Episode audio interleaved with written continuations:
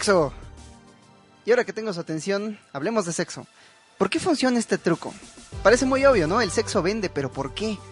Bueno, como materia viva, todos nosotros, desde los microorganismos hasta los seres humanos, tenemos una sola misión, sobrevivir. Y bueno, también reproducirnos, pero es la supervivencia de nuestros genes. Pero para los afortunados que participamos de la reproducción sexual, el sexo es un mecanismo para intercambiar gametos, para generar una descendencia más variada con las fortalezas y las debilidades de ambas partes. El sexo es tan importante que nuestros organismos evolucionaron mecanismos de recompensa, o sea que se siente chido. Y se siente también que muchas especies tienen más sexo del que es estrictamente necesario para reproducirse. Eso que le llaman sexo social. Y aunque este sexo social es básicamente diversión gratis, no viene sin un costo. Un incremento en la actividad sexual significa mayores probabilidades de contraer infecciones venéreas. Y adivina quiénes son los campeones de las enfermedades de transmisión sexual en el mundo. Oh, sí, tu primate favorito después del bonobo, el ser humano. Nosotros nos tomamos el sexo muy en serio. Lo hacemos para reproducirnos, sí, pero también hablamos de sexo, escribimos de sexo y ahora mismo ustedes están a punto de escuchar un podcast sobre sexo. Tenemos leyes, prohibiciones, tradiciones e ideologías sobre el sexo. Lo usamos como herramienta, como arma, como mercancía y si mi historial de búsqueda no miente, también vemos a otras personas teniendo sexo en el que no participamos, así que hasta como entretenimiento. Y aún si y aún así sabemos tan poco. Es un tema que ocupará el centro de nuestras vidas desde la adolescencia hasta la vejez y aún así no aprendemos de él más que por experiencia o a través de los mitos y prejuicios de la gente que escribe el entretenimiento que consumimos. Y por eso, hoy queremos hablarles de sexo, de todo aquello que tus padres temen enseñarte y tus profesores nunca aprendieron. ¿Qué pedo con el sexo? El género, la orientación sexual, el matrimonio y el futuro de la sexualidad humana. Para empezar, ¿qué pedo con los hombres y las mujeres? ¿Por qué tanta bronca? Bueno, como ya vimos, la reproducción de nuestros genes es una tarea muy importante. Entonces, si tuviéramos a dos hermanos, Juan y Juana, completamente idénticos, excepto porque uno es hombre y la otra es mujer, si ambos tuvieran un concurso para ver quién puede reproducir sus genes más rápido a lo largo de un año, ¿quién crees que ganaría? ¿Quién creen ustedes que ganaría? Hola, ¿Qué tranza, Santo? ¿Qué tranza, el hobbit? Hola, Fernando, ¿qué haces aquí? ¿En qué momento llegaste? ¿Quién abrió la, la botellita del amigo invitado?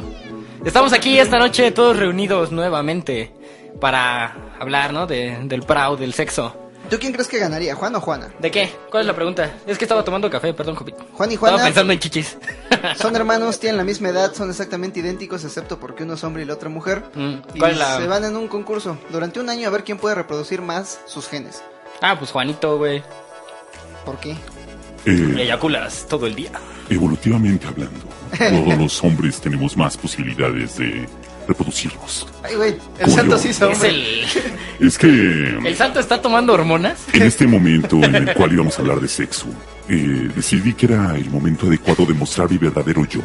Claro. Yo he estado oculto todos esos podcasts eh, porque no quería mostrar mi fuerte sexualidad. O sea, la verdad lo que estaba sucediendo y, y la verdad es culpa mía que yo hablaba del santo como un chaparro, pelón y físicamente disgustante para el estándar occidental era debido a que le pusimos un filtro en la voz en los podcasts anteriores que lo hacía parecer pues una persona desagradable, barrosa, pelona, con una barba rala, panzón, chaparro, moreno y con Y- nariz aguileña. y, y la gente creyó esta idea. La gente se creyó Sí, esa- sí. ese personaje que, que yo, junto con la voz ficticia que inventaste y las descripciones Es que ficticias es que, yo increíble, hacía. o sea, increíble cómo se lo creyeron Fueron todos. unos incrédulos. O sea, lo único que tuve que hacer fue podcast con podcast, hacer un chiste acerca de tu fisionomía. Hasta que y, se lo y se, y se fue completo. construyendo una imagen. Pedíamos, Sí, es increíble. pedíamos dibujos tuyos en el Twitter y con esos dibujos hicimos un algoritmo que nos permitía ir ahí eh, como buscando como similitudes y, y se, y irte se lo creando. creyeron todo, pero Ajá, yo estaba, increíble. guard- estaba guardando mi voz real Sí, para claro. cuando habláramos de sexo. Para cuando tuvieras que matar a Optimus Prime. Oh, miren, hasta como me río, es normal. Eh, Ay, se me cayó la cortina, Ay, muchachos. ay, Ay, ay, ay, perdón. Esa es se apagó el autotune, se, apagó, se le acabó la pila a esto. Buenas noches, muchachos. ¿Cómo estás, Santo? Respondiendo a la pregunta del Hobbit, yo sí creo que gana Juan. Por, por un simple hecho. En, eh, si, si se va a usar la violencia y nos vamos a ir a sentidos etológicos, Juan tiene más posibilidades de reproducirse, ya sea por las buenas o por las malas. Pues más allá de por las buenas o por las malas, puedes eyacular si le echas ganas hasta tres días, en- tres veces en un día. Hay un, no, espérate, Pero hay un capítulo puedes- de, de pero- Palinduro de México donde el cabrón eyacula hasta que le sale sangre. Ah, y sí. eyacula 12 veces hasta que empieza a sangrar del ¿Cómo se llama su amigo el Molcas? El Molcas era, es el Molcas el que era, era un adicto a la, a la Eh, masturbación. eh, eh, evolutivamente hablando, pues sí, obviamente Ah, de tenemos... hecho hay un poema, ¿no? Que es del Molcas sobre la masturbación. Era un, Un mono, mono- enamorado de sí mismo, dedicóse con fervor al Con onanismo. furor al onanismo. Un mono enamorado de sí mismo dedicóse con furor al onanismo. Y tal empeño puso en la tarea que al final terminó como Que, una oblea. que quedóse al final como una oblea. Moraleja, si es malo el opio, más malo es el amor propio. Eh, eso ya lo dijimos aquí. maldita maravilloso. sea. Es Parecemos el pinche niño, yo no fui. Es mi poema favorito. Este- Porque es que Es muy bueno, muy bueno. O sea, a ver, pero, pero lo que voy es, para partiendo del asunto del sexo, eh, desde un asunto meramente et- etológico, Mm. eh, los machos en general tienen más posibilidad de reproducirse precisamente por eso. Más despacio, O sea, cerebrito, no te me quieras montar. No, pues A ver, eso- ¿qué? primero define etología, por favor, para toda la gente eh, ign- ignara que nos está escuchando. ¿Qué es la etología? La etología es el estudio de etol. Del, etol. del etolo. Etol. Del etolo. Etol es el un güey etolo es que un vive en la- tolo que se encuentra en los etos. El Et- tolo del, del eto. El del tolo etolo. del eto, exactamente. la etología, muchachos, es observar comportamientos animales y extrapolarlos a la conducta humana. es básicamente entrevistar al animal en su propio lenguaje. Exactamente. Entonces, hay mucha gente que se pasa viendo la conducta de animales y cómo los relaciona con el ser humano, sobre todo de, de- de- de primates, porque pues, los ve- allegados, pues pues. venimos de allá, pues, ¿no? Entonces hay que ver su conducta para que a partir de su conducta nosotros lo veamos. Hay un... Por eso lo decía del asunto del- de, la violencia. O sea, la violencia en el asunto del sexo siempre ha estado presente. Depende de qué de qué primate estás No, estudiando. no, no, no, no, no, no, no, no, no, no, no, no, a ver, espera. A ver, ajá, va- va- vas, a, vas a sacar a los pinches güey. Precisamente porque son Ok, el pri- ok, mi ok, primate ok, favorito. ok, ok. Espera, espera, espera. Ok, los bonobos está bien, pero aún así hay peleas dentro de los propios individuos por competencia para sexo. Mm. Punto, para reproducirse. Y, y Competitividad. las peleas suelen re- resolverse con sexo. Sí, es que sí funciona. O sea, a, a lo que voy es que todos los asuntos, todo el sexo conlleva violencia. O sea, desde, desde un rasgo netamente eh, evolutivo y gregario, el sexo es violencia. Violencia, perdón. Es violencia. ¿Y por Violencia. qué? ¿Por qué? Oye, violencia. Es- es que violencia ¿Cómo es defines la violencia sexual en, en, en las especies? Es que yo tengo dos preguntas para ti. Esa es la primera. La segunda. Déjame es poner ¿Qué ejemplo. hallazgos ah, demostrables tiene la etología? Ah, vamos, a- vamos, vamos por. Porque la etología tiene un riesgo. La etología es interesante, pero tiene el riesgo de que todo todo comportamiento humano lo, lo simplifiques Ah, no, no, hacia no, una explicación animal. Y no todas las pendejadas que hacemos tiene la culpa nuestra evolución. Hay, es, que hay, es que dos relaciones ahí para mí fundamentales. Número una. Número, Número- una. número una. mames, ¿Qué pedo conmigo? ¿Cómo se llamaba el... el- ¿Qué, qué Número uno. acabo de decir? El... Violencio. Violencio. Número uno. Número una y violencia, muchachos. Perdón, es el lenguaje políticamente correcto que ya funciona en Violencia. automático. Número uno. Número uno. Número uno. Violencia. Este, violencia. Enemesque Pereden. A ver, no, este, a ver, primero pongo el ejemplo para, para dejarlo claro. Mi moto alpina derrapante. A ver, dilo con puras... Es... Me- No. no. A ver, No. hay que explicarlo así muy simple. Hay no. dos, hay dos, este, ¿Qué es la violencia en el... ¿Qué es la, la violencia, La violencia. en el sexe? Pues durante años hemos creído que en general los homínidos, o por lo menos la especie humana, eh, se desarrollaron los rasgos, lo que consideramos masculinos, a través de que simplemente las, las homínidas primitivas decían, ah, ese güey está mamado, me gusta para que procree con mis hijos, ¿no? O sea, y a partir de eso todo se determina, ¿no? No, o sea, lo que, lo- el, el rollo es que esos rasgos se crean a partir de que hay dos culeros peleando, y entonces esos dos culeros que están peleando, ¿Qué son los rasgos que identificas atractivos? Pues que el otro güey se madrió a este cabrón porque era más grande, porque era más fuerte, y una vez que se lo madrió, va y se aparea con la hembra. Ah, ahí estás hablando acerca de la dismorfia sexual, que es la diferencia física entre los machos de una especie y las hembras. Ajá. Pero específicamente Pero- en el caso de los hombres, de los seres humanos, no es tan... Pero espera, eh, a ver, yo no, a ver, a ver, una vez más. Son comportamientos que venimos arrastrando. El santo está caminando desde el en asunto, hielo. de tu- de- del asunto gregario. Se está cayendo. Desde los primeros Se homínidos. está resbalando. en el cual el- la, la fortaleza sí era importante. Entonces, lo que venimos heredando, o sea, esta idea del hombre fuerte, esta idea del hombre que pueda anteponerse a sus adversarios, o sea, no es que ellas simplemente digan, ah, sí me gustan así, no, te gustan así porque eran los ganadores. Entonces, como eran los ganadores, ese patrón lo venimos repitiendo. A ver, Me no- estás diciendo que la masculinidad que heredamos es un rol de género que evolucionó en épocas más violentas. Sí, completamente. No, y a ver, y, y evolucionó y ha cambiado sus símbolos. Ese me llega al segundo punto. No es explicar toda la conducta sexual a través nada más de la etología. O sea, pero hay un es una crítica mía hacia la Sí, etología. o no, no, no, es estúpido simplemente decir, sí, es los, los, los, los chimpancés se comportan el así. El hobbit está fumando porque quiere ser el chimpancé. alfa. Exacto, no, eso es tonto. Es otra cosa. No, pero si hay, si hay mecanismos netamente animales, que de eso se desprende el propio psicoanálisis, ¿no? Ah. Hay el chango que tiene instintos, tiene pulsiones y que la misma sociedad le dice, oye, güey, no. Entonces la sociedad regula eso, le dice, a ver, cabrón, usted no puede andar cogiéndose a su mamá. Así de ¿Quién simple. dice? Ahorita hablamos acerca de las No. primeras experiencias sexuales, pero eh, Pero, pero bueno, no, pero nada más para cerrar ese punto. Esos son los dos puntos. Uno, la etología no describe absolutamente todo, pero sí va en correlación de que hay impulsos dentro de nosotros que venimos arrastrando Ajá. desde hace miles, cientos de años. Bueno, eso, eso no era el primer punto, no era un comentario para ti, porque yo, yo ya sé que tú ya no tienes remedio. Es un comentario pues para toda la gente inocente, toda ¿Que cree en la gente- etología? el pueblo bueno que nos está escuchando en este podcast y se está intentando documentar acerca de cómo funciona el maldito universo. Este, y pues dicen, ah, pues hay una cosa que se llama etología, entonces voy a explicar todo a través de las conductas de los animales. No, amiguito, no lo haga, es solo es, es una explicación parcial. O sea, es nada más una, una teoría de muchas otras que hay y explica parcialmente fragmentos parciales de la realidad. no, y la no se lo digo al santo porque él está mal. Y la misma Siempre va a estar etología mal. solamente Nació funciona mal para explicar el mal. comportamiento de una especie en específico. Para, para explicar el comportamiento humano hay que estudiar a los humanos. Ahora, volviendo a la pregunta original, Juan, Ay, ¿cu- ¿cuál era la praxis de tu pregunta? ¿Cuál era la- el objetivo? el objetivo... ¿Quién se reproduce más, Juan o Juana? El Ah, pero objetivo ¿cuál es el objetivo de la pregunta? Es explicar por qué tanto pedo entre hombres y mujeres. La cosa es que Juan Mm. puede esparcir sus genes muy fácilmente. La energía que le toma tener sexo la recupera cuando se come un gansito, pero la mujer no, porque los óvulos y la gestación y el embarazo consumen muchos recursos. Entonces ahí está el meollo del asunto. Mientras que el hombre está buscando variedad, está buscando esparcir sus genes fácilmente, la mujer está buscando un Medio de soporte. más que un medio de soporte, alguien que pueda ayudarle a, a, a criar a la... a- Es un medio de soporte. Si te está ayudando a criar y engendrar, es un medio de soporte. Tú no puedes Es- solo, necesitas algo llamado soporte. entre... No es soporte emocional, no es que le diga, ay, O sea, digamos tenemos un- una cría. una especie no. de sugar daddy biológico. Ajá, un sugar daddy biológico. Entre primatólogos... Como todas las especies lo Pero hacen. depende mucho, porque entre primatólogos hay esta idea de que puedes adivinar el comportamiento sexual de una especie solamente viendo a sus cráneos. Estoy hablando de primates. Cuando el macho es mucho más grande que la hembra, estamos en una en una sociedad donde generalmente el macho alfa es el único que se reproduce y de vez en cuando los otros pues tienen que escaparse con las otras changuitas para reproducirse. Eh, como el macho alfa es el que se reproduce y como hay una un- y como prevalece la fuerza, Ajá. entonces la hembra solamente va a buscar al mejor.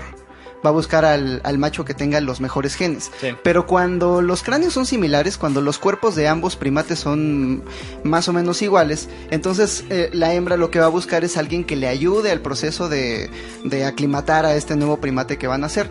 El ser humano está como entre los dos, porque sí tenemos jerarquías de sociedades jerárquicas que más o menos eh, ponen a ciertos individuos en un lugar como de pseudo alfa, pero al mismo tiempo tenemos una tenemos biologías muy similares entre hombres y mujeres. A, ver, pero es A que ver, yo tengo ahí a ver, una- dale a tu punto y ahorita yo, yo le meto. Eso, o sea, eso, este acercamiento que, que planteas como es un, aspecto- es un acercamiento biológico, ¿no?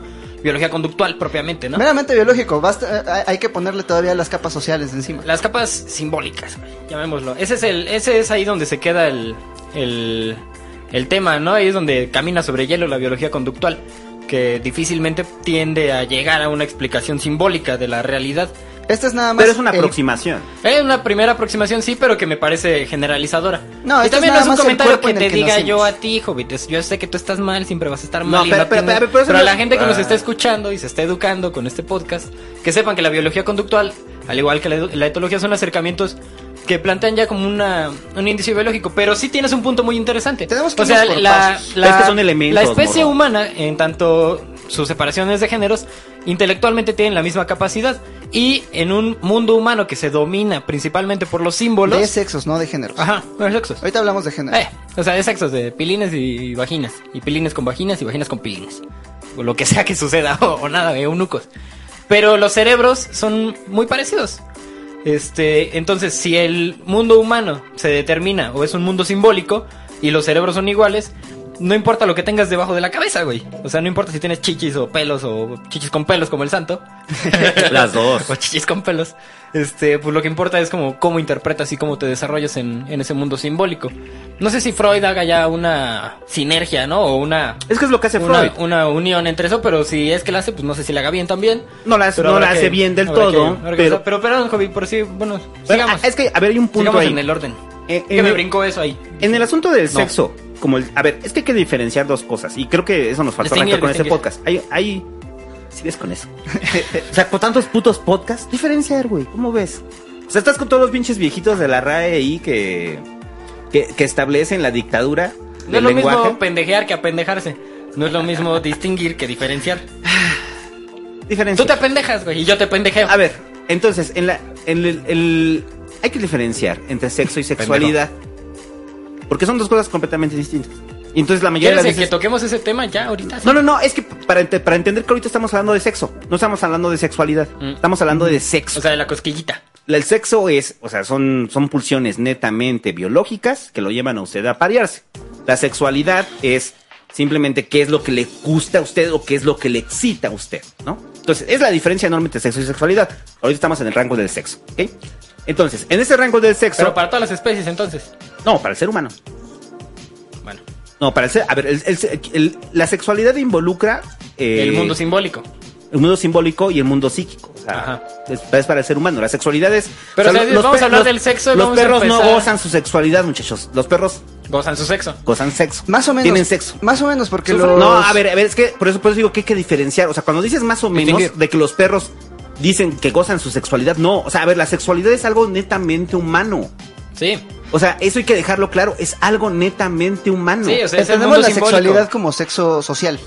La sexualidad la entendemos como la racionalización del sexo. Sexo más manera. allá de la reproducción. Sexo más allá de la reproducción, sexo. Reproducción más allá pero, de la carne. Pero que involucra. O sea, la sexualidad quizás sea el sexo más allá del cuerpo. O sea, es, es la idea del sexo. E involucra símbolos, involucra la idea. excitación, involucra O sea, pulsiones. si lo ves como una, una, como la distinción platónica entre el mundo tangible, el mundo de las cosas y el mundo de las ciudades, una distinción hegeliana entre el sein y el Dasein, o el ser ahí y el ser.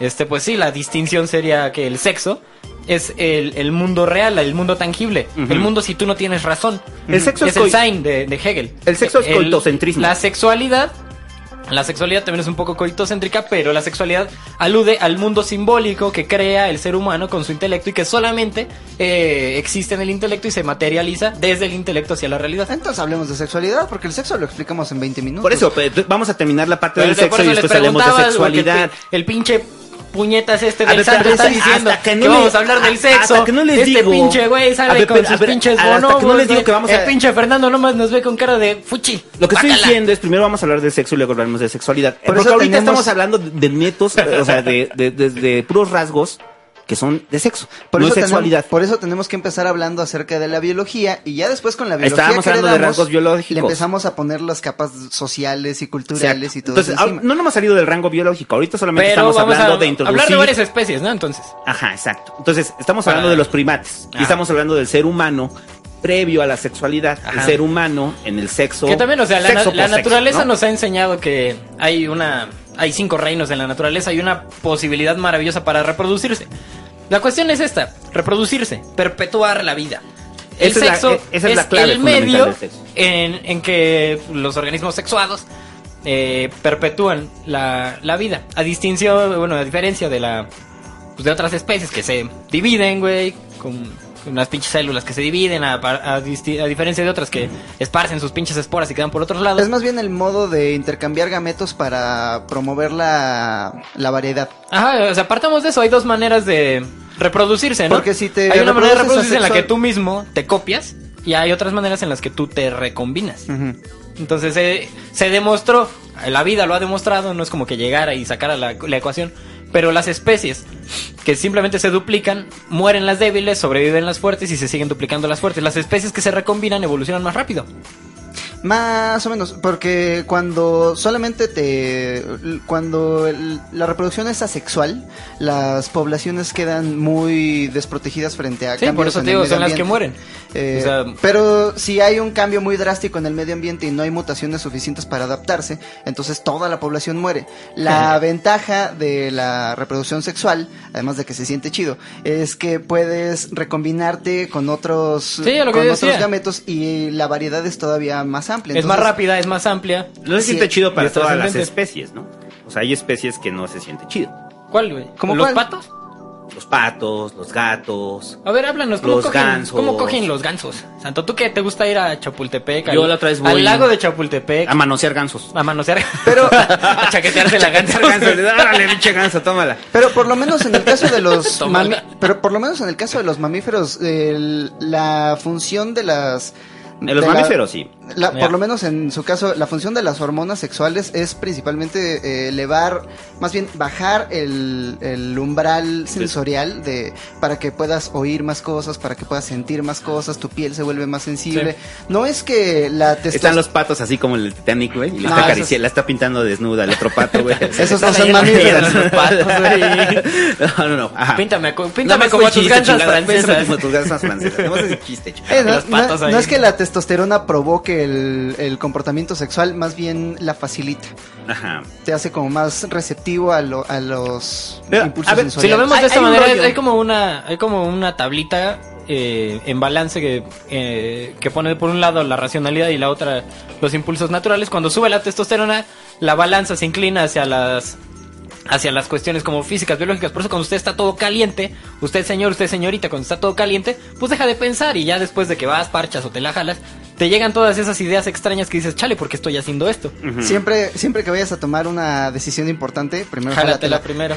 Sí. Hay Pero una cosa que era la prueba de la chaqueta, ¿no, mi Eh. estimado Peña? Sí, que, que esa es este, Santo Peña. La que inventó el Javis. la que inventó el Javis. La prueba que de la Javis en su gran sabiduría. Esa lo dije yo, güey. ¿Por qué le roban? Bueno, no, está esa la inventó el Javis. Ese es del Javis. La, la prueba de la chaqueta de una morra, de que si De que si realmente la quieres, te la jalas antes y si quieres volver a salir con ella, este, y después de jalártela todavía quieres, es porque sí la quieres. Ajá. Ah, la, cañas. la cual Esa tiene es su amor. carga machista. Esta así misógina que yo no la voy a reconocer como mía en público. No, güey. esa es la del Javis. O sea, No, por no, eso, no, por- pero- por, por eso échale, decimos sí. que el Javis es el Javis como tal, como personaje, muchachos. Pero es una bonita ventana a la diferencia entre lo social y lo biológico. Exactamente. O sea, el, eh, exactamente. O sea, si nada más fuera el impulso, en el caso del Javis, de satisfacer eh, la pulsión sexual, pues obviamente se masturba y ya no, ya no necesita hacerlo. Entonces sabes que hay una parte biológica que te está diciendo, coge. Ajá. Pero si todavía le Pero si todavía es quieres, amor. ah, güey, eso es amor. Entonces ahí ya entra el plano de la sexualidad. Sea, á- ándale, el Javis nos, nos ayudó a dar ese ejemplo.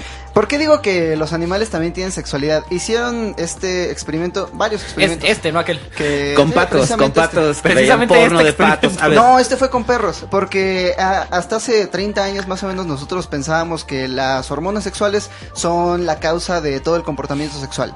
Entonces, pero ¿qué pasa cuando le cortas los huevos a un perro y todavía tiene comportamientos sexuales? Entre más comportamientos sexuales tuvieron antes de que su producción de testosterona bajara a cero, más depende de la experiencia social del perro que de sus propios impulsos. pero, pero no me está, o sea, no, no, no. Entonces al final es experiencia. No, pero sí, aunque sea Al exper- final pero- es una forma muy rudimentaria de la No, no, no, no, La no. es un está invento respondiendo- del ser humano. Exactamente. Estás respondiendo como. Asúmelo, el perro está respondiendo a estímulos. O sea, ¿sabes cuál sería la diferencia de la, de la sexualidad? De que si un perro tuviera sexualidad, ser de, güey, ¿sabes qué me gusta? A mí no me gustan las French Poodles. Ah, o sea, Ándale, pinche, pinche Ah, es que a mí, perro. las perras que tienen manchas. Ah, no mames, Ah, qué mames, puto asco. pinche Pinches gorda. perras culeras. Toda güey. tripona, ves a Toda perra. pinche perra. Eres un pendejo.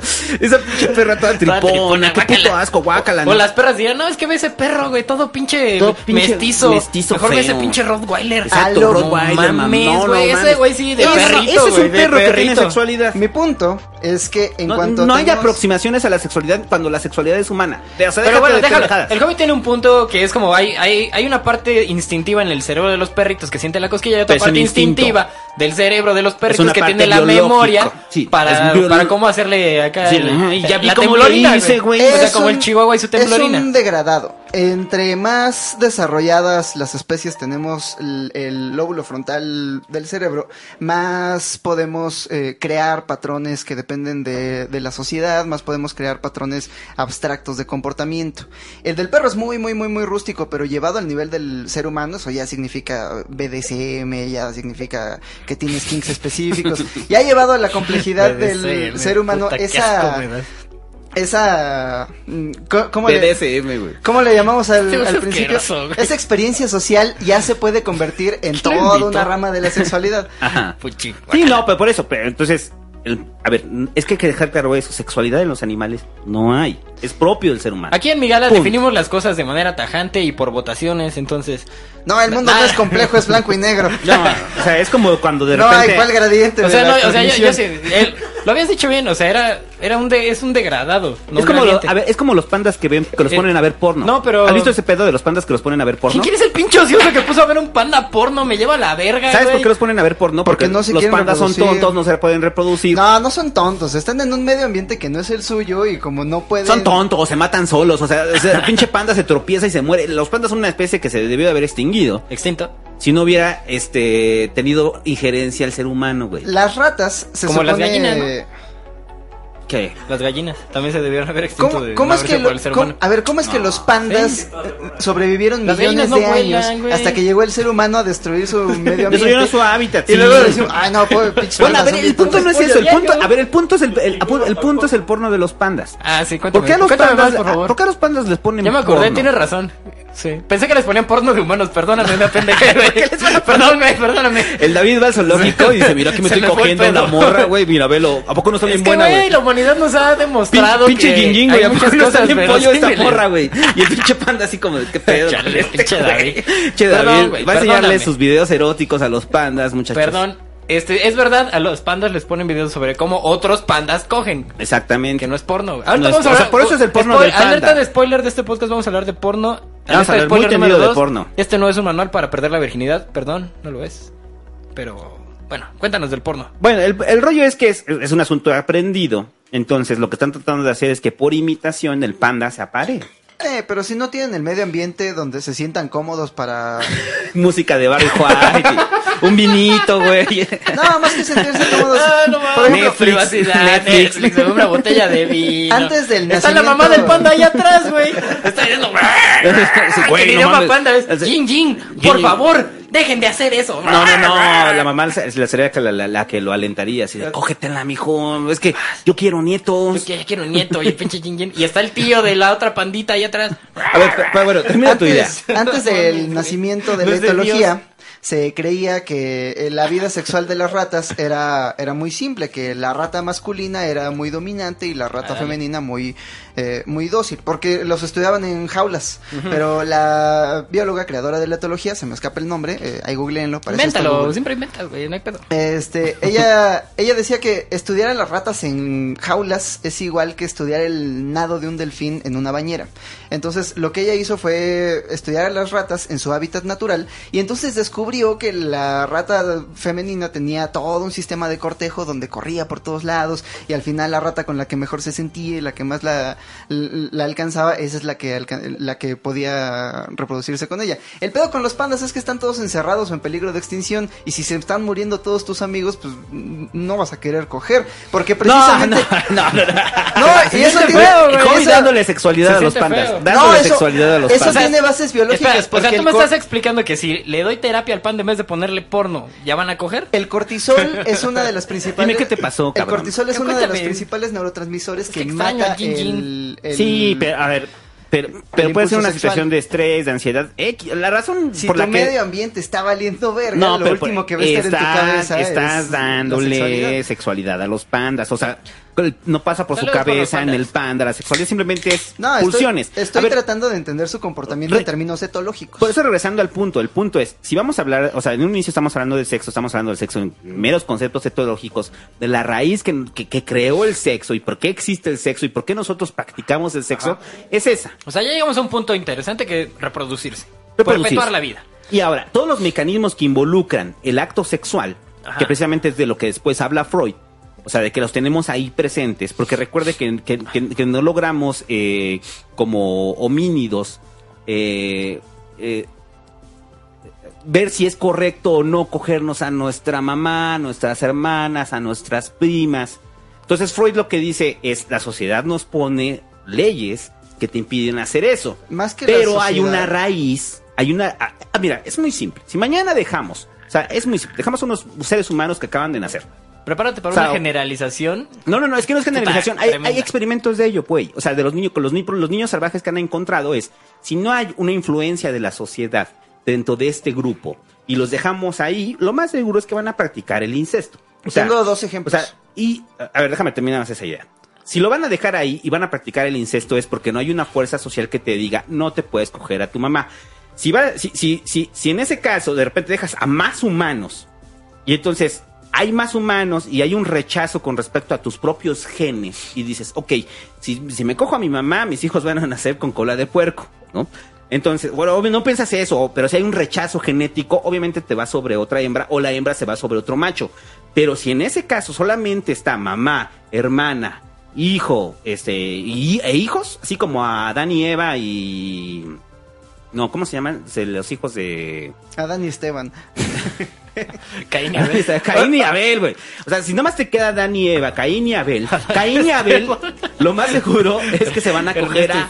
O sea, se cogieron a Eva, pues. O sea, eso es- esa es la lógica simple. O sea, si los dejas en una isla, estos güeyes se van a coger a su mamá. Aquí tengo dos ejemplos que no vienen de la Biblia. Eh, El- Vienen de la so- no, pero vienen de una estructura social que está este, limitando a los individuos Más en sus pulsiones. ¿Cómo más? A ver, lo que tú me estás diciendo es que si no dejamos en una isla a hembra, macho, sin, sin carga social, no se van a parear entre ellos porque son parientes. Es un poco ¿Me estúpido, o sea, porque el Hobbit ejemplos? está diciendo que vienen programados los seres biológicos No, para no, no, no, no. fornicar con sus madres. Eh, O sea, sí, se- me estás lo- diciendo eso. A lo largo de los ochentas hicieron muchos experimentos con changuitos bebés para ver qué tanto influyen las primeras experiencias en, en la actividad sexual. ¿No estás diciendo que experimentar con changos en un ambiente cerrado es como, como ver nadar delfines en tu bañera de oro? No, pero, pero precisamente tiene que ¿Qué ver hacer- en su Que bañera? hay que tener un buen cuarto. Pero esto precisamente tiene que ver con el aislamiento, porque Ajá, los animales música. aislados, así como los seres humanos aislados, no existen en la naturaleza. Entonces, para ver cómo respondían cuando solamente eran hermanos, o cuando solamente era un papá, o cuando solamente en los casos más extremos era un changuito aislado sin contacto social de ningún tipo, eh, los changos que no tenían contacto social de ningún tipo presentaban eh, comportamientos sexuales pero siempre hacia a- hacia quien no a- hacia quien no era porque no tenían no tenían eh, vamos que no habían aprendido las reglas del sexo y por otro lado están los kibbutz, los kibbutz de Israel. En Israel eh, te- tuvieron este experimento social donde varias familias Este, este, no aquel. Varias familias eh, se reunían en kibbutz, en pequeñas comunidades donde compartían y construían juntos y al final decían, bueno, nuestros hijos se van a casar con tus hijos, no están relacionados por, por sangre, entonces todo debería salir bien. Pero al final los niños que convivían con otros niños, aunque no eran de la misma familia, como habían pasado los primeros años juntos, no sentían atracción sexual hacia ellos. Entonces, no, no, algo en la experiencia... Sí, pero es que a ver, a ver, ya estás, me- a ver, ahí en ese ejemplo ya estás metiendo una construcción social. Yo te estoy hablando del ser humano primitivo, el mono ahí encuerado en la tierra primitiva, en la cual es una comunidad, en la cual está la hembra, que es la madre, El está, el, ejem- el- está, el, está el hijo, El y el hijo se tú- coja a la madre y de ahí tienen El descendencia. ejemplo, el ejemplo que tú pones es muy similar al de los kibbutz. Si unos pequeños, si unos pequeños seres humanos abandonados de la sociedad conviven durante sus primeros años, Ya tienes no construcciones van- sociales, ya tienes no relaciones, a- lo acabas de decir, tienes relaciones de parentesco Y ya. por otro lado- mis hijos se cogen con tus hijos, eso ya es una relación de parentesco. y por Es que mira, otro por un lado, Ajá. Por un lado le dan y por el otro también. No, y por otro lado, los seres humanos eh, somos primates. Y todos los primates, desde que éramos lémures, eh, tenemos evolucionado un sistema de reco- reconocimiento de nuestra tribu, reconocimiento de nuestra Sí, familia. claro, pero, pero, a ver, y, y en eso Es también- biológico. Pero también es biológico, es tan así biológico que las primeras comunidades humanas, obviamente la monogamia no existía, muchachos, y la hembra se podía parear con otro que no era de la familia, con alguien de la familia, hasta con el mismo padre, tenían una comuna ahí de niños y todo el mundo intervenía en los cuidados de las crías, porque Así esa es. era la función, perpetuar la vida. O sea, a ver, para empezar, no quiero que entiendan que estoy defendiendo el incesto. Lo que estoy tratando de poner en, claro es que las la construcción social, o sea, la misma sociedad es la que dice, No, güey. Y son las primeras reglas que se ponen a la humanidad. Dicen, no te puedes coger Está bien, a qué, la qué gente bueno que lo en tu mencionas. Ya, Pero- ya Freud ya está feliz contigo. Pero si hay una- Ya te ganaste tus Freud puntos. Pero ¿Cuántos creo que- puntos me ya, gané? ya, ya, te ganaste un Freud punto. Ya Freud ya está en el cielo diciendo: Ese es mi hijo. Pero Gracias creo por que ser mi el discípulo. experimento de los kibbutz eh, es un ejemplo claro de que esto, más que una construcción social, más que una racionalidad de, ay, yo entiendo quién es mi prima y por eso no me la cojo. No, es más bien la persona, las personas con las que pasas tus primeros años no se te antojan porque se sienten como primos. No, está se bien cabrón. sienten como familiares. Es bien cabrón ese pedo y es porque... algo inconsciente. No, no, no, porque si fuera eso, cabrón, el, el, el, por ejemplo, en el caso de lo que es, ya es el incesto y ya es el abuso sexual, Mm. El abuso sexual se da por los años que pasan juntos en comunidades aisladas y cerradas. El incesto es más probable en una familia que vive hacinada que en una que no vive hacinada. Y es más probable que surja. Es más probable en las familias grandes. Pero ¿no crees que ahí responde a otros Pero factores es- o sea, mira, sociales? a ver, Puede haber factores ver. sociales, pero lo que voy Hay es que el asunto muy de la vi- importante, o sea, güey. es que se- ya- es, que, Espérate. espérate, espérate, es que me está diciendo, No, espérate, puede responder otros factores sociales cuando me estás poniendo factores sociales para ejemplificar este asunto. A ver, eh, O sea, ajá. no me puedes decir que se debe a otros factores sociales cuando me estás poniendo factores sociales para ejemplificar que no lo hacen. Y yo te estoy diciendo, no, güey. O sea, de acuerdo a la lógica, es la gente que vive mucho tiempo junta y que pasa mucho Ajá. tiempo juntos, en general es donde se dan las relaciones de incesto. De acuerdo a la lógica, pero la evidencia demuestra lo A contrario. ver, yo tengo no, una ¿cuál güey. evidencia? O sea, güey, te, o sea, te saco las pinches cifras del asunto del incesto y del abuso sexual, de cuántos vienen de familiares que viven en situaciones de hacinamiento. Esa es A una pregunta chida, güey. A Porque nuestros fíjate. escuchas, eh, eh, googleen la experiencia de los kibbutz. No, pero no, es que a No, no, espérate, ¿cuál- cuál- güey, no, fracasaron. gu- gu- no, no, no, no.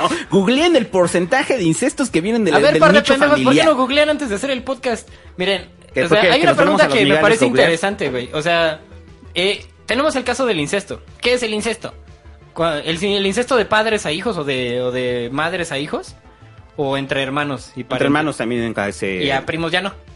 Eh, eh, digamos que es como... eh, ¿Dónde llega el incesto? Está Bueno, lejos. El incesto en general... ¿Hasta dónde llega? Es en primera pero, línea. O sea, supongamos que sea en primera línea de, de progenitores a descendientes o viceversa. O viceversa. Darwin Esa es la pregunta que yo tengo, güey.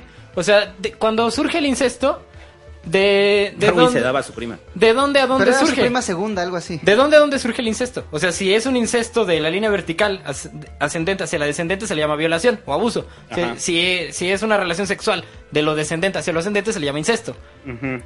¿Qué tal? Y el no, abuso... el abuso depende netamente de la violencia, ¿no? De la ejercer violencia, sin importar el miembro de la familia. Ese es el abuso. Pero entonces, el incesto... el eh, incesto puede haber ¿De una dónde viene? El incesto puede haber una ¿De dónde relación amorosa y de atracción real entre dos integrantes de una familia, que es la, la clásico ejemplo de los primos que se encantan y se casan y O de los padres hijos. y con los hijos, como o de Woody los Allen. pa- o Woody Allen con su hija, o sea, Pero no deja biológica exactamente. y Woody Allen está loquito. No, Woody Allen está loquito y sí, sí, no soy hija Pero biológica. tiene, tiene una... No, tiene un chingo de ser. casos así. Me parece interesante el caso de Darwin porque me parece que se está dando a su prima segunda. Entonces, si quisieras, per- como... Si quisieras reproducir tus genes, eh, digamos, de la manera óptima, de la mayor cantidad de genes de tu familia, pero sin incurrir como en los riesgos de malformidades que vienen con el incesto, el nivel óptimo, eh, no recuerdo bien dónde leí la cifra, era con tu prima segunda, Ajá. que tiene como más... Ahí se acaba de- el incesto. no, tiene más como, tiene como más de tus genes, pero, pero Eh, a ver, es que- es no que lo yo- suficientes como para que haya malformidades. Si regresamos al ejemplo de Adán y Eva, o sea, el incesto o la cruza entre familias, pues es inevitable por la por las condiciones geográficas y biológicas, no sé cuántos López López hay en el mundo, pero Ahora- pero o sea, pa- sea, más me- más interesante que ese tema, o sea, yo estoy intentando como rastrear históricamente, o sea, estoy mientras ustedes dicen tanta mamada, porque o sea, por un lado está el santo con sus situaciones hipotéticas que no existe el, no existe el humano primigenio abandonado en la isla, y por el otro es analizar las conductas de los humanos. Si Adán y Eva- a partir de a partir de abandonado en la isla. a partir de prima, o Sí sea, existe. por Pero el no otro dos lado o es analizar a los primates Sí en, existe. en- en circunstancias cerradas. O sea, yo más bien quisiera llegar como a ejemplos históricos o antropológicos. Ejemplos históricos y antropológicos donde el incesto esté vedado eh, o donde el incesto sea tabú. O sea, yo estoy estoy recordando, güey, la Odisea, cabrón, la Odisea del pinche Ulises. Eh, y Ulises regresa a Ítaca y defiende a Penélope de unos güeyes que se la quieren chingar. Entonces ya desde ese momento, mil años antes de Cristo, hay una propiedad respecto, respecto a la pareja y hay un sentido de... O sea, de cuidado respecto a los hijos. O sea, Edipo Rey, la, la obra de teatro, bueno, sí, el texto dramático, Pues es un, es un texto sobre el incesto, eh, el, el problema El- de... pero el de- incesto como tragedia. Ajá, y es una tragedia y es un tabú el incesto. O lo que le pasa a Electra con Agamenón, pues también es un, es un ejemplo Que de ahí incesto- de sus conceptos Freud, obviamente. Y esos son como los cimientos de la cultura occidental, obviamente los griegos, siempre los griegos, por supuesto. Eh, si regresamos un poco antes, o sea, estoy pensando en los Vedas, los textos védicos, pues es muy similar, o sea, en, los sutras, eh, los sutras sobre el sexo, el Kama Sutra, este, pues ya también hay una, hay muchos tabús, hay muchísimos tabús que se rigen por, por parte de las distintas sociedades, ¿no? Entonces, eh, no tengo como un ejemplo claro de un incesto permisivo o de, o de una civilización en la que no fuera tabú. Por eso, pero sí hay ejemplos como, o sea, en la, La estructura en muchos, del- en muchos lugares no tan occidentalizados de nuestro mundo contemporáneo, pues sí que sucede, ¿no? Que, que pues ya están con la hermana, con la prima, que, Y que no hay pues, es un- pedo. es un Pero la- eh, chiquito y no hay tanto pedo. La, la- la estructura social de la sociedad occidental, la estructura fundacional, perdón, de la sociedad occidental, la prohibición del incesto. Pero, Hay que dejarlo claro eso. ¿Cómo llegaron estas ¿Cómo llegó? sociedades antiguas a la idea de que el incesto era, Era malo? una aberración. Hicieron, Sí. hicieron análisis genéticos de, de las No, es que, es que creo que ahí estamos mezclando el pedo, sobre todo en, en- en entender que obviamente si hay un rechazo a la variación genética, o sea, perdón, hay un rechazo a tus propios genes y lo que buscas es la variación genética. Eso es normal, y eh, perdón, eso es completamente evolutivo, Hasta los lémures lo tienen. todo el mundo lo tiene, ¿ok? Ajá. Eh, eso nos queda claro. Y en el mundo lo que yo estoy tratando de, humano lo que yo estoy tratando de explicar es, no, lo que yo estoy tratando de explicar es que cuando no hay esa variación genética, o sea, la misma pulsión sexual, como no tiene, o sea, como no tienes de qué- dónde elegir, te coges a lo que se te deje, a lo que se deje. Entonces, como te coges a lo que se deje, en un momento, como no había tanta variación, se cogieron entre ellos y de ahí salieron también descendencias, güey. O sea, eso es a lo que voy. Y esas viven ahorita en Ecatepec. Y esas viven ahorita, no, en Monterrey. y esas viven en Monterrey ahorita. Van a habitar O sea, eso es, lo- o, sea, eh, o sea, creo que todo el medio de la discusión es eso. O sea, no estoy dejando de lado el asunto de que sí, obviamente hay una carga genética que te dice, güey, este güey trae tus genes, no. Pero si no hay nadie ahí, pues te coges a, o sea, si, si no hubiera la ley de prohibición del incesto, este cabrón se coge a su mamá para, para seguir procreando. Porque esa es la lógica del sexo. Entonces me estás diciendo que el incesto es una reacción desesperada frente a la falta de alternativas. Sí, claro. Eh, sí, es lo que plantea el santo. y- y que eso ya aterrizando en la sociedad moderna, frente a la falta de alternativas, más la carga personal y la carga social que traen los individuos, pues obviamente se transforma en abuso. Eso es, lo que, bueno. eso es lo que me interesa, porque en la sociedad moderna ya estamos, ya estamos metiendo. No, ya es otro pedo, pero o sea, vayamos al inicio. Vaya, ahora sí yo te lo pido, vayamos al asunto biológico. Regresemos al sexo. Regresemos al sexo y regresemos a las especies y a la etología y a lo biológico. ¿Y en qué especies es común el incesto? ¿En qué especies sí es común el incesto? Ajá. En las aves. En las aves es muy común el incesto. O sea, obviamente, o sea, obviamente es como tienes una población pequeña de aves y como tienes Ajá. esa población pequeña de aves, las mismas aves que los mismos huevecillos que iban teniendo se aparean. Ahora, tomémonos las de la- hormigas, todo el mundo se coge a su mamá. Pues sí, o sea, pues es normal, ¿no? O sea, Bueno, todo sí, mundo- pues, pues la- sí, de hecho sí, las abejas. Las abejas. Hay una abeja reina y todos se las están cogiendo. Bueno, No se ahora la están cogiendo, es que también es como Bueno, los zánganos, y ¿no? se como la- que está la abeja reina y llega así de órale, cojan todas. Se la- se la cogen una vez y luego ¿cu- pone ¿Cuánto estuvo toda con su la reina? Cinco minutos. ¿Y a ti? No, pues No, dos pues, minutos, ¿no? O sea, no ganas de me Oye, bueno, te ya conté tomemos. la vez que se metió una, una hormiga reina en mi zapato. Ay, corra- ay, to- y todas las hormigas estaban cogiendo en tu zapato. No, güey, Son estuvo grandes. No mames, era así como porque- ir al marra, güey. Horchata hormigas ahí, acá güey. en el Sodoma y. Gomorra en zapato del. Precisamente para evitar ese tipo de situaciones. siempre antes de ponerme mis zapatos los sacudo porque ahí donde vivo hay, hay, hay alacranes. No, cabrón. Entonces cuando sacudí mi zapato empezaron a caer unos como arrocitos y dije, pinches perros seguramente metieron arroz en mi zapato. Y luego empezaron a caer hormigas y luego más hormigas y más Y arrocitos. tenías cuando un hormiguero en tu zapato, güey. No eran arrocitos, señoras y señores, eran huevos de hormiga. Hubieras, hubieras hecho, ¿cómo se llama el platillo este de las huevas de hormiga? Este... Escamoles, güey. ¿Escamoles? Escamoles. Escamoles, escamoles. Ajá, No sé hecho- si eran específicamente escamoles. Hubieras hecho escamoles. Por eso, muchachos, muchachos, por eso lávense los pies. Este. Porque atrae no, hormigas. ahora, bueno, ya, tomémonos de las manos y, No, y mis pies, regresemos. El zapato, que regresemos, regresemos al mundo simbólico. Hagamos el viaje del- Tomémonos de las manos y regresemos. Miren, estamos en el mundo simbólico. Mira, Regresamos Santo. al... De vuelta al mundo al- simbólico. Mundo simbólico. ¡Ah! Mira, Santo. Se me cayó mi Ahí hay unos güey. mamados. Seguro son más importantes que tú. Mira ese carro. ¡Ay no! ¡El buro de crédito! Ay, pero ¿por qué? Estoy muy chaparro, nadie me va a querer. Bueno, ya estamos en el mundo simbólico. Ya estamos en el mundo... Entonces, Migala entra en el mundo Les simbólico. quiero hacer la pregunta así directa, concreta, racionalmente. ¿Tú por qué no te coges a tu mamá? ¿Qué opinas tú del incesto? Yo opino O sea, que- para ti es un tabú, para ti está mal. ¿Y por qué está mal? A ver, yo opino que está mal, obviamente. ¿Por qué? Eh, porque eh, lo, lo platicaba en algún podcast y creo que fue en el del amor. Que es la primera gran regla que establece para vivir en sociedad. O sea, es una regla que se establece así, de facto, y es la primera gran regla que tienes que respetar. Si no respetas esta regla, no puedes convivir en O sea, tú me sociedad. estás diciendo que si la gente normalizara el incesto o, o normalizara el sexo y la sexualidad entre padres e hijos, la sociedad occidental colapsaría. Lo cual no está tan mal, pues, pero... ¿Te acuerdas que lo analizamos en algún momento? este. No, ¿te acuerdas que en algún momento lo analizamos de que por qué el porno, ahorita que entras al porno y todo es... O sea, si googleas incesto, no te van a hija, salir las estadísticas. Hija se coge al güey. papá, El hermano otro- viola a la mamá. El otro día hablábamos Tú, acerca Javi, de responde eso. la pregunta, güey. O sea, ¿por qué está mal el incesto?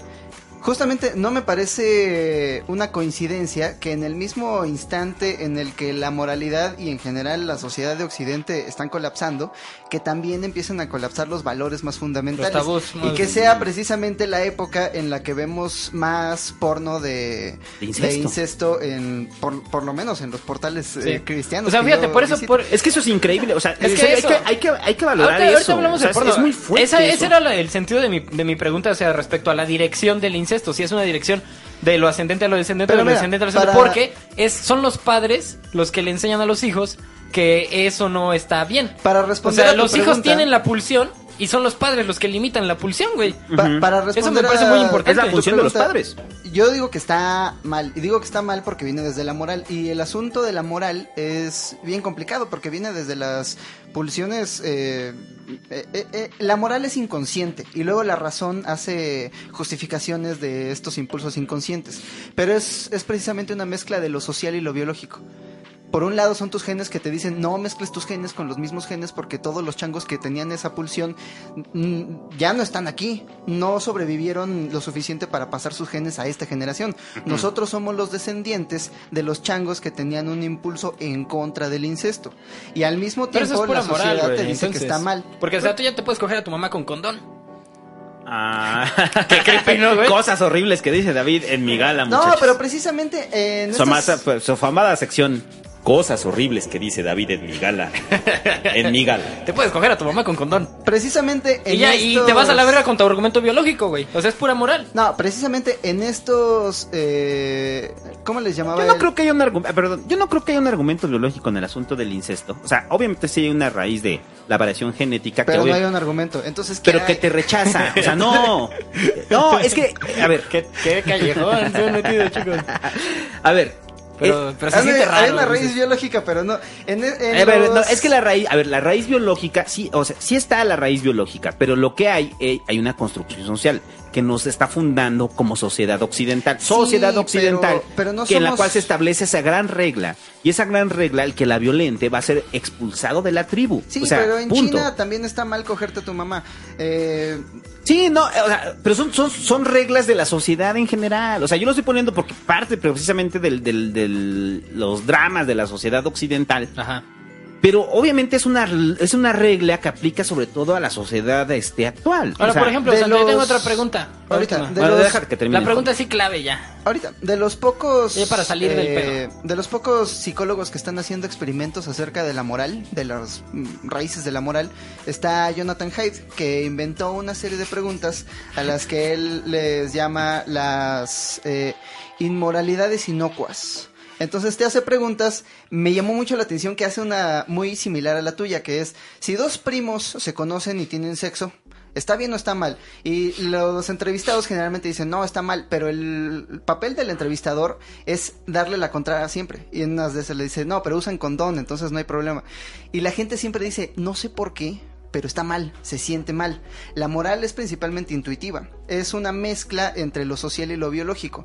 Y cuando entrevistas a Es niños- algo simbólico que viene de lo real. cuando entrevistas... la moral es intuitiva. La moral es intuitiva, es lo que... Te acabas de aventar, La moral un- te es acabas de aventar una afirmación bien recia, cabrón. Es la moral es intuitiva. Depende, depende de qué tipo de moral. No mames, ¿cómo porque la moral va a ser- Cuando, Mándalo a la verga.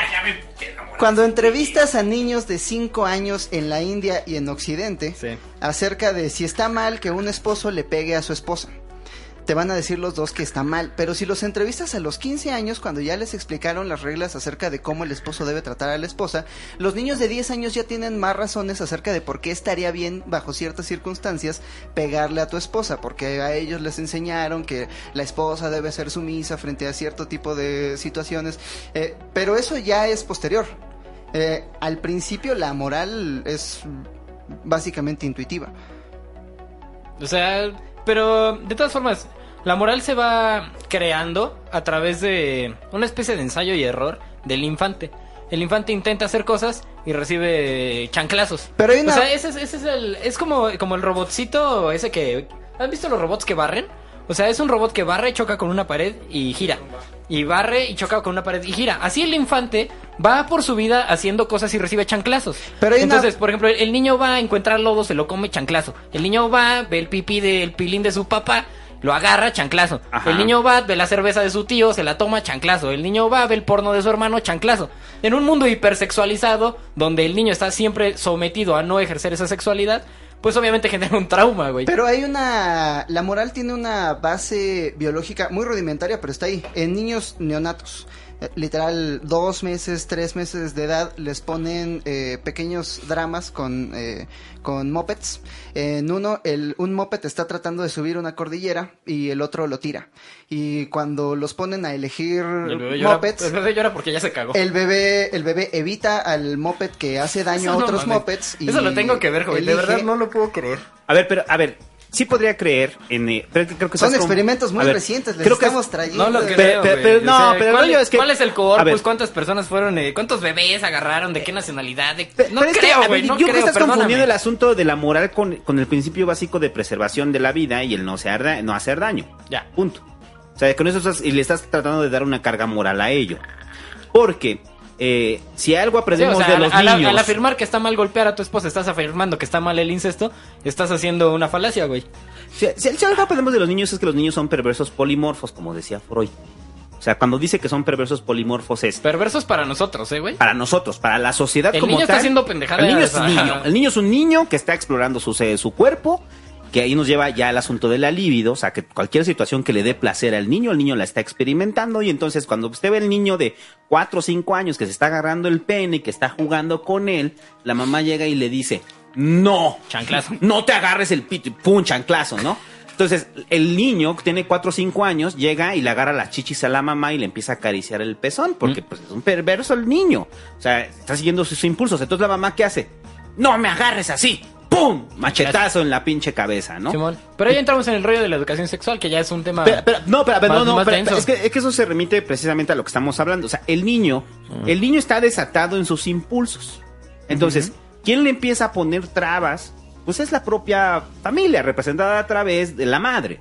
Entonces, cuando estamos, a- cuando dices que la moral puede ser instintiva, Intuitiva. intuitiva, perdón, que la moral puede ser intuitiva, estás descartando por un lado que toda la construcción, todo, todo, todo es, Oye, eh, espera, es esa, formación esa- social. esa- punto. esa distinción que acaba de hacer el Hobbit entre instintiva e intuitiva, pues ya más o menos le da la razón. Porque el niño, conforme va creciendo, aprende algunas cosas eh, y, y determina sus acciones a partir de más o menos lo que ha pensado Pero no de es una otras, intuición, güey. es un condicionamiento. Pero, o sea, Hay por un- ejemplo, el niño sabe que está mal agarrarle las chichis a su mamá. No, no lo sabe. Bueno, su mamá ya le dio el chanclazo. Lo aprendió a ya lo través del aprendió. chanclazo. Entonces, el niño ve a otra señora. y no le agarra las chichis. Así es. por intuición de que le van a dar otro chanclazo. Así Ajá. es Entonces, tiene precisamente sentido, como güey, lo que- formas la intuición. lo que Hay un el paralelismo directo Pero no es instintiva, es intuitiva hasta cierto punto. Y es por, y es por lo que nosotros no brincamos de un, de un pinche edificio. Porque sabemos que nos vamos a hacer cagada allá abajo, güey. Hay un paralelismo directo Pero hay otra cosa que quiero comentar, güey. de Piaget de los vasos. Hay un vaso más alto y hay otro vaso más chiquito. Como los vasos de Starbucks, al parecer se nos olvidó después, pero eh, lo- ambos vasos mantien- contienen la misma, el mismo Sí, fluido. pero, pero En eso se debe a, la capacidad de desarrollo cognitivo del niño. Sí, Ajá, pero el niño O sea, lo eso no, solo. no- sí, pero eso no tiene, o sea, eso Nadie no- se lo explicó No, no, no, y pero, él no pero nació esos son sabiéndolo. elementos, este, o es sea, la intuición.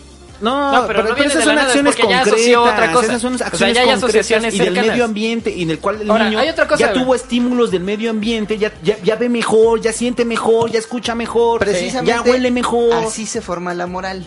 ¿A través de qué? A ¿De través de la experiencia. Y a través de los Sí, sentidos. pero la No, experiencia pero está a condicionada a un experiencia elemento social, social. a través de la experiencia simbólica. Hay una cosa, pero hay una cosa que quiero plantear ahorita, ahorita Pero, antes de que pasemos eso. si espera, la espera, espera. experiencia está- Hay una cosa, güey, así que está, bueno, dale, ese Si es el tema. Yo creo que ya, además- ya me tienen harto, güey. Si además de la sociedad, la experiencia está teñida por nuestros propios impulsos biológicos que están, que evolucionaron durante millones de años para no cogernos a nuestra mamá, eso implica que nuestros impulsos son parte de la experiencia. Nuestros impulsos y la sociedad son inseparables a la hora de moldear la moral, pero a la hora de representar la moral en la sociedad es intuitiva. Es a ¿no? la hora de moldear el, no el sentimiento ante la moral. O sea, yo pienso que eh, cuando se enfrenta tu emoción con tu razón en cuanto a lo que debes hacer, o sea, tus ganas de agarrarle la chichis a una vieja y tu no poder hacerlo, ahí es donde empiezan a surgir algunos problemas psicológicos y hay algunas confrontaciones de la psique y unas cuestiones ilógicas del ser que uno no entiende, que le da vueltas y que lo, lo fastidian y lo vuelven loquito. Es que ahí yo creo que ya Pero no le quiero dando- dar la razón a Freud. Eh, Lo que quiero ahora ¿Por qué no plantear, le por quieres dar la razón a Freud, cabrón? es que fíjate, hay una cuestión aquí chida. O sea, sí es lo que está planteando precisamente Freud. Ajá, pero va por ahí. El pedo es que ¿Cómo va... que va por ahí? Escúchame, pendejo. Freud. A ver, Escúchame, ver, pedazo de... a ver, Déjame las chichis. A ver. Déjame ahí, güey. Soy el David, soy el Suéltame. David. Mira, Suéltame. yo creo en Suéltame, esto que dice Freud, pero no le quiero dar ahí. la razón a Freud. O sea, No, aunque no es estoy todo. tomando un argumento de Freud, no le quiero No dar la razón a Freud. Ay, ay, Es muy viejo.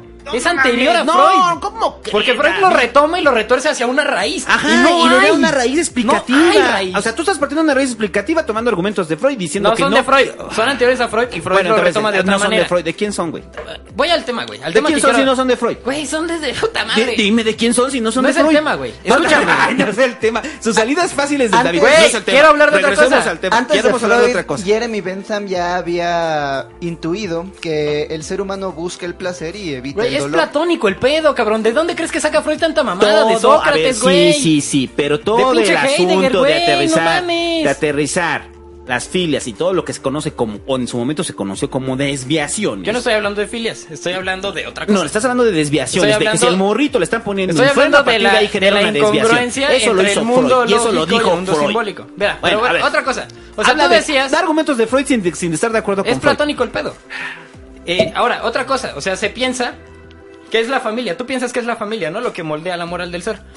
Pero es la sociedad la que moldea la moral de la familia. Ajá. Ahora les voy a, les voy a dar otra pregunta. de la otra, sociedad. otra familia, otra pregunta incestuosa familiar. O sea, si un padre o una madre y su hijo se aman, ¿está bien o está mal que hagan incesto? Depende de... que está más en ellos, no sé, como sociedad, Por eso. ¿qué rol tomas ante ese incesto? No, pero como sociedad dices, a ver, aunque se amen, está prohibido. Es tabú. Eh, es un tabú. Y lo van a romper de- porque se aman. No importa que lo rompan, que hagan lo que quieran, pero en general, las leyes en general de la sociedad dicen, usted no puede hacer eso. Pero si se aman. Está bien, son expulsados del grupo. Son expulsados de la sociedad y dicen, ustedes no pueden convivir O sea, aquí, güey. tú, tú, Rompieron las reglas que nos regían a todos, entonces como rompieron las reglas que nos regían tú a no todos... dejarías cenar pavo eh, en Navidad a- al hijo y a la hija que se amaron y que al padre y a la hija que se amaron y que se, No. se enrolaron. Tú No. los rechazarías de tu realidad Ujú. inmediata. ¿Tú, Hobbit, los invitarías a tu casa en Navidad? Nel, son raros. Son raros, son raros, güey. Sí, ¿para ¿Qué? qué? Es, es que ese es como el rollo, o sea... Esto, no es- en mi gala, su ¿Te imaginas la conversación pentecostal. con ellos? No, dos? es que, es que, vuelvo a lo mismo, o sea, el, el, el, el- el que hayas roto la principal regla fundacional de nuestra sociedad, La principal regla fundacional, y es que es la regla fundacional de nuestra La sociedad, regla fundacional es que existe la realidad. Ah, si te rompiste la principal regla que nos, que nos da forma como sociedad, entonces, ¿qué podemos esperar de Es ti como yo- individuo? O sea, es muy simple, ¿qué podemos esperar por, de ti como individuo? O sea, no pudiste, no pudiste controlar a tu chango, entonces como no pudiste controlar a tu chango, Ajá, güey, te metiste con tu hija, a te metiste pesar de con que tu se hija, amaban. a pesar de que se ama, sí, no importa. Te no odio. No, no, no, no te odio, simplemente es- te No- no, expulsamos. te odio, pero te deseo lo peor. No, no, tampoco. te Simplemente, odio, pero no te no, acepto. No, simplemente yo No no, te odio, yo pero no te tengo rechazo. por qué aceptarte. Yo no tengo No por tienes qué por qué aceptar. aceptar a nadie. A nadie, a nadie. Y yo- y- Pero rechazarlo por eso. Sí, o sea, no, yo te rechazo por eso. Sí, O sea, sí. no es como yo no tengo por qué Sí, aceptarte. porque no, no seas falaz, la ley güey. fundamental Yo te de rechazo por sociedad esto. y vivimos en una sociedad que está construida sobre leyes Muy bien, tácitas. Santo, muy y una bien, ley ¿eh? tácita es usted no se puede coger a su Muy hijo. bien, muy bien. Punto. Muy David, bien. ¿por qué defiendes el incesto? ¿Hay algo que quieras contarnos? No, yo no. ya dínoslo, güey. No, o sea, yo no es que- Tiene un primo, una prima. Fíjate una prima así como el David, pero Ajá. con cabello largo y lacio, güey. La Davidcita. La Davidcita. Ya, ya, ya, ya estamos ahí. Porque la... Es que, mira, COVID, no, no, no estés de tembloroso. Yo no, yo no estoy defendiendo o, o rechazando el incesto, estoy problematizándolo, güey. la- O sea, y me parece que es una conducta sexual Gaspar Noé tiene una, Gaspar Noé si tiene una quieres, güey. película al Es respecto. eso, parafílica. La evidencia Pero es demuestra que- que, en una Pero sociedad... el sana- asunto No. es que para que exista una parafilia tiene que existir una No sería una, normalidad. a ver, perdón. el Entonces el, ahí, incesto, el incesto no donde sería tú una estás parafilia. ¿eh? El incesto no sería una parafilia. es una anormalidad. Es una normalidad, pero no es una parafilia. Bueno, está bien. O sea, porque hasta las parafilias son normales, pero el incesto sí está mal. ¿Sí? es Porque muy divertido, yo vuelvo a lo mismo, es, una, es ley fundacional. Hay, o sea, dentro de las leyes fundacionales también existe el no matarás. O sea, vas a decir, Sí. ah, ok, mucha gente se, se mata a otros cabrones. Simón. Pero son de esas reglas que nos dijeron, güey, están establecidas y como están establecidas son las que le dan este, estructura Sí. a la sociedad. Si no las respetáramos, esto sería un Ajá. desmadre. ¿Sabes qué? ¿Sabes qué, Santo? Entonces, el, si ese individuo, si, si un individuo no puede respetar esa ley, no puede convivir en Sí, sí, sí. sociedad. Mira, güey. vea, a lo Punto. que voy, a lo que voy, ya, ya aterrizándole y, respondo a la pregunta del juez de por qué defiendo el incesto. Punto número uno, no lo defiendo, me vale verga. Y Punto te lo, y te lo digo claro. No lo rechazo, güey. No lo rechazo. O sea, pero tampoco lo defiendo. Lo que, a lo que voy es que es una individualización de la sexualidad. Una, ¿Qué? in- una ¿El- individualización ¿El incesto es más. una individualización de la sexualidad? Sí, muy, muy extraña, muy inusual, porque hay mucha gente que tiene demasiados tabús, como el santo y el hobbit. Es que no son tabús. Y sí son tabús, está prohibido. Sí, pero eso, igual lo mismo, son reglas fundacionales de nuestra sociedad. No Bueno, puedes quebrantar las es un reglas tabú. fundacionales O sea, de no nuestra comes sociedad. caca, es un tabú. Aprovechando, No, no, no, no, no. aprovechando tu ejemplo. Pero es una individualización es de la sexualidad. El, eh, es que va más allá de la, de la sexualidad. El amor del padre y la madre es la primera forma del amor que conocemos. El amor entre ellos dos es la manera en la que nuestras, nuestras primeras experiencias nos explican que debe ser el amor y la sexualidad.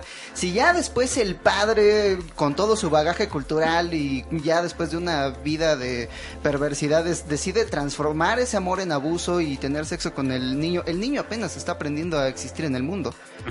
Entonces, eh, ahí por eso lo rechazo, porque no. Pero ahí estás que hablando de abuso y estás hablando de violencia. Básicamente. Eso sí, pues la violencia no está, no me parece tan agradable, güey. Eso Es que ese es como el pedo, la mayoría de Pero las no, o relaciones sea, de lo ese que voy es tipo... como violencia a ver, a contra ver, no en- violencia. En una, en, en- en una educación familiar en la cual se respeta este principio básico de la ley de prohibición del incesto, no tendría... Todos son felices. No tendría por... No, no, todos son felices, pero no tendría por qué surgir eh, una relación incestuosa, ¿no? O sea, lo que voy es que hay un trasfondo de una persona que comete incesto. O sea, es, eh, o sea, una persona que comete incesto no es una persona que sea una persona súper normal y que de repente diga, ay, me enamoré de mi Oiga, hija. mira, a lo que voy, ya. santo. No, o sea, santo, no, santo, no, güey, no pasa Pero así. mira, el, el asunto es que distingamos dos tipos de, de etapas del incesto. Distingamos. Dos tipos de etapas del, del incesto, güey. O sea, una en la que el, el hijo o la, o la hija tiene deseos por el padre o la madre, o el padre tiene deseos por la hija. Esa es una primera etapa. Surge un deseo, surge una atracción, surge una pulsión. Y eso es normal. Y la, y la segunda etapa del incesto es cuando se rompe esa, pero esa es barrera. distinto, es cosas completamente distintas. A ver, y esto es algo que les va a malvibrar a todos, muchachos. En algún momento, Está a punto de normalizar el incesto. no, no, no, de forma consciente o inconsciente, no es incesto, pero sí hay impulsos incestuosos. Ha de haber un- en algún momento pudo haber un impulso incestuoso, ya sea de si usted es mujer de su padre hacia usted, o si usted es hombre de su madre hacia usted, o si usted hacia su madre, o de o si usted es niña de niña hacia su padre, o de niña hacia su propia madre. Eh, es normal. Hay una diferencia entre que tengas estos impulsos y otra cosa que A los que lo lleves a la realidad y lo Ajá. concretes. O sea, estos impulsos Sí. existen. O sea, de, de que hay unas relaciones edípicas y hay unas relaciones eh, de lo que es mal llamado el asunto del complejo de Electra, porque Sí. no es propiamente así. Eh, pero bueno, de que hay esas ¿Pero por qué pulsiones, está mal llamado? porque no lo, o sea, no lo utilizaban como, o sea, no, el complejo de Electra como tal no lo, o sea, no, no, no existe tal cual el complejo de Electra. O sea, no, no es la contraparte del, Del- complejo del de Edipo. O Ajá, sea, el es- Edipo es del hijo a la madre y la Electra lo hicieron como de la niña al eh, padre. como para tener una compensación, pero ahí para Freud entra más el asunto de la envidia de pene, que es una cosa completamente es muy distinta. distinto a Ajá. simplemente tener una pulsión por el padre. Exactamente. Pero de ya sea- pasaron muchos años desde Freud. Ya, Ah, podemos, sí, ya muchísimos. podemos admitir que la envidia de pene es una mamada. Sí, es una mamada. Una No, mamada es una estupidez. Hay, hay un chiste, que, eh, bueno, cuando... O sea, cuando estábamos en la universidad, precisamente uno de los maestros que teníamos en el, en el rollo, cuando trataba de explicar el asunto de la sexualidad de las mujeres, es que decía, las mujeres quieren ser penetradas porque la envidia de pene les lleva a desear un pene Quieren su propio pene. quieren su propio pene, pero como no lo pueden tener, desean ser penetradas para tener su propio pene. Y entonces en ese momento en la universidad decías, ok, creo que yo paso de aquí, o sea, esto no está Esto chido, está güey, esto está muy demasiado. raro, ya me voy, este... ¿Saben qué? Mejor Chido. vamos a las islas a echar una chela porque esto está bien culero y no me porque esto agrada. se está poniendo raro. A ver, pero, pero si hay un asunto de, o sea, cuando yo, porque yo sí creo en el asunto de la envidia de pene, no bajo este simbolismo, Ajá.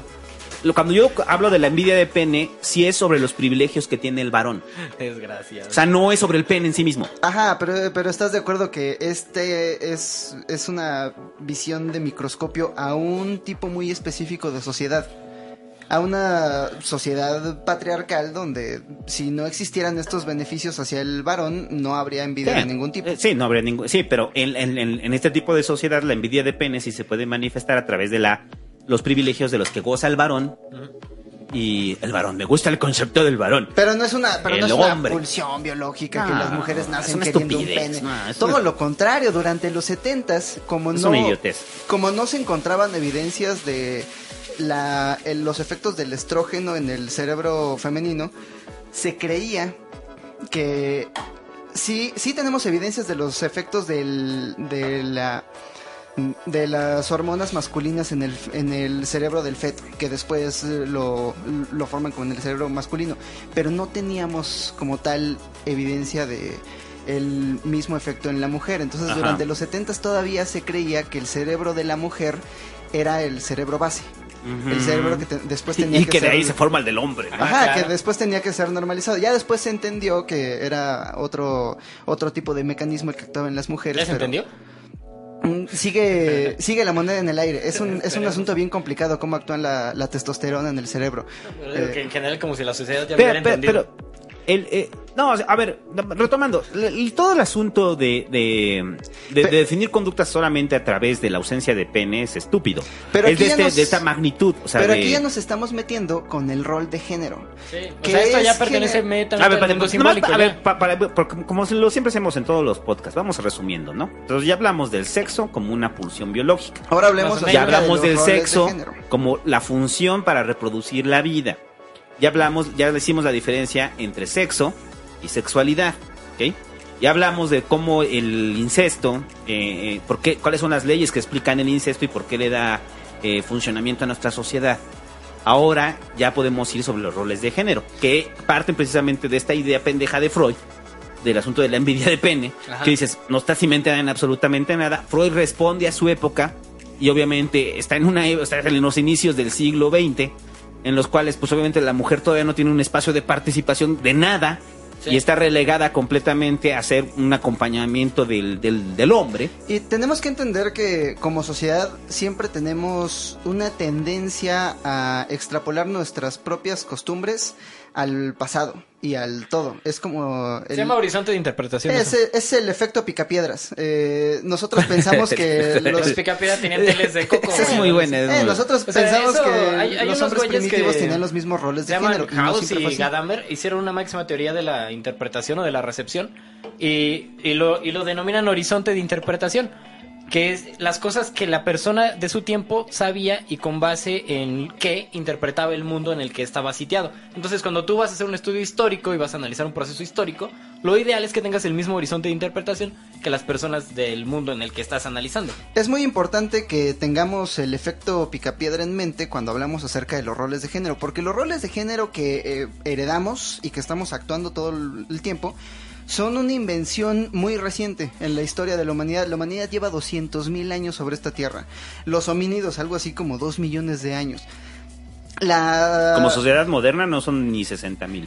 Y el patriarcado como tal, el, el origen de el, el- el hombre, antes, antes de que los más derechosos de nuestros escuchas se enojen, ah, ya dijo patriarcado, ya le voy a quitar. No, el patriarcado es, es real. Esta institución de que el hombre es el jefe de la familia y la- las mujeres son básicamente eh, mercancía para intercambiar por tierras y por, y por favores. Sí, pues es algo de las sociedades bélicas. Esto es una respuesta a la, al desarrollo de la propiedad privada, de la tierra, de la De herencia. la guerra, güey.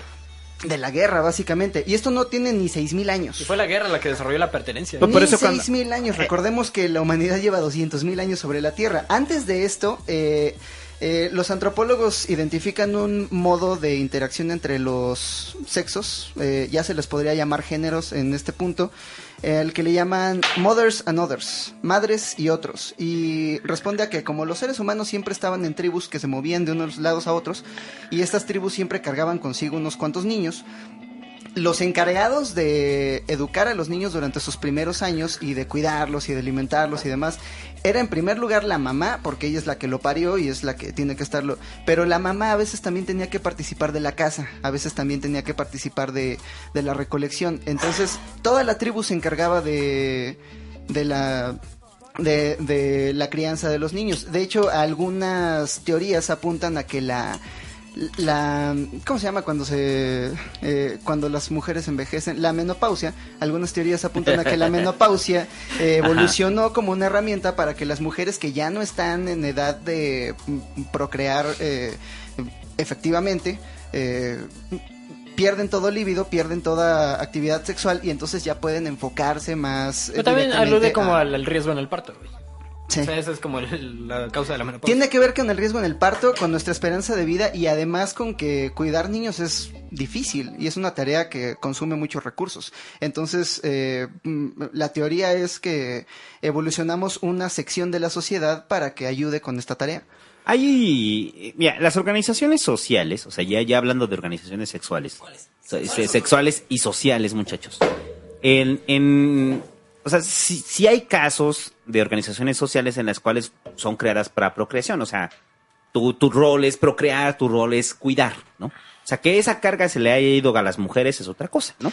Hay sociedades actuales en las cuales el rol del hombre en el cuidado de los hijos, o sea, eh, y, y el rol de la mujer proveedora, digamos que es normal. O sea, como es que esto ya lo hablamos en algún momento sobre el asunto de que esto es una gran construcción social. O sea, todo esto es una gran construcción social. Los roles de género como se establecieron es una construcción social. Defenderlos de forma etológica y, y como estos ejemplos que siempre dan de es que las mujeres eran recolectoras y los hombres cazadores. eh, yo tengo, yo Nah. tengo un punto Eh, muy, muy grande espérate, que decía al deja- respecto, güey. Déjame terminar ese punto. O sea, porque Mm, ese, bueno. es, ese es el punto simple bas- eh, eh, y basiquísimo que todo el mundo dice. Es que, la, por ejemplo, cuando dicen, es que las mujeres son mejores diseñadoras. Claro, porque tenían Porque que ir en los campos, güey, y tenían que recoger las flores y tenían que recoger las mejores, este, las mejores cosechas. Este, eso es estúpido. Entonces, esas son, son construcciones sociales. Eso que dices sí está mal y te voy a decir por qué, güey. A ver, de- déjame terminar ese punto. Sí, El, el, porque no, no termino, cabrón. No me dejas Pensé que terminar ya, nunca. pues es que les das vueltas. El rol del cazador, obviamente, si hay un rol de cazador, sí por la fuerza. En las mujeres, el, no es que las mujeres tengan una mejor visión para recolectar cosas, simplemente responde a las características biológicas de cada, eh, eh, de cada género. Además- las mujeres no tenían la fuerza para corretear al mamut, güey. Entonces, tanto nosotros como otras especies, los machos eh, en general pueden salir a la casa, pero también pueden salir las mujeres. En nuestro caso, los fuertes eran los hombres y eran los que podían perseguir al mamut y organizarse. Si las mujeres tenían que cuidar a los niños o que tenían que recolectar los sembradillos, eh, lo hacían en su momento debido a sus características biológicas y de género.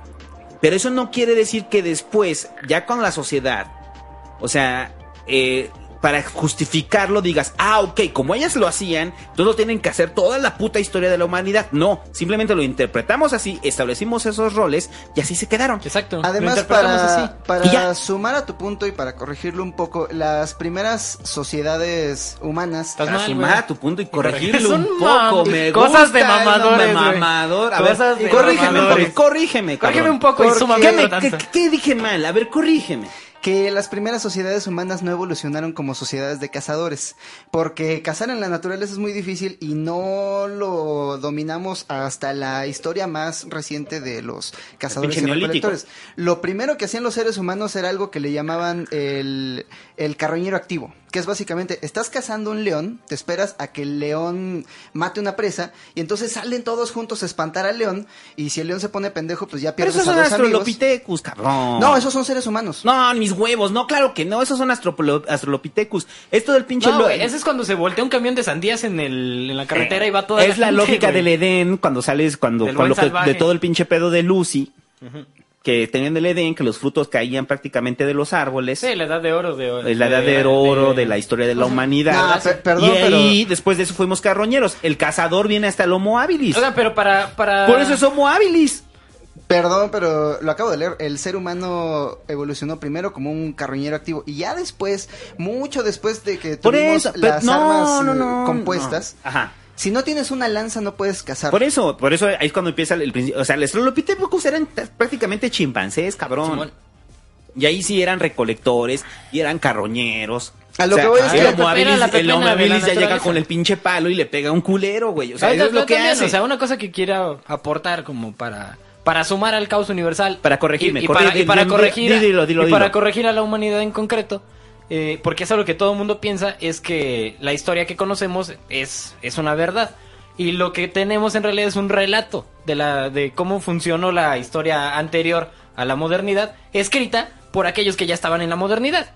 Entonces hay un chingo de ejemplos de civilizaciones que se han desconocido porque la sociedad que dominó fue la que escribió su, su historia y interpretó con base en sus referencias cómo había sido el pasado edénico de los seres humanos. Por eso es como tan difícil hallar si, este, civilizaciones No, son apro- matriarcales. son- son O Por eso es aproximaciones. difícil hallar este, religiones matriarcales. Por eso es tan difícil hallar ejemplos antropológicos matriarcales. Porque fueron escritos por civilizaciones occidentales patriarcales. Ah, Pero- pero, pero- ¿qué me dices de no. Tomiris, la nómada? Por eso te digo, hay un chingo de ejemplos Pero- así pero- chiquitos, así pequeñitos, así incluso actuales, donde ¿Qué- sí hay matriarcado. ¿Qué me dices de Boadicea? Pero todos son una Pero no fueron los que persistieron, güey. O sea, no fueron, no son las historias, la historia que se cuenta es la historia de los grandes cazadores, es la historia de los unos, es la historia de los troyanos, güey. Es la historia de Por eso digo que son de los- aproximaciones. de los o sea, hindús que iban a no, cazar. O sea, güey. no está, o sea, o sea, es una Y forma eso en es la muy cual importante para entender cómo entendemos nosotros a los, a los, a los homínidos anteriores a nosotros. Es el efecto picapiedra, güey.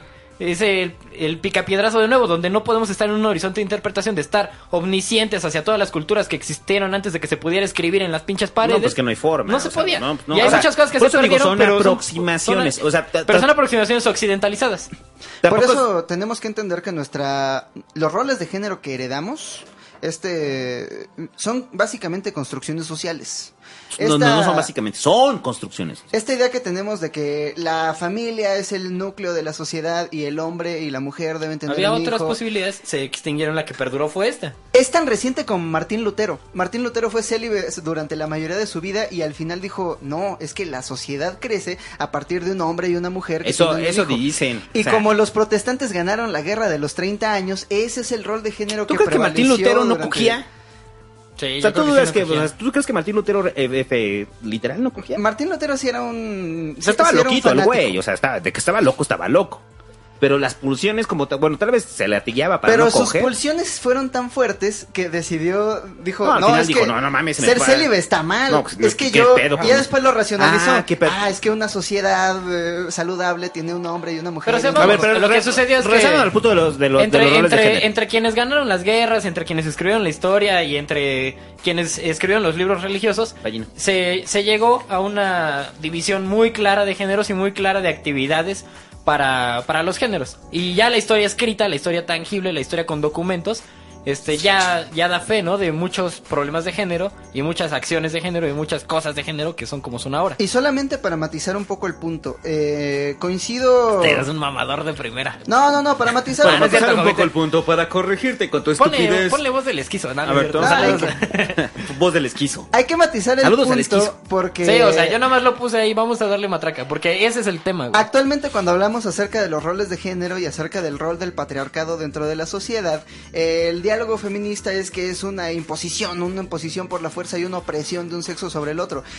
No olvidemos Sí. que, pero no olvidemos que durante muchos, muchos, muchos años, hasta hace 100 años, y me estoy viendo generoso, 100 años, 70. hasta hace 70 años, la vida en la superficie de la Tierra era precaria. Tenías que vértelas con falta de comida, tenías que vértelas con enfermedades, tenías que vértelas con trabajo arduo. Inicios Entonces, del siglo XX, o sea, todas las historias de los pinches este, chinos ahí trabajando en Estados Unidos con condiciones miserables. Esto no era una impos- Aquí, esto no era una imposición de un No, sexo sobre no el es que otro. los godines vivan muy contentos. Esto era la única colaboración que funcionaba dentro de las ciudades, porque sí, Tomiris podía ser la lideresa de los de los escitas y matar a Darío el Grande, pero dentro de las ciudades esta era la colaboración que funcionaba.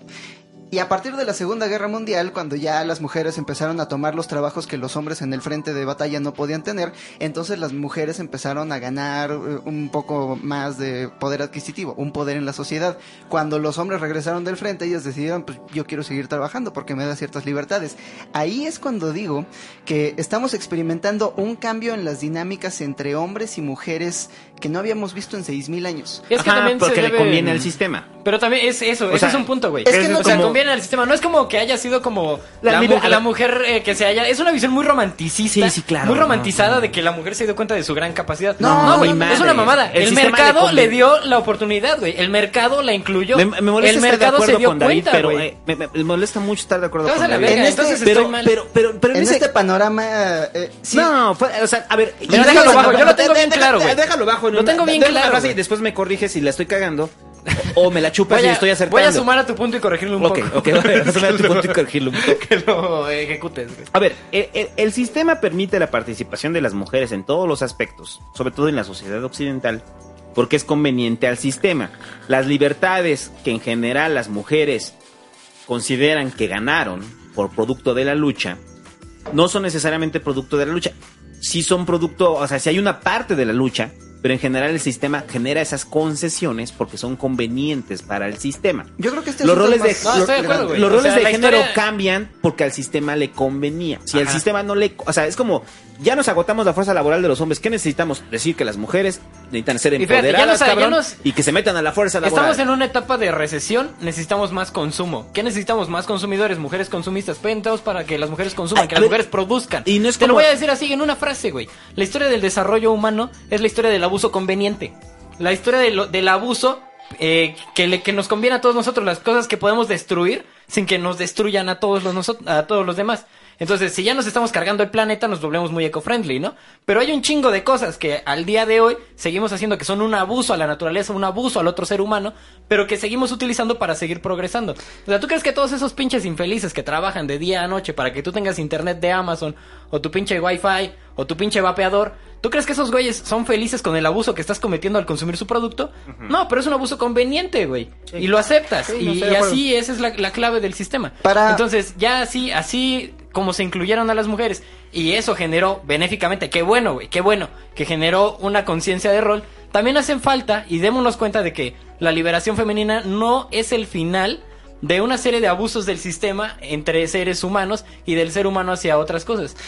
Sin Solo- que lleguemos al punto de congruencia donde lo más congruente del ser humano sería suicidarse, no es tal, pero se puede llegar a una coexistencia pacífica. Solamente para matizar un poquito, porque cuando los cuando los escucho hablar acerca de es lo que le convenía al sistema, me imagino unos Illuminatis en un cuarto No, oscuro. no, no, no, a ver, eso es, diciendo, es lo No, que yo güey, quería no mames. Vamos o sea, pero por favor, vamos no es una- a o sea, meter a no, las no, no, no mujeres es una Tú, tú, güey, tú eres parte del sistema. Hay una A dinámica dentro del propio Ajá. sistema. A ti, y cabrón. hay una fuerza dentro del sistema O sea, por que ejemplo, lleva a hacerlo. No es una mesa a los de culeros que individuos, toman la decisión. Es una cosa que lleva a los individuos a actuar. Y es una suma de individualidades y una suma de individualidades de quienes detentan, rebote el, de conocimiento quienes detentan el poder tanto político como económico. Y su poder individual, y que son una no pero es una suma de poderes o sea porque entonces en la política dicen saben qué hace falta que las mujeres voten. Saben qué hacen falta que las mujeres este también participen en trabajos de eh, en trabajos que realizaban los hombres es Sí. una suma de individualidades y de ventajas de cada uno de estos individuos que en general son líderes o sea líderes de comunidades empresariales y demás o sea, Sí. pero no es una gran mesa de culeros tomando decisiones. Son inercias del propio Son sistema. inercias de, la- Es como de, lo- los, de es- los habitantes de la sociedad. O sea,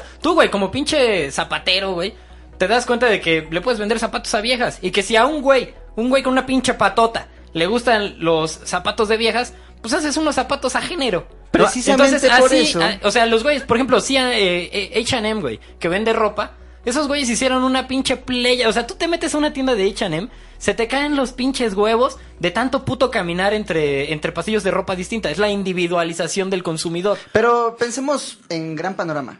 Es- Eh, es- es- No, no, no. O sea, pe- o- o a ver, pendejos, pe- pe- su pinche visión limitada me No, caga. es que, es que me da risa porque va. panorama. O sea, hay unos Illuminati que es el gran panorama, no. Hay unos individuos que son los actores, no. Hay un gran panorama. No, no, no, es que yo creo que el, el cambio de dinámicas entre hombres y mujeres es mucho más grande que el sistema. Y es tan más grande que el sistema que está a punto de romperlo. Porque en el momento en el que los hombres regresan de la Segunda Guerra Mundial, tienes el doble de, emple- de, em- de empleados potenciales y el mismo número de empleos. Eso significa que ahora tienes más competitividad entre los posibles, eh, entre la- las personas que Ah, podrían tomar esos simplificador empleos. ese pedo. O Eso sea, no- ni siquiera regresó el doble de gente, güey, para empezar. Y en segunda había un chingo de puestos ahí no ocupados. Pero actualmente sí tenemos el personas que no tenían un lugar en la sociedad ahora sí lo tienen y los roles de género están cambiando. Los Sí. roles de género se están volviendo obsoletos. Y mientras que las mujeres tienen una Algunas misión partes de ese rol, sí. Mientras que las mujeres tienen una misión como género, que es conquistar to- todavía más derechos, que es alcanzar una verdadera equidad entre los géneros, el rol de género de los hombres quedó obsoleto. El rol de género de los hombres responde a una realidad que ya no existe. eh, sí, eh, no, no, eh, a ver, es que ese no es el pedo, o sea, de que se están transformando, se están transformando, A lo pero... que voy es que la- no le convenía el sistema. No, claro que le conviene- este Claro que de- sí, no, claro la que individualización es la clave del sistema postmoderno. Este cambio o sea, el hecho de que haya tantas estás aplicaciones. estás- estás No, negando, no, estás negando la posmodernidad, joder. Sí, güey. o sea, la, la O sea, estás negando. La La- individualización del género es la posmodernidad, güey. La posmodernidad es precisamente la trascendencia del sistema anterior, es romperlo. No, por eso, pero cuando estamos es la evolución eh, del sistema anterior a través de la individualización. O sea, es, es la, La extremización del sistema anterior. La O sea, posmodernidad es ¿tú la crees caída que la posmodernidad es la caída del sistema capitalista? Güey, no mames. Es la caída de todo. Es la, Es la caída, de todo y la es la caída del poder, no, la caída del poder del, de la caída del poder del Estado, la caída de las tradiciones, el ascenso del individualismo y el ascenso del capitalismo como detentor del el poder en los individuos. Es la caída de toda ideología y el ascenso del individualismo. la individualidad Es eso. eclécticas. A ver, sí, sí, eh, es, poníamos el ejemplo de los eco-friendly, ¿no? O sea, cómo el propio sistema generó mecanismos para que el eco-friendly sea un elemento vendible. ¿Cómo, cómo vendemos popotes de, no sé, de alguna, de, de nopal, güey? O sea, de- ¿cómo hacemos para que los eco-friendly se sientan bien en el consumo? No, ¿Cómo no. hacemos para que las mujeres se sientan frase, bien en el consumo? O sea, lo que estamos discutiendo es que al mercado le conviene que haya más géneros. Al mercado le conviene Es lo único que el- quiero el- afirmar, al güey. mercado le conviene establecer variaciones en los roles de género porque entonces tienes más mercados a los cuales venderles. Así de simple. Sí, eso, O sea, si yo punto, soy gay, yo soy gay, este, chino, Negro. ne- chino negro que habita en la Ciudad de México Ajá. y me identifico con los trans Y con los nazis. y con los nazis, van a vender. Te venden Dr. Martins. Ajá, o sea, a, a lo que voy es que no, sí, todo ha sido permisivo de acuerdo al sistema. O sea, Pero cuando el sistema, cuando el sistema ya no le conviene, no, cuando el sistema no le conviene realmente no pasa. Pero Pero se filtran cosas. No, pero... no, pero no pasa. O sea, no pa A ver, un ejemplo simple. La, la Rusia de Putin. ¿Por qué no pasan cosas que le convienen al. O sea, cosas que están en el mundo occidental, como el- los matrimonios igualitarios, independientemente de la sociedad conservadora? ¿Por qué al sistema económico ruso no le conviene que los gays sean eh, un público objetivo a los cuales venderle? Porque Ay. las marcas rusas o el mercado ruso todavía no tienen una plataforma para construirlo a partir de eso. Cuando tengan una plataforma van a decir, ah, es business. Es que ¿quién detenta? Ah, órale, Fíjate, cámara, te, voy a hacer, te voy a hacer una pregunta. No sé, Ahorita no es ¿Quién, Disney. quién- acepta, Rusia- quién acepta los matrimonios igualitarios? ¿El mercado o el Estado? ¿Y quién presiona al Estado? mercado. ¿Quién presiona al Estado para que, para que esa ley pase o no pase? En los Rusia- consumidores, los usuarios, el mercado. En Rusia, Rusia. específicamente sí se puede rastrear la homofobia hacia unos cuantos individuos que están imponiendo su ideología sobre el resto de la sociedad. En Chechenia se me escapa el nombre del... Unos cuantos individuos. No, güey, la sociedad rusa es sumamente conservadora.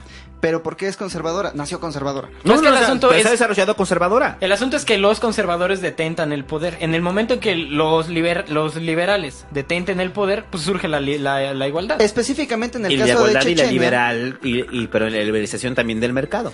Específicamente en el caso de Chechenia, se me olvida el nombre de este dictador, pero es un buen amigo de Putin que tiene una cuenta de Instagram donde sale con perritos y demás, pero su imagen es de masculinidad, su imagen es de fuerza y masculinidad porque no le queda nada más, no tiene un buen mercado, no tiene buenos servicios sociales, entonces tiene que vender su propia fuerza. Y para vender su propia fuerza, su chivo expiatorio son los homosexuales. Y actualmente en Chechenia hay campos de concentración donde están metiendo a todos los homosexuales. Hay una sociedad homosexual, hay un mercado homosexual, pero no está Pero es que no sucediendo les hace por- sentido porque obviamente no tienen elementos para poder venderle a esos homosexuales. Y porque en el además este individuo está imponiendo su visión de fuerza y de masculinidad sobre el resto de la sociedad. Ajá, pero, pero pe- pensarías que, o sea, es como si Stalin hubiera impuesto esa visión y entonces toda la gente dijera, ah, sí, claro. Ahora, también hay una cosa que gays". tienes que tener muy Pero, clara, espérate, nos estamos es que- desviando, ahí ya vamos a regresar porque sí, nada más que- para terminar ese punto, para cerrarlo, es que, o sea, yo pienso, para cerrar ya mi participación en esto, en este tema, lo prometo, es que, o sea, no es que en Rusia se, se diga, ah, es que mira, en, en- del otro lado del charco ya son posmodernos, vamos a dejar la modernidad nosotros, vamos a dejar de ser un estado totalitario, conservador y vamos a volvernos todos posmodernos. No, pues es una transición que lleva muy poco tiempo en realidad. No, y lo han intentado, pero la fuerza del Estado es demasiado fuerte. Pussy Por Ra- ahora, o sea, lo que Pussy voy es que es una es una tendencia y, y lo que tenemos, o sea, no es una una cultura posmoderna global. Lo que tenemos son dominantes culturales geográficas. El caso específico de Pussy Riot es una banda de punk en Rusia que estuvo tratando de mover ciertos valores. Tocaron en el Vive Latino. Ajá, eh, pero cada vez que tocaban las encerraban. Entonces, mientras eso siga ocurriendo, no van a florecer. Pero es una tendencia, a lo que voy, o sea, no es como que ya, ya, ya estamos en la posmodernidad, uh, todo el mundo es posmoderno, uh, no. La posmodernidad es una dominante cultural, como, La- a- como actualmente también hay nazis, como actualmente también hay cristianos, como actualmente también hay satánicos, como actualmente La, también hay pelones. la tendencia de la dinámica entre sexos, eh, por no llamarles géneros, eh, yo la veo muy, muy, muy clara en las últimas elecciones presidenciales de los Estados Unidos. Eh, ¿Quién era el adulto en la sala cuando estaban Donald Trump y, y Hillary Clinton?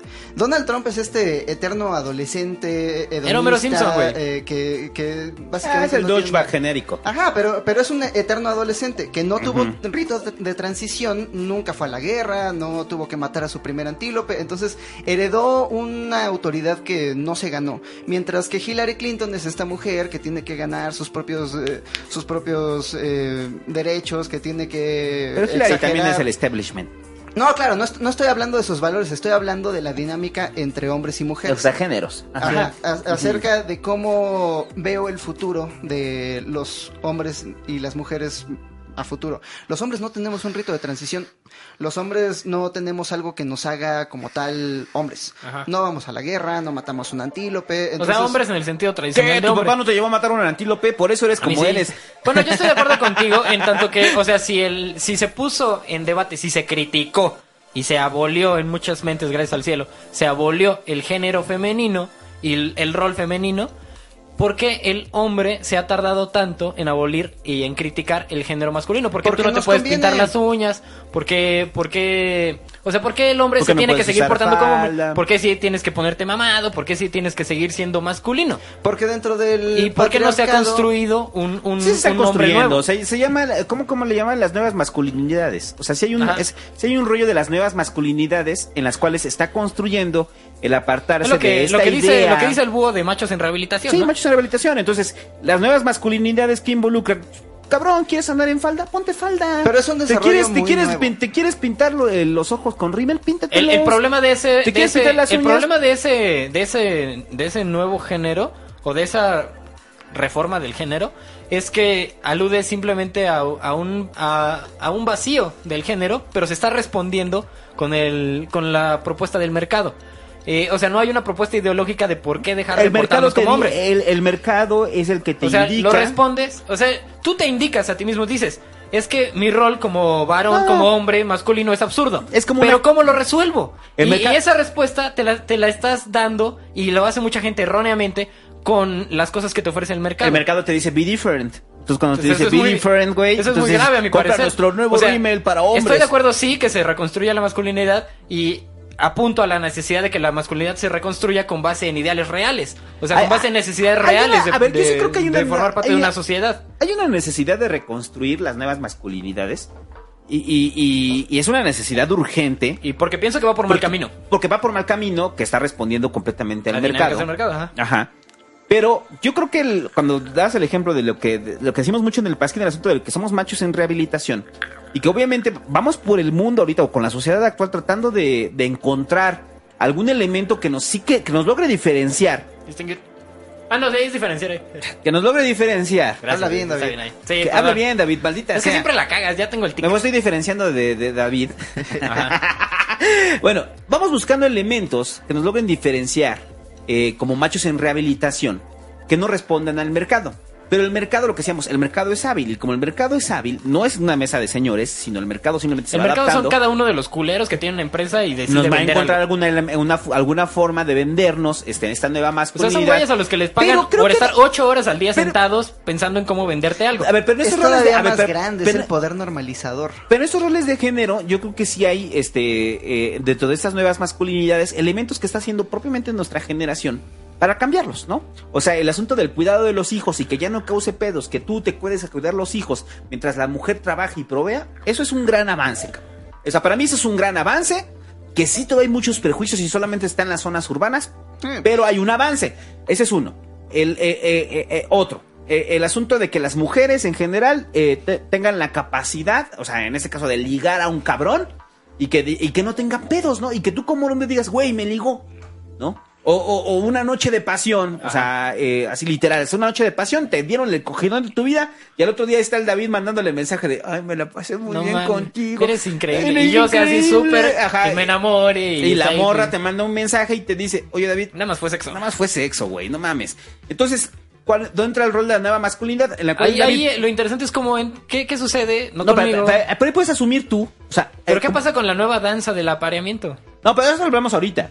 Pero la juez es que ahí puedes asumir tú y decir, no hay pedo, está Ajá. bien, güey, ya, o sea, me dio, fue un cogido de una noche. Esas son las nuevas masculinidades, o sea, las nuevas masculinidades en las en, en una, en una lógica de machismo atroz, ¿qué dirías? Pinche vieja puta, de mierda, se acuesta utilizó, con vale todos. verga. ya viste ese güey, pinche mandilón, lo mantiene en su vieja y ahí está de pendejo lavando los trastes. Creo que esta lógica, que, que se resume en el asunto de macho en rehabilitación, está ayudando a- al asunto de cambiar los roles de género. ¿Cuál es este, el de, Aún de así, macho en al rehabilitación? ¿Qué? El de macho en El rehabilitación. de macho en rehabilitación. Ah, sí, sí, claro. Este sería el de macho en rehabilitación. Yo ya, este, Es una puta. yo ya, es una puta. O sea, Es una o sea, cualquiera. ¿Por qué se acuesta conmigo y al siguiente día le mando un emoji y, y no me contesta? O sea, es, es sumamente molesto. ¿Qué clase de mujer es ¿Sabes esa? qué creo? O sea, mi mamá cuando conoció a mi papá, porque siempre dicen cosas así. Ah, no, perdón. Siempre dicen cosas así. Mi mamá cuando conoció a mi papá, o- pues, mi mamá era una señora respetable, muy respetable. Dejó virgen al Se daba a matrimonio, respetar. Se daba a respetar. El problema ahorita es, en una noche de antro, ¿tú crees que se dan a respetar? Ya no se portan como damas. No, no, no, y les mandas un mensaje y te dicen, oye, solamente fue sexo, ¿qué soy yo? ¿Carne? ¿Qué O sea, pasa? la que es carne es ella. ¿Sabes? Así se les llama. Ese es nuestro macho en rehabilitación. Ese es un macho de, de veras. Nosotros machos en rehabilitación. Entonces, a lo que ves que los roles de género sí responden al mercado, pero se van a ir transformando. O sea, tampoco le veo tanto pedo. O sea, Pero a- ¿estás de acuerdo que esta ruptura de los roles de género nos abre la puerta a abandonar por, por completo el género? No, no se puede abandonar. No, no, no, no. Eso yo creo que ya es. El santo no lo puede. No. Dilo, no se puede abandonar el género. no se puede abandonar el género. Si el Cuando tienes género pene, es- tienes pene y ya. No, pero a lo que voy es que si el género es una construcción social... Estoy de acuerdo con el Hobbit. Y nos sabes, da o sea, la- mira, nos da la posibilidad de construir géneros de acuerdo a Sí, nuestra... a individualizar a a las necesidades. en extremis. ¿Sabes No, por qué? ¿Sabes, por qué pequeño, pequeño santo con pelo? Porque te iba a decir santo, güey. No se me fue el pedo. ¿Sabes por qué? Este, porque vivimos vivimos en un mundo de mentiras. Vivimos vivimos, en una ficción, Hobbit. ¿Estás de acuerdo conmigo en que vivimos en un en una en un pacto colectivo de realidad? Ñe, con gradientes. Degradados. A ver, pe- pe- O sea, pero estás de acuerdo conmigo en que tú y yo asumimos que la realidad existe. Existe, sí. A ver, Lo asumimos. Y no lo podemos demostrar, pero lo asumimos. Por, conveniencia propia. Y tiene necesidades A- implícitas. asumimos eso. Entonces, los nuevos géneros de la humanidad tendrían que responder a estas necesidades del siglo XXI. el asunto ahí no es que, siglo XX. fíjate, o sea, nos, nos, invent- nos creemos las cosas más probables que nos han contado. Nos, las, cre- nos creemos la realidad, nos creemos el rol, porque tenemos una capacidad abstracta, una capacidad de abstracción. Y en, en ese sentido nosotros nos podemos abstraer tanto que ya no creamos ni en la realidad misma y que seamos una mente pegada a un cuerpo. Sucede que la sexualidad le pasa algo, algo muy parecido, que se está alejando, o, o que tiene esta posibilidad más bien, la, la sexualidad tiene la posibilidad de alejarse del cuerpo gracias a la capacidad abstracta, o gracias a la capacidad de, de abstracción. Tú puedes vivir una sexualidad sin cuerpo, o, o tú ya no necesitas del cuerpo para muchas cosas, no solo la sexualidad, para muchas cosas de la vida humana ya no necesitas del cuerpo. ¿Sabes a qué me recuerda? Me Al recuerda más o menos eh, cuando, cuando era más joven y salió el Skyrim en línea. Yo era muy fan del Skyrim, tan fan que fui el primero en bajar así el pinche Skyrim en Lo línea. recuerdo, fue hace. Era como por 2013. Ajá, 2013. Me pasé como dos meses encerrado en mi casa jugando Skyrim en línea. Y después de que me aburrí de las misiones, empecé a conocer gente. Y en una de esas, conocí una elfa una literal elfa que se veía así como sabrosón, empezamos a hacer Su personaje. juntos. Su personaje se... Y ya platicando con esta elfa le dije, oye, pues qué pedo, ¿de dónde eres? No, pues soy de Inglaterra. Oye, ¿y tú qué? Ok, y me dice, mira, voy a ser muy honesto contigo. Soy un cabrón. Yo participé en la intervención de Afganistán. Yo soy un soldado, soy un hombre musculoso.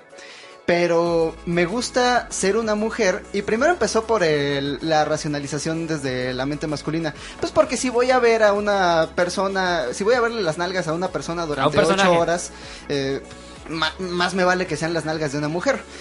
Pero por otro lado me dice, pues es que me gusta más el estilo de juego, me gusta más la interacción y por ejemplo me gusta más la atención que otras personas como tú me, me ofrecen. Ajá. ¿A qué voy? Completamente separado del cuerpo y de las necesidades de la realidad, este güey puede vivir el género que él quiera. Conforme la sociedad contemporánea se va alejando de las necesidades que nos imponían épocas anteriores, tenemos más flexibilidad a la hora de definir nuestro propio género y, y qué cosas lo moldean. Sí, o sea, lo tenemos que crear nosotros. Sí. Es casi una necesidad de crearlo. Si tú ya no vas a tener hijos, Ajá. ¿qué te ata al rol de, Fíjate, ese, de madre? ese- ese es un, eso es un tema que la religión supo bajar en su momento, que, que, lo, que lo vio el Papa y que dijo, estos güeyes se me están deschavetando. O sea, lo, la gente se está dando cuenta de que puede obtener la recompensa del sexo sin, ali- sin liarse con una mujer.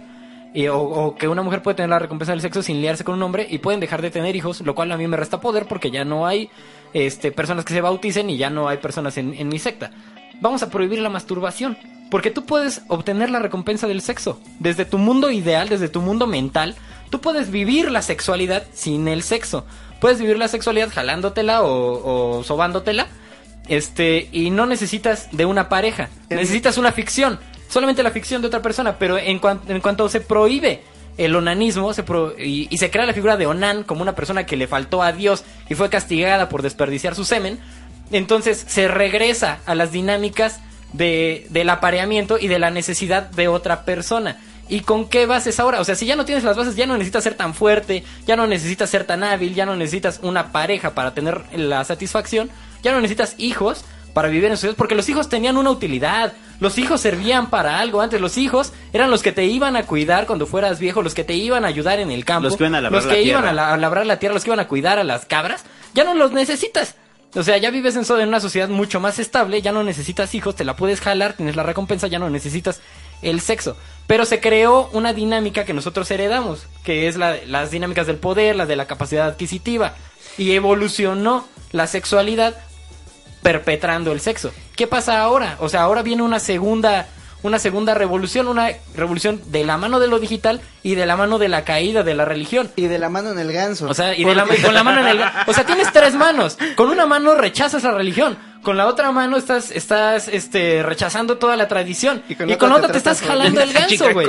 Entonces, esto, esto nos puede llevar a un punto donde las, la- las Como personas Ganesh. se autosexualicen, pero sigue existiendo, y esta vez fue el mercado el que trajo la necesidad de no aislarte, de no dejar de pertenecer a la sociedad, seguir consumiendo, seguir creciendo en sociedad, tener un trabajo estable, comprar cosas chidas y ligarte una morra con base en lo que eres, con lo que haces y con lo que te gusta. En la, ver. en la novela de Ready Player One hay un capítulo buenísimo donde este güey eh, se compra una máquina sexual. Este, fíjate, muy parecida a la que tú muchos años antes eh, inventaste en tu propia novela, que es una máquina de realidad virtual sexual. Y él decía, pues es que todos los genios se masturbaban.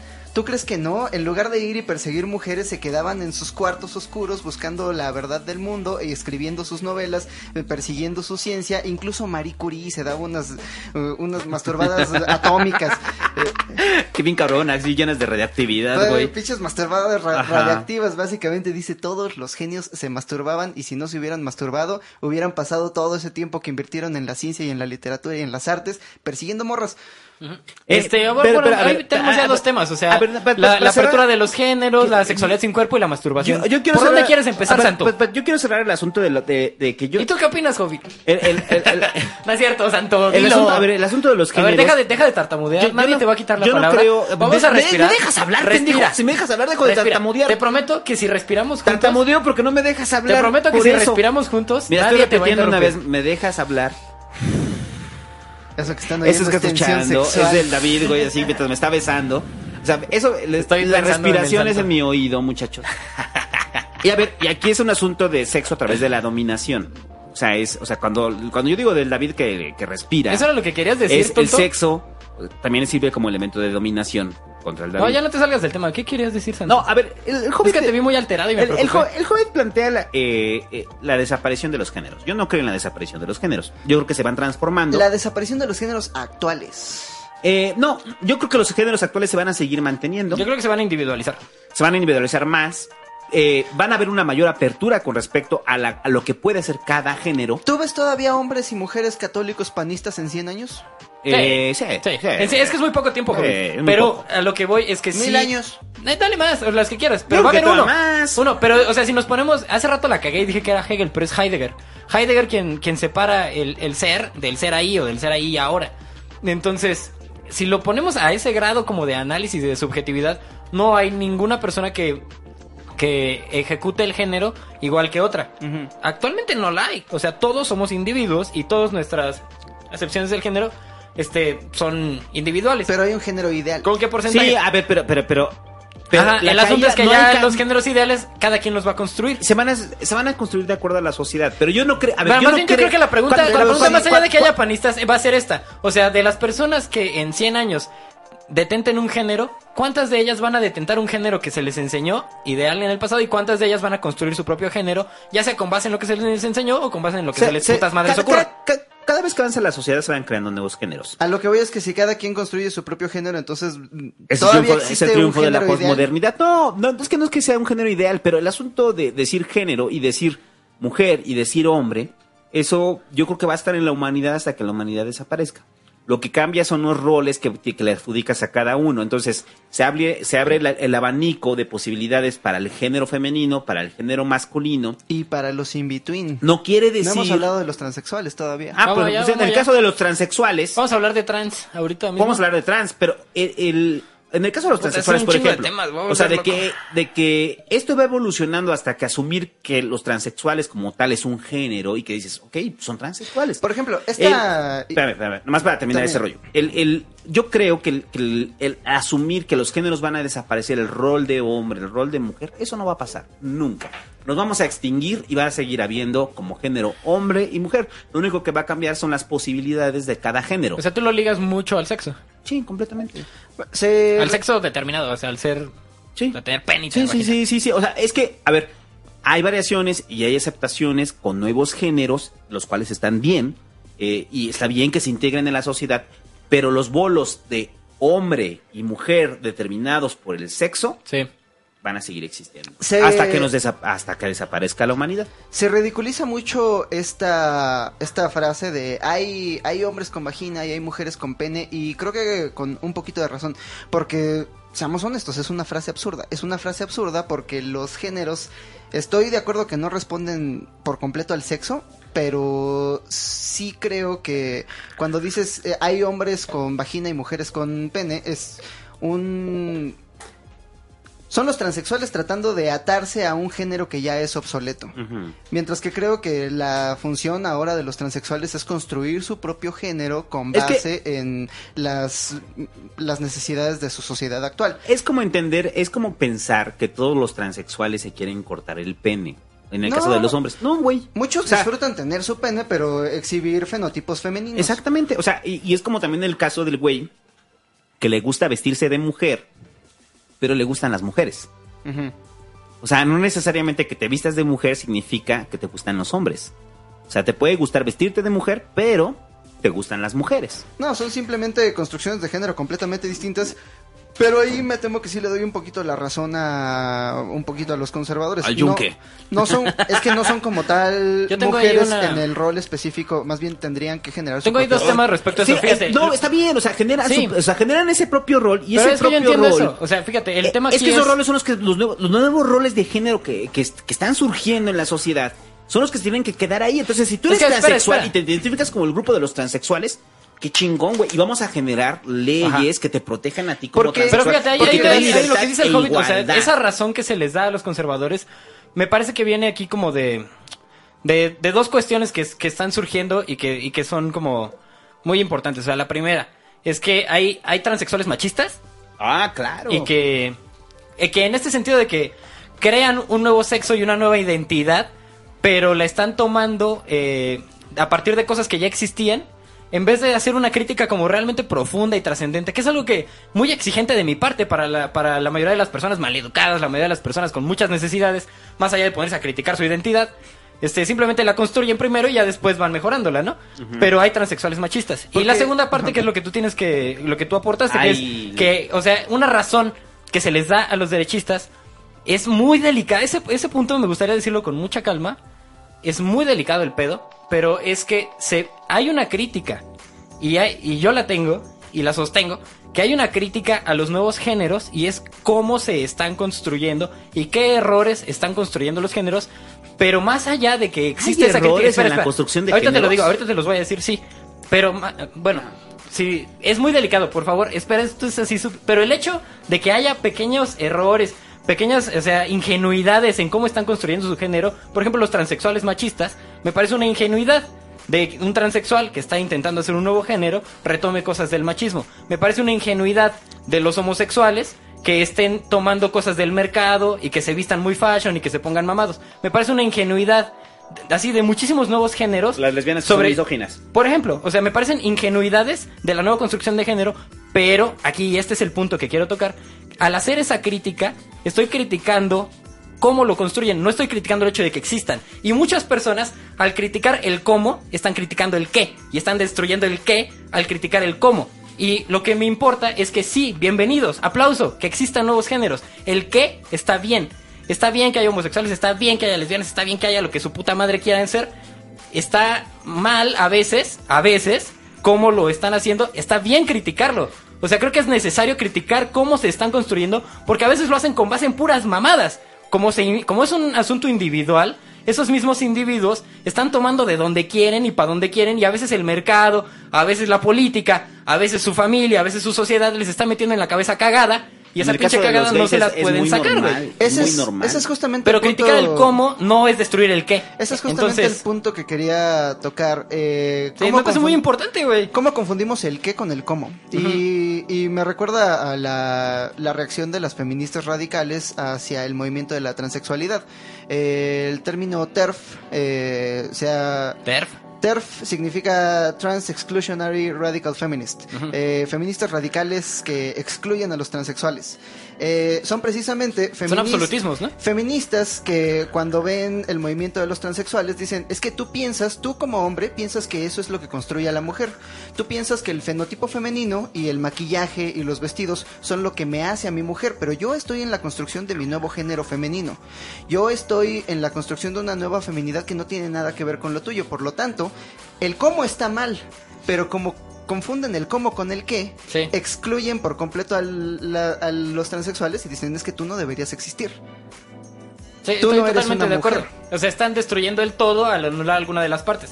Es un silogismo ahí de, de aceptación. Pero estás de acuerdo que hay, es una confrontación donde debería haber un diálogo. Sí, y tiene que haber un diálogo además, como le digo al santo, güey, respira y escucha, con calma. Este, este pedo es muy, muy pinche delicado. Porque así, a- al ir criticando algunas cosas, parece que te estás destruyendo el todo. Y es una, y es una cuestión que tenemos así. O sea, cualquier pendejada que criticas. O sea, no me gusta cómo sabe la cerveza modelo. Uy, qué delicado. Nada te gusta, no tomas. Que tiene mucho que ver con el tribalismo también. Eh, mucha, ahorita es el chiste, pero mucha gente tiene, tiene este asunto de que escuchan la palabra patriarcado y dicen, ah, patriarcado es la palabra que utiliza la tribu contraria a la mía. Entonces yo, eh, si dices patriarcado, yo no voy a, eh, yo no voy a escuchar lo que tienes que decir. Cuando en realidad debería haber un diálogo. Sí. Debería haber un diálogo entre, entre las distintas partes para, para- para- Che, Fernando. Ahorita Fernando nos está poniendo filtros de Instagram. Sí, está, yo soy Power Ranger rosa. Bueno, sí, este, pues sí. O sea, critiquemos, o sea, está chido, yo creo que está bien que critiquemos cómo, cómo se están construyendo los géneros. O sea, incluso yo parto de mi necesidad individual, la inicial. O sea, yo como machín, yo, güey, yo como David, ¿cómo critico mi masculinidad? Y el santo, pues, o sea, si al santo le gusta vestirse y ponerse tacones, está toda madre, pero ¿por qué tiene que ser machista? Ese güey, con muchas de las actitudes que tiene, pues es algo que él también tendría que criticar en su, en su mismo ser en vez de pensar. O sea, si nos estamos saliendo del absoluto de mujer y hombre, ¿por qué caer otra vez en críticas absolutistas? O sea, de, de una crítica de una, un trans tiene que ser así y este es el trans. O por ejemplo, todas las letras que se pone al lésbico, gay, bisexual, transexual, transgénero, queer, más y más. Ese y más. LGB, O sea, LGBTTI. es una necesidad, es una necesidad conservadora, tradicional, histórica de etiquetar en cosas concretas algo que es móvil, algo que tiene Pero también, es un, degradados. a ver, pero también es un sentido de identidad, güey. O sea, eso hay que dejarlo claro. O sea, Pero es que, fíjate, a sentido- puta, le acabas de dar al clavo. Voy a respirar y voy a dejar que te tragues tu papa y que digas tu punto. Pero te voy a decir algo bien cabrón, güey. son sentidos de identidad. Entonces, la misma comunidad genera sentidos de identidad y de pertenencia. Pero ¿estás de acuerdo que esto responde a una... Pueden responder al mercado. Te lo voy a decir, pueden A ver, bueno, tú vas a decir eso que responden a qué. Responde a una época en la que estamos construyendo nuestras políticas a partir de las identidades colectivas. Sí, Es que espérate, el asunto a aquí, ver, déjame ese es el terminar problema ese- que tengo. Cállate, déjame terminar ¿Y por qué si dejas hablar al hobbit, No, güey? a Nada más porque se están manoseando desde ni hace una ni hora. Yo acepto su homosexualidad, güey. Acepto vergas. su jotería de los dos. Está toda madre, güey. Que criticando las que críticas y diciendo acepto su homosexualidad. Está bien, la acepto, güey. Está chido que se amen y que se digan sus cosas, güey. Pero no mames. El rollo es que para darle identidad, o sea, o sea las identidades están Es generando que estás partiendo ya de un problema que, o sea, tengo que Todos destruir en este momento todos antes de que avances. grupos Te lo tengo que decir que- ya, o porque sea, estás eso hace mal. rato me brincó muy estás cabrón. mal, güey, y estás caminando O sea, sobre creo el que, camino estás, a incorrecto. ver, creo que estás haciendo una crítica sobre cómo los grupos construyen su identidad. O sea, creo que eso es lo que estás Eh, criticando. no, te estás, te estás equivocando con esa palabra. No son los grupos, son como los individuos construyen No, su identidad. ese es un grupo. No, güey. Es un no, grupo. claro, ese es el problema, güey. Ese No, es el es pinche problema. Son individuos la comunidad, que gay- construyen. la comunidad gay es un grupo. No, bueno. Y como un comunidad grupo gay disímil, güey. Es un grupo caótico. Es, y te has dado cuenta de que es un grupo con diferencias en sí mismo. Y que es un grupo que Hay una tiende a polarizarse. enorme. ¿Por qué? Pero porque cada porque son individuos. uno- no puedes- son a ver, individuos. a lo que voy es que Cabrón, como un individuo- cada a uno ver, de los un ojetes a ver, un que forman individuo una que comunidad ver, es un individuo. A ver, tomen turnos. Deja- Uno a ver, y dos. Un individuo. Ay, ¿por qué él es el uno? Tú como individuo. Azar. Me lleva a la verga. Como individuo que no perteneces a esa comunidad, no puedes hacer una crítica como debe, cómo deben ¿Por qué determinar. no, pendejo? No mames. A ver, No mames. No puedes hacer una O crítica sea, sobre. A ver, ¿me dejas ¿Por qué eres terminar? pendejo? ¿Me dejas terminar? ¿Por qué eres pendejo? A ver, déjame terminar luego tus argumentos pendejo, simplones. güey. No Sí, puedes. no me has dejado decir no, nada, No cabrón. puedes. No me dejas decir nada, pinche estúpido. O sea, no puedes dejar, no puedes hacer una crítica sobre cómo Claro los puedo. grupos Me canso del ganso.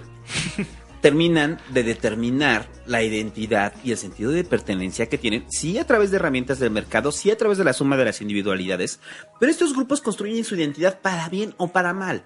No, nadie les va a decir cómo tienen que construir su identidad, ellos la construyen. Y si la comunidad gay está cimentada en la superficialidad, sí, es algo Carnal, que a ti, espera, es algo que a ti es no una mamada. Es algo que a ti ah, no, estás diciendo. Es, hay algo, es algo que a ti no te gusta. Punto. No te gusta. Pero no quiere decir que los grupos no tengan el simple derecho a la autodeterminación. Sí. Y creo que toda la comunidad y todo, el todo este trasfondo de la comunidad LGBTTI, cada uno de ellos está buscando su propia voz. Como, como esa suma de, de individualidades Es que, carnal, y estás suma de elementos externos. Estás confundiendo crítica con violencia. No, no, no. Yo, yo, yo no, yo estoy No, diciendo. yo jamás. Nunca sería incapaz. No, no, no. ¿Puedo- es que yo, dar yo- una yo- opinión yo No, creo voy que- yo, güey, voy yo yo. no creo que, vas, o sea, es que yo no, yo no creo que te competa, pues, con determinar, Claro que me compete, o sea, soy un, grupos soy se un animal político, güey. Todos somos un animal político, pero ellos están en el asunto de la identidad de Daniel sus propios Moreno derechos. Yo no creo que tengas el, el- la capacidad ni la crítica, a- a- o sea, del derecho a la crítica hacia cómo se No construyen los grupos. ¿quién me da y quién me quita el derecho a la crítica? Estás mal, Santo. El pertenecer verdad, al grupo. Perdóname, güey, pero, No, no, yo- o sea, nosotros sí como animales políticos tenemos derecho a criticar todo cuanto existe, criticarlo, dar nuestra pinche opinión por el simple hecho de estar vivos y ser parte de esta experiencia. Es incluso parte de la virtud del ser humano, según, o sea, según Aristóteles, según Platón, tu es parte de la virtud del, po- del animal político, decir lo ver, que piensa y participar de la vida política. por eso existe ese podcast. Y si alguien me puedes, escucha, güey, y externar tu quiere- opinión. Puedes externar tu Ajá. opinión. Yo no los estoy obligando, ¿eh? Puedes externar tu opinión. los estoy obligando. Pero la injerencia. Pero el hecho que de- me digas no tienes derecho a criticar, No claro que derecho. tengo derecho No, a no, decir no, lo que no, se me no, dé la es puta no- gana de lo que quiera. Sobre todo no tienes derecho Esos güeyes tendrán el derecho a de aceptarlo, la libre determinación de un grupo al que no perteneces. Pero es que mira, tonto. es, que te estás confundiendo en algo, güey. O sea, el problema, según yo, Es tonto. lo que genera el caos entre los, las comunidades, lo que genera ese, ese- esa- esas diatribas entre las comunidades que se autodeterminan, es que son personas que forman parte de una comunidad y que están determinando cada uno su sexualidad, pero que al final tienen la necesidad y el deseo de formar parte de una comunidad. Pero era mucho más fácil antes formar parte de una comunidad porque todos asumíamos un mismo ideal de macho y las mujeres asumían un mismo ideal de hembra. Entonces había mucha más cohesión. Pero en el, en el momento en que cada uno asume un ideal de sexualidad propio y se van acercando con los que más se parecen a sí mismos, ya no hay un solo ideal. Y cuando se están criticando hacia, hacia entre ellos, sobre es que esto de tu ideal no me gusta, esto de tu ideal no me gusta a mí, esto de tu ideal no me gusta a mí, empiezan a surgir roces y cohesiones, cuando lo que debería de surgir es una aceptación a la crítica y una cohesión, ya no como parte de un grupo que está, o sea, sí, sí políticamente sí, buscamos derechos y buscamos inclusión, pero esos mismos derechos y esa misma inclusión que necesitan todas las personas por su sexualidad también la busco yo. Mi opinión... Sin, sin, Sí, sin no cogerme a eres- ningún hombre, güey. Yo no eres- también deseo que esas personas puedan casarse entre ellos. Y yo también Sí, pugno pero tú no- políticamente tú- para que lo Tú no logren. eres reprimido, tú no eres violentado. Mi opinión va un poco por ese lado. O sea, tú no eres Eh, violentado. O sea, como tú no eres violentado, tú puedes ejercer tu Eh. opinión libremente, güey. Personalmente, mi opinión es que el acrónimo LGBT es una falla en el sistema. ¿Por qué? Una falla en el sistema porque esta oportunidad que tenemos para reinventar los géneros eh, a partir de las necesidades mucho más laxas de la sociedad actual, eh, esta estas nuevas libertades ocurren al mismo tiempo en el que las mecánicas del mercado nos están empujando hacia una política de identidades. Una política marcada por la obliteración del individuo, donde el individuo tiene todo el poder adquisitivo que quiera. Tú puedes comprar todos los, eh, todos los cosméticos que quieras, pero no tienes poder político a menos que seas parte de un grupo. Necesitas aliarte dentro de un- una tribu más grande que tú mismo para tener cualquier poder político. Entonces, si quieres tener poder político que responda a tus necesidades sexuales y de identidad, necesitas atarte a una identidad. Y al atarte a esta identidad, estás perdiendo un poco de tu propia individualidad. Sí. Entonces, en el idea, en, En una visión el- utópica. En una visión utópica, todos los seres humanos, todos los individuos tendríamos voz y voto en el transcurrir de la sociedad.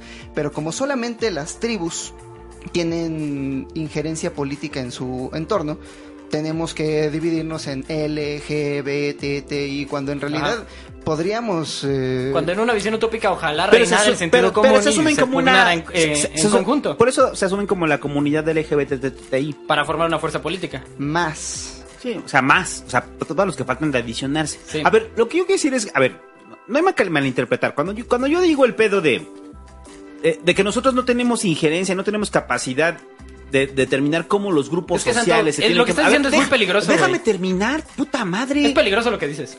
A ver, cuando yo digo que nosotros no tenemos injerencia sobre cómo se están determinando los grupos, sobre algo que nosotros no entendemos, o sea, hay una diferencia entre nosotros querer tener injerencia y hacer una crítica sobre ellos. Puedes hacer una crítica, lo que quieras. El asunto es que tú ya estás tratando hacer prácticamente una injerencia. Sí, pero, ¿Cuál? Sobre pero- los grupos. Pero ¿Cuál la injerencia? Mera, pero la mera existencia de estos grupos es un síntoma de la falta de voz que el individuo tiene en el transcurrir político de su sociedad. Eh, el- el- Más bien, arreglemos la sociedad para que todos los individuos tengan voz y luego para que tengan la capacidad de expresar la voz como se les dé la chingada gana. O sea, Y luego ya ni si lo, quieren, si lo quieren a ver, si lo quieren expresar de forma superficial a través del mercado, Ajá. están en su derecho. Ahora te quiero hacer dos preguntas, güey. O sea, ¿te interesa saber por qué creo que es peligroso lo que dices? Y segundo, ¿qué injerencia crees que quiero que tener en esto? Sí me interesa, a ver, dime. ¿Y qué injerencia crees que quiero tener en esto? Yo creo que sí estás marcando el. Estás O partiendo sea, del ¿les estoy dando un deber ser? No, sí, sí, claro. Estás partiendo desde el ánimo visceral de lo que tú crees. O sea, de que. ¿Qué- qué- qué quiero que sean? Si, este grupo. O sea, si, por ejemplo, la comunidad gay. La ¿Qué quiero que comunidad sea? quieres que sea alejada del mercado. O sea, porque lo estás planteando güey, de- específicamente en el asunto del mercado y la superficialidad y de los mamados. O sea, tú estás planteando que la comunidad gay no necesariamente se tiene que concentrar en ser mamados, en ser superficiales y estar vinculados al mercado. ¿Y qué si ellos quieren serlo, güey? Pues que lo hagan. No puedo hacer nada al respecto. güey. Pues está bien, eso Lo- es lo, lo que yo más- estoy diciendo. La injerencia que quieres tener ahí es esa. Pero es que no es injerencia, es una crítica.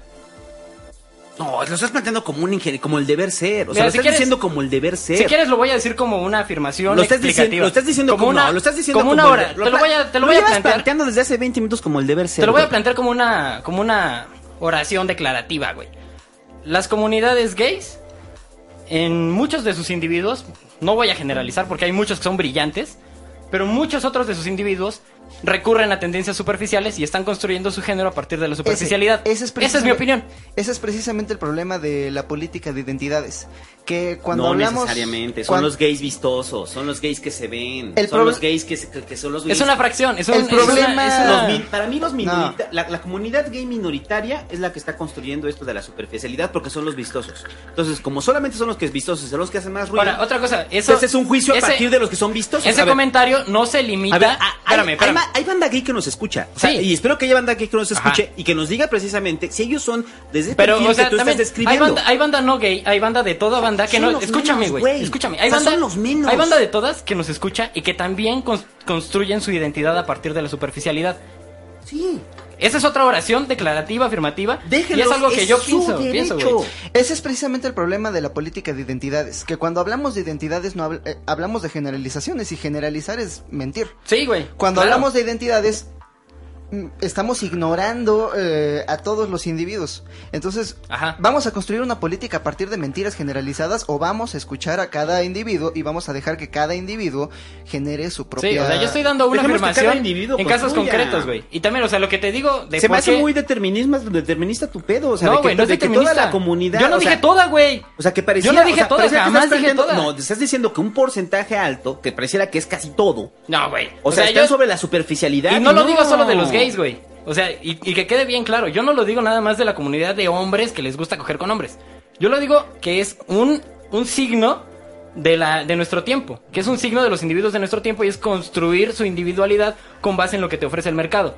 No es de los gays. Se, se extiende a la sexualidad, sí, güey.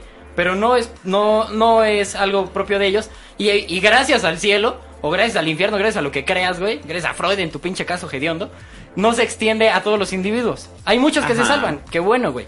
No en sé, cierto Yo porcentaje. creo que la, la gran mayoría de la comunidad gay no es así, güey. O sea, no, no los veo así. Personalmente no, No me importa interesa... tanto, Son los vistosos. O sea, no importa es, que sí, tanto. es igual, o sea, es como pensar que, to- que toda la sociedad se construye sobre su No importa, superficialidad. o sea, lo que importa es que, o sea, es una te observación de haces- te eso. ese juicio sobre los que son vistosos. Y como esa observación, güey, o sea, Santo, como esa observación que yo hice, hay un chingo de observaciones que se tienen que entender como observaciones de individualidades, no observaciones de generalidades, güey. Personalmente no me Por interesa... eso es peligroso lo que tú dices, cabrón. No, porque o eso sea, no es peligroso, es peligroso el hecho de que me digas que no puedo decir una afirmación de algo que estoy observando. No, No, porque claro que- O sea, es peligroso generalizar, tu- sí, observación es determinista, güey. No, güey. O sea, tú la malinterpretaste, Tu observación cabrón. parece, parece No, la malinterpretaste No. totalmente. O sea, la entendiste Sí, muy mal. ver, porque yo no quiero generalizar en nada, güey. Sí, la malinterpreté.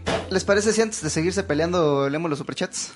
Bueno. Eh, ni madres, vamos a coger. Te pasas este es de el verga, podcast de sexo. Ahorita Eres nos- pendejo, Nos vamos a dar un cogido. Ah, espérate, porque no hemos hablado de eso nada más para antes de ir con los superchats. Ah, ya tenemos el... El asunto de la, vela. de la sublimación de la violencia que lo hablamos al inicio, la sublimación de la violencia Ahorita a lo través del sexo. eso, ¿no? O sea, me parece ya como un tema aparte. Este, pero espera, nomás quiero dar la ejemplificación de por qué vamos a coger en el cuarto. Mm, bueno. Hay un ¿No era por amor? no, no es amor, David, es, es sexual. Ah, bueno. Hay un rollo que en el cual plantea de que toda actividad sexual siempre implica un nivel de violencia y de dominación del otro. El filtro. O sea, porque muchas veces pareciera que este sentido de que el sexo, sí, la sexualidad simplemente es unión y que la sexualidad muchas veces simplemente puede ser llano y cruel egoísmo, muchachos. Como lo que voy a hacer ahorita con David en lo que leen los superchats. Va a ser llano y Voy cruel a ser egoísmo, egoísta. Me va a clavar ya- el diente, Llano y cruel el egoísmo con el David en el cuello, muchachos. Slavoj Žižek tiene una opinión interesante y a ver si ahorita Tiene varias de en muchas el cosas. tema donde habla acerca de la sexualidad eh, contra el amor. Para él eh, todo el mundo tiene una versión muy individualizada del sexo que solamente se rompe a través del amor. Ah. Entonces, cuando tienes sexo sin amor es básicamente masturbación con otro cuerpo humano. Ajá. La única manera de interactuar realmente con otro ser humano en una actividad sexual es a través del amor, Ajá. a través del diálogo. El sexo sin amor, como, di- como dice Woody Allen, el sexo del amor es de las experiencias más vacías, pero de las experiencias más vacías es mi favorita. y superchats, muchachos. Eh, Eduardo Velázquez dice... Fernando Pero es que tengo la tablet ya aquí a la mano. Este... Ahí está el. Fernando, está el Fernando ahorita en el... Pero publicando... con con el Fernando está publicando las actualizaciones del podcast aquí en el Instagram de Migala, que es migala.mx. Como dice el el Instagram. El Instagram. Oye, ¿y vas a soltar la cara del hobbit ahí? ¿Sí lo estás En el soltando o no? No me lo permiten. ¿No te lo permite el patrón, José Luis? No, porque si después no, no podemos explotarlo y sacar dinero. Ah. Entonces, Ay, me van a ver la cara y no me gusta. El libro siempre es mejor que la, peli- peli- vaya que la película porque el mejor efecto visual es la imaginación. Eduardo Velázquez dice: Hola perro, saludos desde Guanajuato. Saludos a, Saludos, Quiero ir a Guanajuato, Guanajuato. se ve que está chido. Eh, Carlos Vences dice: ¿Cómo es la cara del hobbit? Eh, a ver, vamos a hacer Nunca una lo sabrán, descripción. por- ¿Has visto Porque- Calamardo guapo? Multiplícalo por mil. Yo he visto la cara del Hobbit, pero es como un signo de interrogación en mi mente, yo no lo recuerdo. Eh, Sebastián García Gallardo. Le pusieron filtro de Naruto Está bien ahí. chingón ese filtro de Naruto. Si YouTube, Instagram me spamea para ver mi gala, ¿será una forma de control de la red neuronal o es una revolución en los contenidos? Gracias por todo. Jorge Todd. Pues lo hace, eh, o sea, YouTube lo hace cada día más deseable, se hace a mismo cada día más deseable para ti. O sea, si te gusta mucho mi gala, punto número te lo agradezco. Punto número dos, seguramente hay cosas más chidas o mejores o igual de chidas.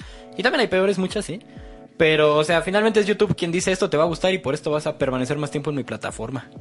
Jorge Todd, lo prometido es deuda para el bolillo. ¿Cuánto Es- donaron? Es broma, saludos, los escucho en podcast. 100 pesitos, donó Gracias, Jorge Todd. Todd. Muchas gracias, Juan Jorge. Carlos Pa'l bolillo de Currichi. 100 pesos. Gracias por tan buen contenido. Saludos a mi amigo Alondrix. Díganle que ya escuche al menos este podcast y donó 50 ¿Cuál pesitos. podcast? Pues este, mi gala. A ver, Alondrix, ¿te pones verga o qué? Carlos Sarmiento donó 20 pesitos. Saludos a los tres y a todos los migalanes. Gracias. Los migalos. José Daniel López Jiménez donó 25 pesitos y dice, ya están las playeras de la economía del amor. ¿Vamos a hacer o no vamos a hacer? ¿Cuándo vamos a hacer esas playeras? Sería un oximorón venderlas. Sí. Los vamos a regalar entonces. Eh, a los Patreons. que Ya te como dije que no me gusta regalar nada. No, las vamos a cambiar por suscripciones.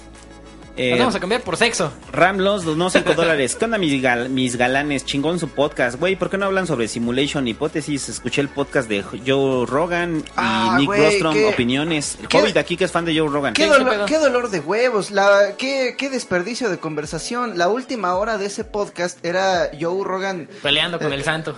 Haz de, haz de ¿Qué cuenta, dolor de huevos es Joe Rogan? Yo no sé por qué te gusta, cabrón. ¿eh? No, tiene grandes, tiene grandes conversaciones. El problema de Joe Rogan es que tiene un ego muy grande. El problema de Joe Rogan es Joe Rogan. Y el ego tan grande de Joe Rogan. O sea, el problema no son sus invitados, es él. O sea, es cagante Joe Rogan, güey. su ego tan grande no, lo, no le permitía entender la, la hipótesis de la, de, de la simulación. Haz de cuenta, es como cuando Woody le dice a, a Buzz Lightyear que es un juguete y, y, y Buzz Lightyear dice, no, yo soy un, yo soy un, un- Soy un- un vaquero galáctico. Un guardián espacial. Ajá, es, eh, eh, es, es justo así. Nick Bostrom trataba de, de hacer eh, experimentos eh, experimentos mentales y yo Rogan, no, es que es que la realidad está aquí. Y él le decía, sí, pero es que mira, hay tres escenarios.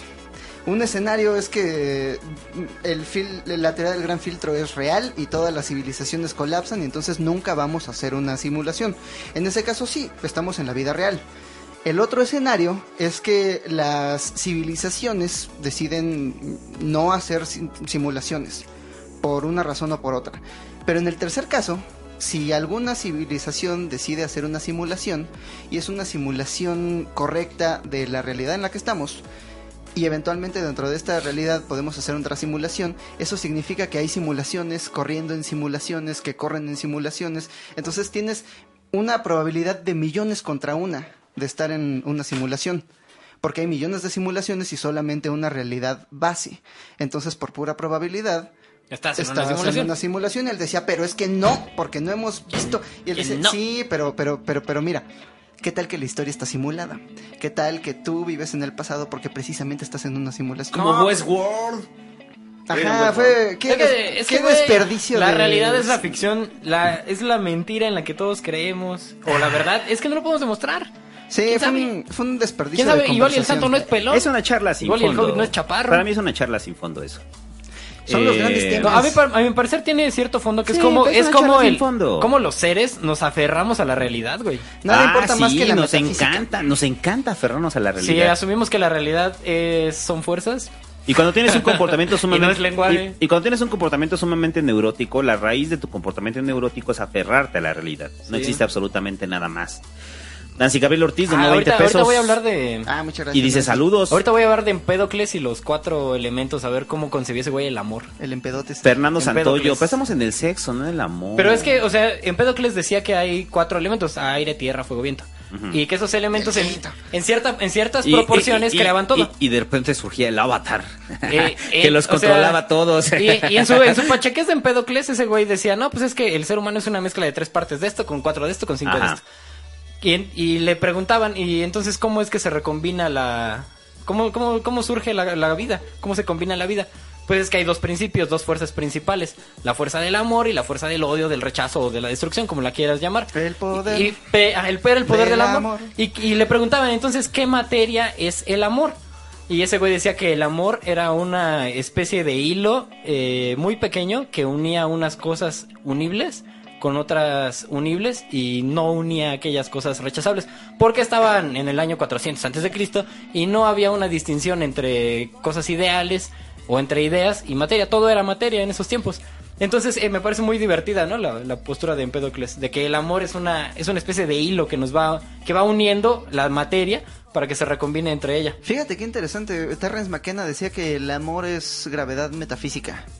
Sí. Bajo esta idea de que los seres vivos somos eh, seres tetradimensionales pasando a través de una realidad tridimensional. Sí, como Eh, hilos uniéndose. Ajá, y en, Qué la, bonito. y en la realidad tridimensional tenemos estas fuerzas que podemos identificar a partir de nuestros instrumentos de medición más precisos. Sí. Pero estas manifestaciones, estas fuerzas abstractas que se manifiestan a través de las mismas fuerzas, pero en todos los cuerpos al mismo tiempo, podrían responder a otras fuerzas más allá de la detección de nuestros instrumentos, porque nuestros instrumentos son tridimensionales. Sí. Y en ese sentido, ¿qué es el sexo para esas, esas dos posturas? Entonces el sexo es una fuerza. El amor inevitable. como una fuerza de otra dimensión, Sí. qué pinches bonito. Qué loco, ¿no? Desde los griegos hasta Terrence McKenna. Bueno, hasta este güey. Terrence McKenna. Sí, Terrence McKenna. ¿Qué más hay de Superchat, Santo? Fernando Santoyo dice, ya cuenta el chisme de Mara, Hobbit, maldita sea. Ah, que no hay pinches chisme. Que no hay. Hacíamos una lista, 20 ¿no? pesitos. Ricardo 20 Avelar. pesos, así no lo vamos a contar nunca. Bueno, 20 pesitos. Saludos, migalos. ¿Por qué nos gusta el porno? Ahorita lo hablamos mucho. Uy, Vamos vamos. a su espacio precisamente del porno. Le- O sea, regresamos al podcast con el porno. Recuerde los pandas, los Pues pandas sí, no, ya para no dejarlo apareándose. después. Sí, ahorita hablamos de porno. ¿Por qué nos gusta? Yo creo que ahí hay que meter el asunto. ah, ¿De los pandas? antes, antes de hablar, de hablar de porno, vámonos ya con las filias. ¿Primero filias y luego porno? Sí, porque Antes el porno eso- es una es un derivado en específico de las parafilias. Pero creo que tiene que ver también con... ¿Por qué nos gustan los videos de peleas? Nos gustan, por un lado, porque pues, sí, es, es morbo y lo que tú quieras. Pero por otro lado, estamos a...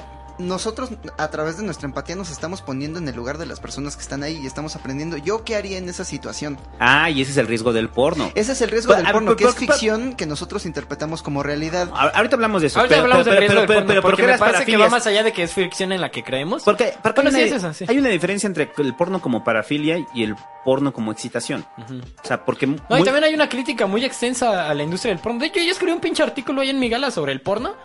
Ahí si quieren, léanlo. En migala.mx, el porno de Erika Lust. Está loco. Bueno, es que síguele esa madre, ahorita vemos. Eh, pero ahorita vamos con parafilias y de ahí nos brincamos al porno, ¿no? Pues, ¿qué puedo hacer, güey? Es tu podcast, haz lo que quieras. O que la, a ver, espérate, ahí O que la... se me salió el, se me salió el, El demonio. el demonio, muchachos. Bueno.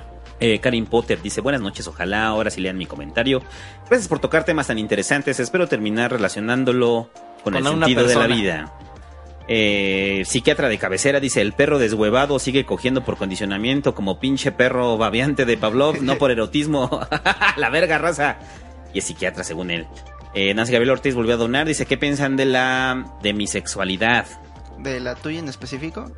No te conozco también. Sí, habrá, habrá que echarnos un cafecito. Necesitamos más detalles. A ver, cuéntanos, ¿qué te gusta, y ¿Tú estudias o trabajas? Carlos Heredia donó cuatro mil Colombia pesos. A huevo, son como 20 pesos también. Joseph Emilia Méndez donó 18 pesos, no dijo nada. Marduk Baltasar dice, hagan un clip del David rugiendo como panda. Grábalo ahí para, para el Fernando que está aquí, grábalo para mí. grábalo. A ver, das tu rugido de panda ahí. Cuando, pero tú tienes que hacer la traducción de, o sea, Ah, sí, espérate, fíjate, espérate, espérate, espérate, vamos a primero, primero la situación. Están, están dos pandas en el, están dos pandas en el zoológico afuera intentando coger. Y el David está- mostrándole no, su espera, porno. espera. Está, está alguien enseñando, están dos pandas intentando coger. Está el papá panda de la familia de la niña y está el papá panda y la mamá panda de la familia del güey. Entonces está, están así intentando coger y le dice la mamá panda. Pero pon la voz de David Attenborough. Y tú tienes que hacer la traducción. Ra, ra, ra, ra, ra, ra, ra. Lo que creo, Are, lo que creo es que debes preñarla, hijo. Y le dice la familia de la, de la mamá. "Ra, ra, ra, ra, ra, ra, ra". Debes de dejarte, hija, así vamos a preservar nuestra especie. Y le dice la del papá. Pero estimúlalo, no se ve prendido. Y dice, y dice el panda que está intentando coger. ¡Ya déjame en paz, mamá! Y dice la niña. ¡Ya a la verga! ya no quiero coger. Ah, mira, voy a seguir con él. Y por eso los pandas no cogen. Ángel Barragán dice, ya mañana los escucho, saludos. Saludos. Aikisa dice, se pronuncia Aisai. Saludos a Zawail y a mi prima. ¿Cómo se lee? Ai, Aisai. Saludos, ahí sí. Ahí sí. Saludos las hay. Es que se llama Aisai, pero es Aisai. ¿Te llamas Isaí? Pablo César Fuentes Ezequiel. Estrada dona eh, 20 pesos de Will Núñez. Dice, saludos, brother, síguele armándola chido. Gracias, brother. Jesús Vargas, Hobbit no solo inventa autores, también experimentos. Entre otras cosas. Les voy, a, les voy a dejar las fuentes en la, en la descripción. Hoy la pinches fuentes venecianas del Hobbit. Giovanni 93 Morales. Puercos, ya se extrañaba escucharlos juntos. Nada como escuchar este podcast de sexo e incesto al lado de mi primo. Saludos, Bueno, perros. Sa, sa, saludos. Sayuri H donó 20 pesos. Marduk Baltasar otra vez. No sé si es mi conexión o el David rompió la migala con su pregunta sobre incesto inocuo. Ano y mos... no sé, la verga. en algunos animales hay rituales y preferencia por patrones en los colores que se asemejan a la sexualidad. Ahí están los lobos o las aves, sí o no. Sí o no, raza. No, Rosa. Luis Ángel Martínez donó 10 pesos. Eloy Alberto dice, inviten al porro. ¿Quién, ¿Quién es es el el porro? porro? No sé. Yo soy el más cercano que fui al UNAM. La Virgen Velasco donó 10 pesos. Benjamín Archagarias dice, hoy son para los condones. Saludos desde Tijuana. Chido, gracias por el bar para los condones. Para cogernos ahorita. Pavel Santana dice, felicidades al David por hacer las preguntas más interesantes. Cuando estamos solos, cuando nadie nos ve, no existe la moral. Te voy a hacer una pregunta. ¿La realidad existe? Si la realidad existe, ¿la podemos conocer? Si la podemos conocer, ¿la podemos comunicar? Nah, si la moral es La realidad existe. Y si estás solo, pues, pues hay, hay intuición. Entonces sí, sí existe la moral. pues, pues, eh, pero como dice el santo, imagínate que estás en una isla desierta y caíste de un avión, pero no te rompiste la cadera, caíste en una palma de coco y te desarrollas en esa isla comiendo coco. ¿Y cómo desarrollas tu Y una televisión de coco. En un, viendo la televisión de coco, platicando, ¿tienes, asumes la moral del coco? Te voy a pasar los casos de Kamala y Samala, que son las niñas salvajes que encontraron ya cuando tenían seis años y las dejaron de bebés. Dejaron desarrollar lenguaje y se comportaban completamente como animales. Pero ¿qué tipo de moral puedes desarrollar si no estás en contacto con la Pues es que ese es el mismo. No hay, no hay moral si no tienes una parte. Porque la moral que te es una, la moral es, una, construcción es una social. virtud. Es un- la moral es una necesidad. No sé si da Para, ponerlo en términos. Para que no nos matemos. En términos, en términos aterrizables para, para tu cabecita de, de buen salvaje, la moral es una necesidad. Jonathan Aguillón dice: Gracias por su maravilloso contenido. Son de lo mejor en YouTube. ¿Tienen alguna parafilia? Saludos. Yo sí. ¿Cuál, güey? Ahorita la- hablamos de las filias. Voy- voy- lo, voy a encontrar para, para explicarlo porque ¿Te de ahí están chingando. Ah, ¿Cuál es, mo- cuál es el colmo del Andrei? Que le guste que le jalen el pelo. Los de la espalda. Los de la espalda. Ah, es que rato nos- nos- fue off the record, pero veníamos con lo del asunto de pelón y peludo, la broma de Dios. Ajá.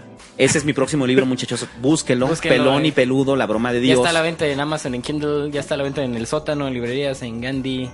Jorge Flores. ¿Cómo se llamaba la librería de Guadalajara, güey? Donde estaba Migala, donde Gonville. vendían Migalas. En Gonville. Gonville. Ya a Todavía existe Gonville. Todavía. Migala ya no, Gonville sí. Que, bueno, Jorge Flores dice, saludos desde Culiacán, Carlos Pacheco Saludos a también. Culiacán.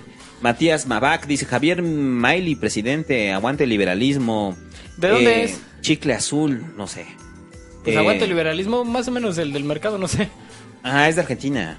Bueno, pues sí, cualquier opción mejor que Macri, ¿no? Black Goku, saludos desde Argentina, me encanta tu contenido. Oye, ¿qué pedo con el Pasquín Internacional? Ya, un día de esos lo hacemos. Ayer estábamos diciendo precisamente eso, que todas las cosas que hemos prometido en el Pasquín y que no hemos hecho nada, Ah, o sea, sí, son un chingo. O sea, el, Pasquín Patreon- gigante es otra El promesa. Patreon del Pasquín, el Pasquín Gigante Internacional, Nerdos, la cuarta temporada, frecuencia interrumpida y no hacemos absolutamente Nerdos nada. 4T. Nerdos 4T. La de- ah, güey, ese sería fundamental. Nerdos 4. La cuarta temporada. Y además tienes, te quedan cinco años, güey. ¿eh? Ya no nos da tiempo. Te quedan cinco años, cabrón. Eran otros tiempos. Este, cuando empezamos a hacer Nerdos. Ah, que por cierto, hay producción. a- a- aviso parroquial. En el, en marzo eh, cumplimos 10 años, el Bu y yo, de hacer podcast. O sea, Nerdos cumple 10 años en marzo. No seas mamón. Ya Entonces, llovió. vamos a hacer un vamos a hacer un fiestongo locochón. Nerdo. Este, y ya preguntamos allá a la banda de cuántos le caen este, para hacer el Nerdos en vivo. ¿Se acuerdan que con las alitas fue chido? O sea, hay un chingo de banda y así. Pues yo no fui. Entonces, este, sí, pero eso no tiene nada que eso que tiene que ver. Igual estúpido? fue chido. No, no estuvo chido. Es más, yo no andaba, tal vez por eso. Exacto, porque no fue el David. Voy a hacer mi propio vamos a hacer- nerdos. La fie- Anuncio parroquial. Va a haber una fiesta nerdos alternativa con gente chida. El mismo día, a la misma hora. Pero ahí sí va a estar bueno. Pero vamos a avisar con tiempo para Yo que la también, banda compre sus boletos para que Los míos van a venga a la estar más ciudad. baratos y más cerca. Pinche fiesta, conociendo estar tus capacidades verga, güey. Va a organizativas. haber cocos, va a haber, va a haber ahí pisto, va a haber chingo vieja, chingo perico. Estar bueno. José María Perales Castañeda, llegué tarde, ya hablaron de las filias, no, ahorita hablamos. A ver, Ah, Martínez Rodríguez, ahorita. vámonos a Marte, aquí ya valió todo, saludos. David Domínguez dice, un orgasmo escucharlos, opinión de sexo y drogas, ahorita también lo hablamos. ¿Sexo con drogas? ¿Qué quieren que diga? Urciel Seferino. Adicción al sexo, pues como las parafilias, ¿no? Donó 10 dólares. Capitán Americanoso donó 5 dólares. Hola, mi galanes, les tengo una pregunta. En el caso de que ustedes hagan una orgía gay, ¿quién es, quién es que no diría no homo cuando terminen? Saludos, yo. Haciendo las preguntas que importan.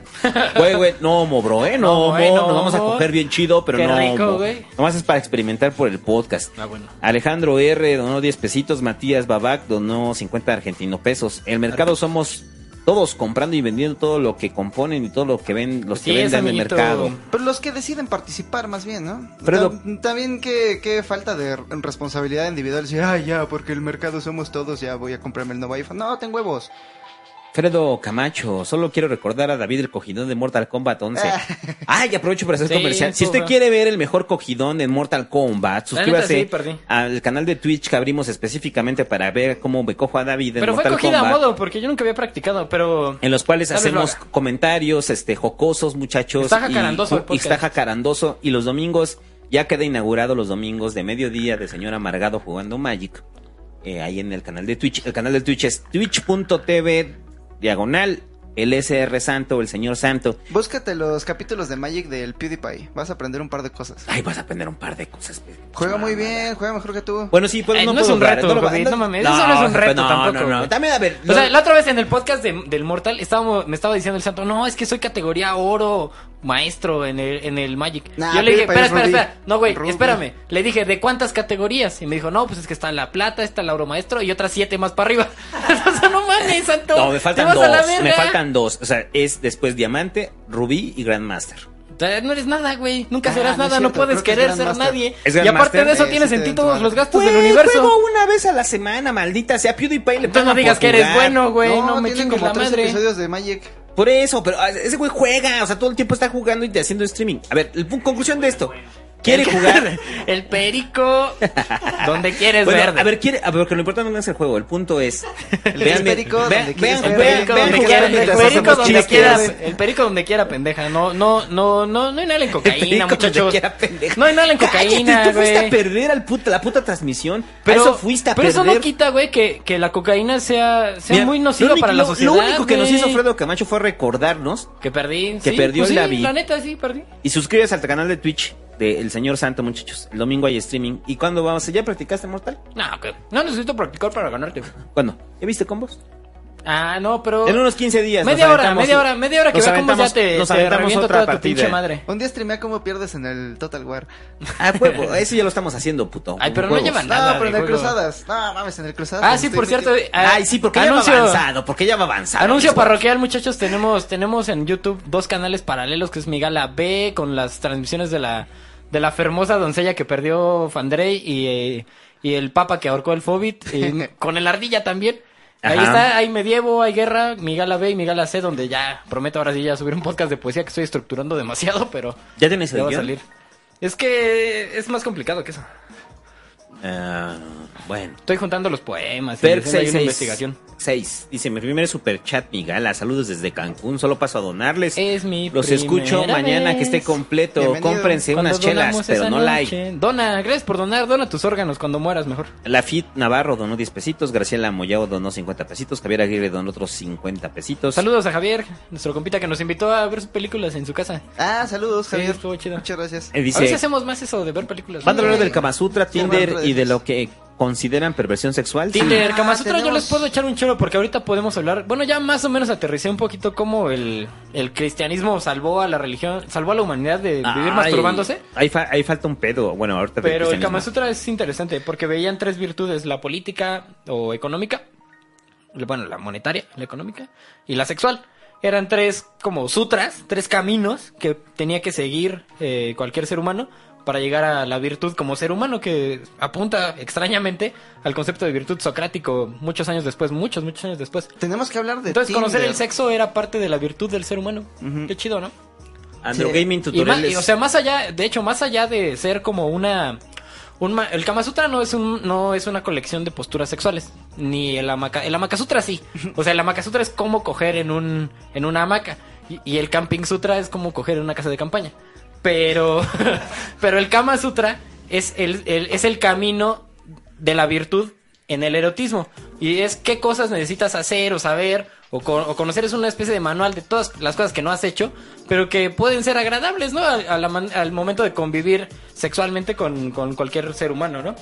Eh, va más allá de una colección de posturas sexuales, es- son conductas, son conocimientos, son actitudes. Y pues se expande mucho, ¿no? Como la conciencia del ser humano, un compendio de conocimientos y de actitudes. Hay una traducción muy interesante del Kama Sutra que se editó en México en los 70s cuando estaba el tótem Octavio Paz. Pues si quieren échenle un ojo a esa, a esa traducción mexicana. Como Homero cuando dice, mira March, todos se parecen a Apu. cuando abre el Kama Sutra, O sea, el Kama Sutra original, por ejemplo, no está ilustrado.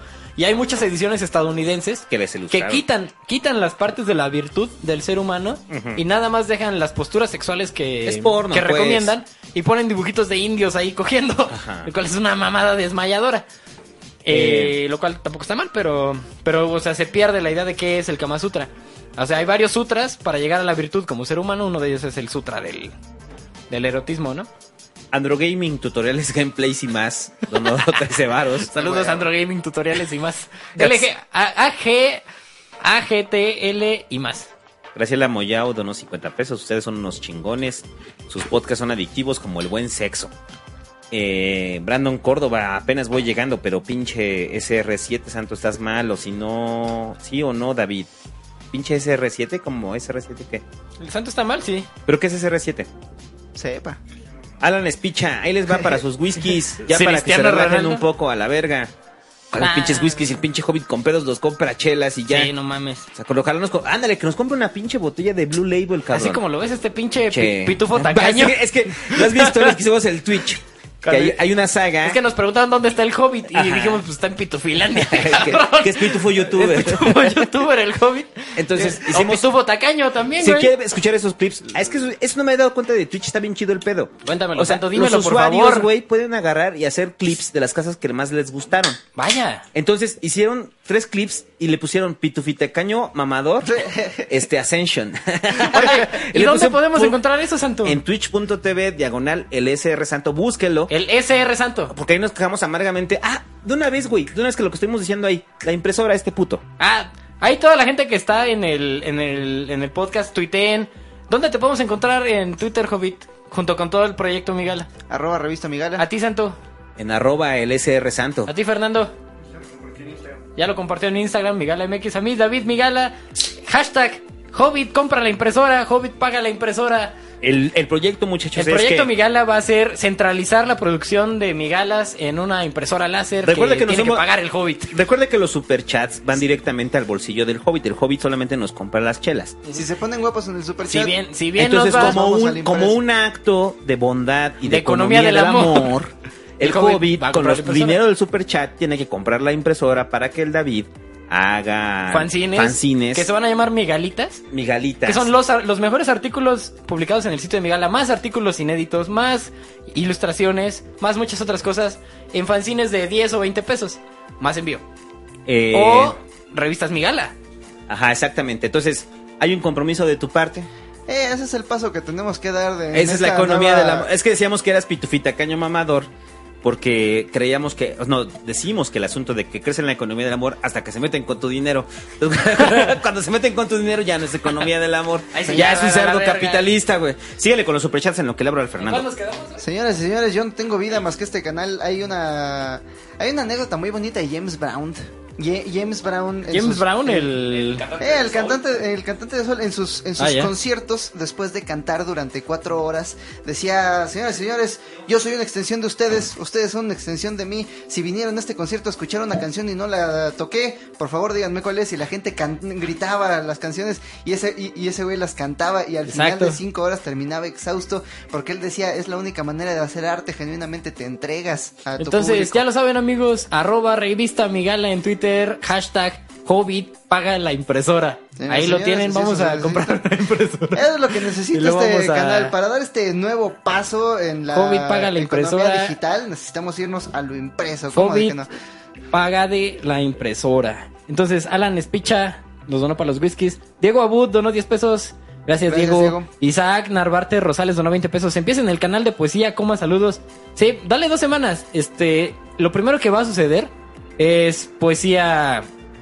Poesía pre. presocrática, llamémoslo. O- o, poesía arcana. El origen. La poesía antes de llamarse poesía o antes de ser poesía. Eh, poesía épica, textos tradicionales, después poesía clásica romana, poesía clásica griega, poesía védica y ya después poesía, pues más o menos temática, poesía sobre la muerte, poesía sobre los ángeles, poesía sobre el tiempo. Entonces voy a ir ahí agrupando, voy a hacer algunos comentarios de la poesía y voy a hacer este pequeños podcastitos ahí con para que se los lleven para tomar, ¿no? Entonces, ¿Sabes qué estaría bueno? Lo primero, pásame el vapeador del santo ahorita que no está. Y lo Dale, segundo, babealo. nos han estado pidiendo mucho los, los textos del Pascal. Estaría bueno por lo menos entregarlos en audio para que... leerlos nosotros. Mira, yo tengo un chingo de no libros de Pascal, entonces me parece que antes de hacer... ¿Qué te parece esto? Antes de hacer todo el podcast de, de poesía ah, arcana, llamémoslo así, que incluiría a Horacio, a Homero, a Heráclito, incluiría a, a los Vedas. Hacemos uno de Pascal, leemos poemas de Pascal y los comentamos. Yo tengo ahí todos los libros de Pascal y pues ya ahí los tendría, ¿no? Sí, estaría bueno, pero Pues que, hagamos no se, eso. que no se pierda su voz ahí en el tiempo. Bueno, Pavel Miguel donó 20 pesos. Vi la cara del Hobbit en una página de empleos XD. ¿Te Gracias, andas Pavel. prostituyendo, Hobbit? ¿Dónde? Andaba ahorita, hace mucho que ¿En no... una página de empleos? Hace ¿Quién mucho sabe, que güey? no busco trabajo, pero... Me consta, güey. Che pitufo youtuber. bueno, Dani Castro Cisneros donó 2 dólares. Gracias, Dani. Palacheve, saludos al Banano y Ever. Si escuchan, saludos, Banano. Saludos, Bananos. Ever. Si escuchan. Víctor David González Fernández donó 20 pesos. Ya denle su medicamento al David. Nel, ni madres, así estoy bien. Ya me tomé dos chelitas, ya estoy alterado. Ahora, ¿no, ¿no te parece triste de esta generación que las únicas drogas que son legales son las drogas que nos hacen más aburridos, que nos hacen como, como entrar más... ¿Que pierdes la conciencia? O sea, ¿te gustaría que los nootrópicos fueran legales? ¿Qué? O sea, ¿qué drogas, qué drogas legalizarías el día de hoy, Jupiter? No, las únicas drogas que son legales son esos medicamentos de los que está hablando, los que te hacen como más, más sumiso, más calmado. Ah, sí, sí, sí. Si tienes una personalidad eh, particular, ah, suprímela, suprímela Ajá, para que puedas producir y para que puedas ser un mejor empleado. Hasta hasta hasta los psicodélicos. Sí, en los 70 los psicodélicos se utilizaban Eran acelerados, güey, estaban locos. para expandir la mente, para ver más allá, Ujú. qué hay del otro lado del espejo. Y, y actualmente lo último que supe de los psicodélicos es que los estaban usando en microdosis para producir mejor en Silicon Valley. Qué para poca ser, madre, para güey. ser más, para ser más, creativos, pero más creativos en tu trabajo, ver, ver cómo puedes hacer procesos más eficientes. Es lo más triste de Sí, o sea, el uso de nootrópicos, por ejemplo, para trabajar se me hace la cosa más triste del pinche universo. Ajá, en lugar de, pues, porque se siente O sea, quiero chido. expandir mi conciencia, quiero saber qué, o sea, si la realidad es real, quiero saber qué hay más allá de mis sentidos, quiero saber qué, a qué puedo acceder utilizando solamente mi estúpida mente de mono. Nel, ni madres, estate tranquilo, tómate tu medicina, Prozac. Y Esto- responde a una, o sea, al, al sistema y a la industria del medicamento también, ¿no? Que es bien pinche malvada. Esto nos hace nos hace soñar sonar como viejos, pero creo que vamos a ser la primera generación de viejos en Occidente que vea a los jóvenes no como ah, estos jóvenes están fuera de control, sino como estos jóvenes no saben divertirse. Antes Están muy controlados. Antes nosotros tomábamos psicodélicos para expandir la mente y tú lo estás haciendo para ser un mejor empleado. Sí, no seas cabrón. ¿Por qué chingados fumas marihuana para dormir mejor? Vete a la verga. No, es que necesito marihuana para Estar tratar mi ansiedad y ser mejor empleado. No, la, la familia verá necesitas escuchar mejor, necesitas abrir tus pinches ojos, necesitas mamarte el mundo a mordidas. Bueno, Nancy Gabriel Ortiz donó 20 pesos. De nuevo, gracias. Ya muestran al Hobbit en las historias de, de Insta. El Jamás. Hobbit está en la primera, primera, primera historia del primer, primer, primer Instagram. Búsquenlo, tal vez lo encuentren.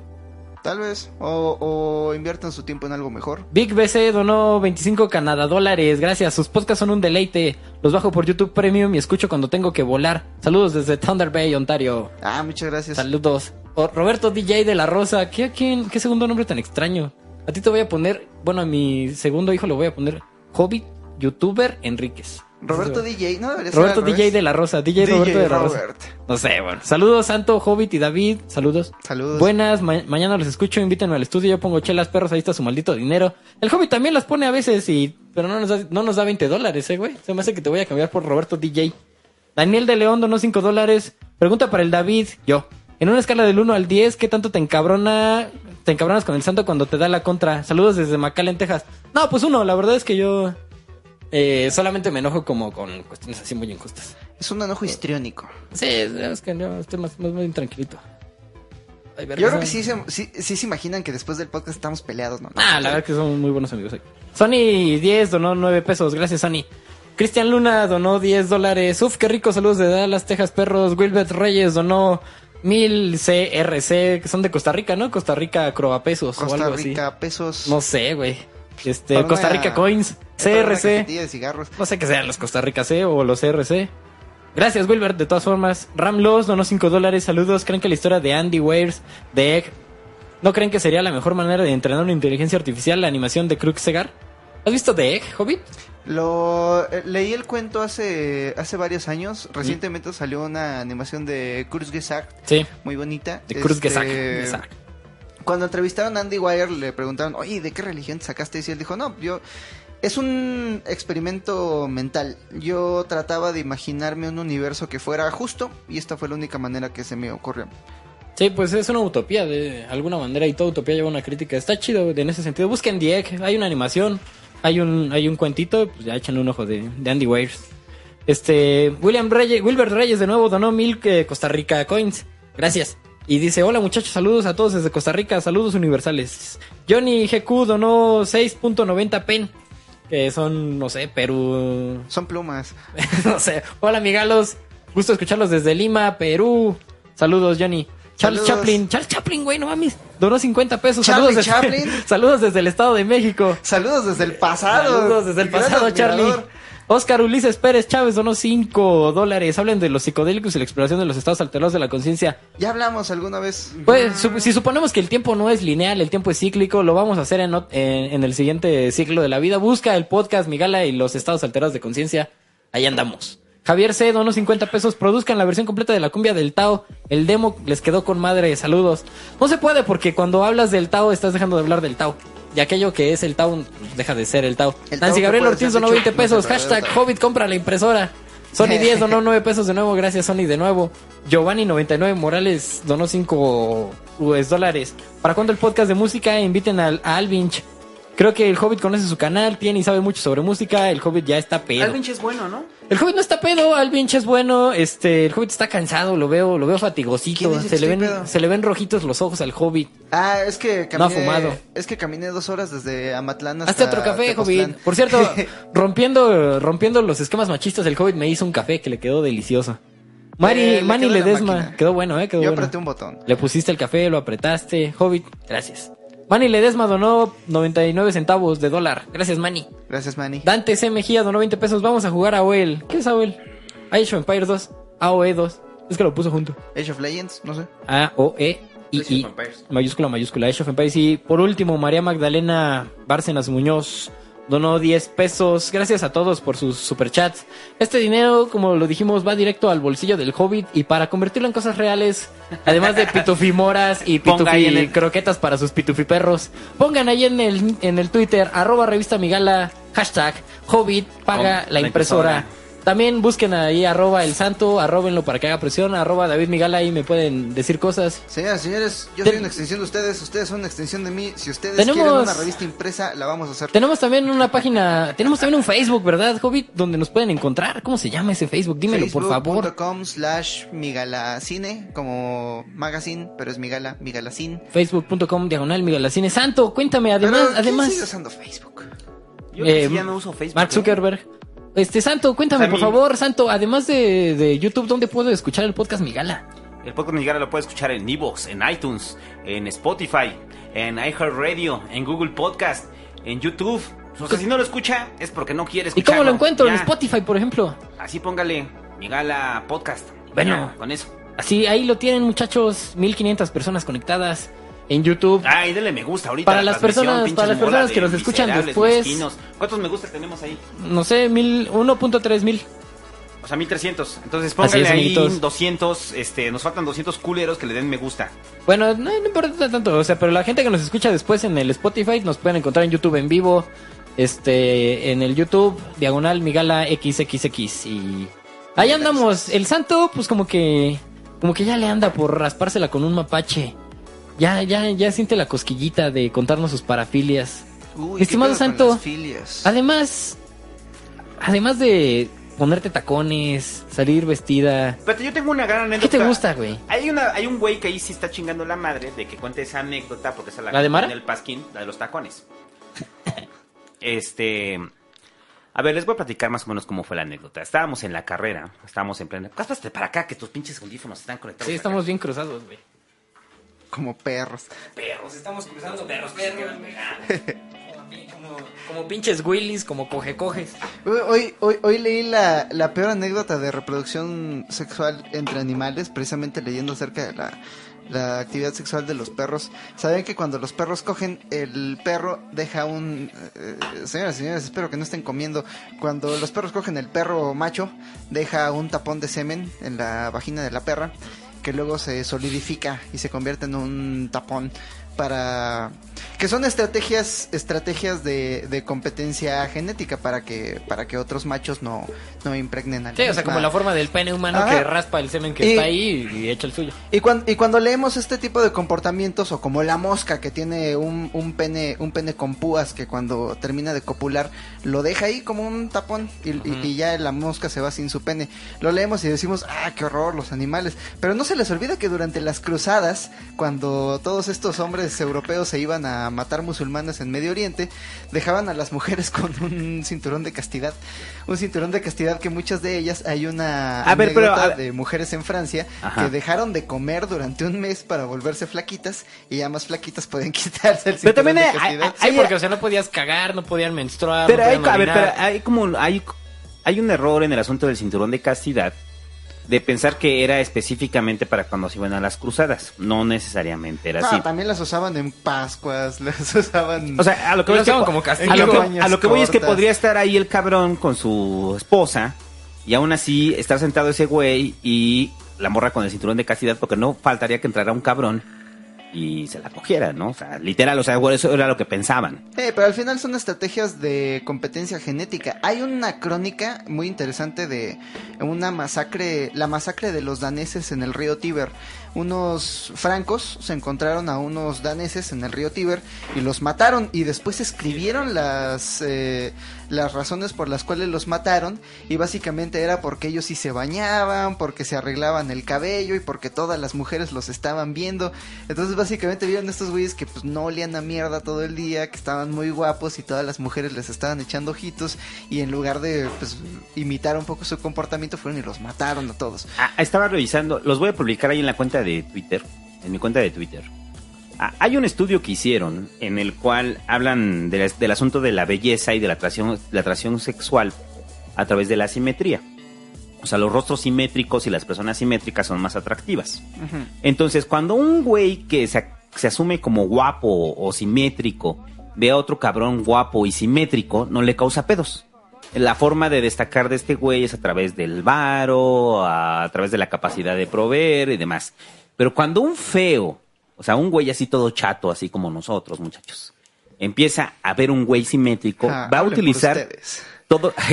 Ay, el hobbit, güey. El, el que no quiere ser visto, güey, dice que no es Chale, la chato. pinche fe. Entonces, nosotros como chatos, muchachos, el mecanismo de defensa fundamental es ver a un güey que es simétrico. O sea, si de repente está una morra, tu morra, que te gusta y es tu objeto de deseo, este, y llega Brad Pitt.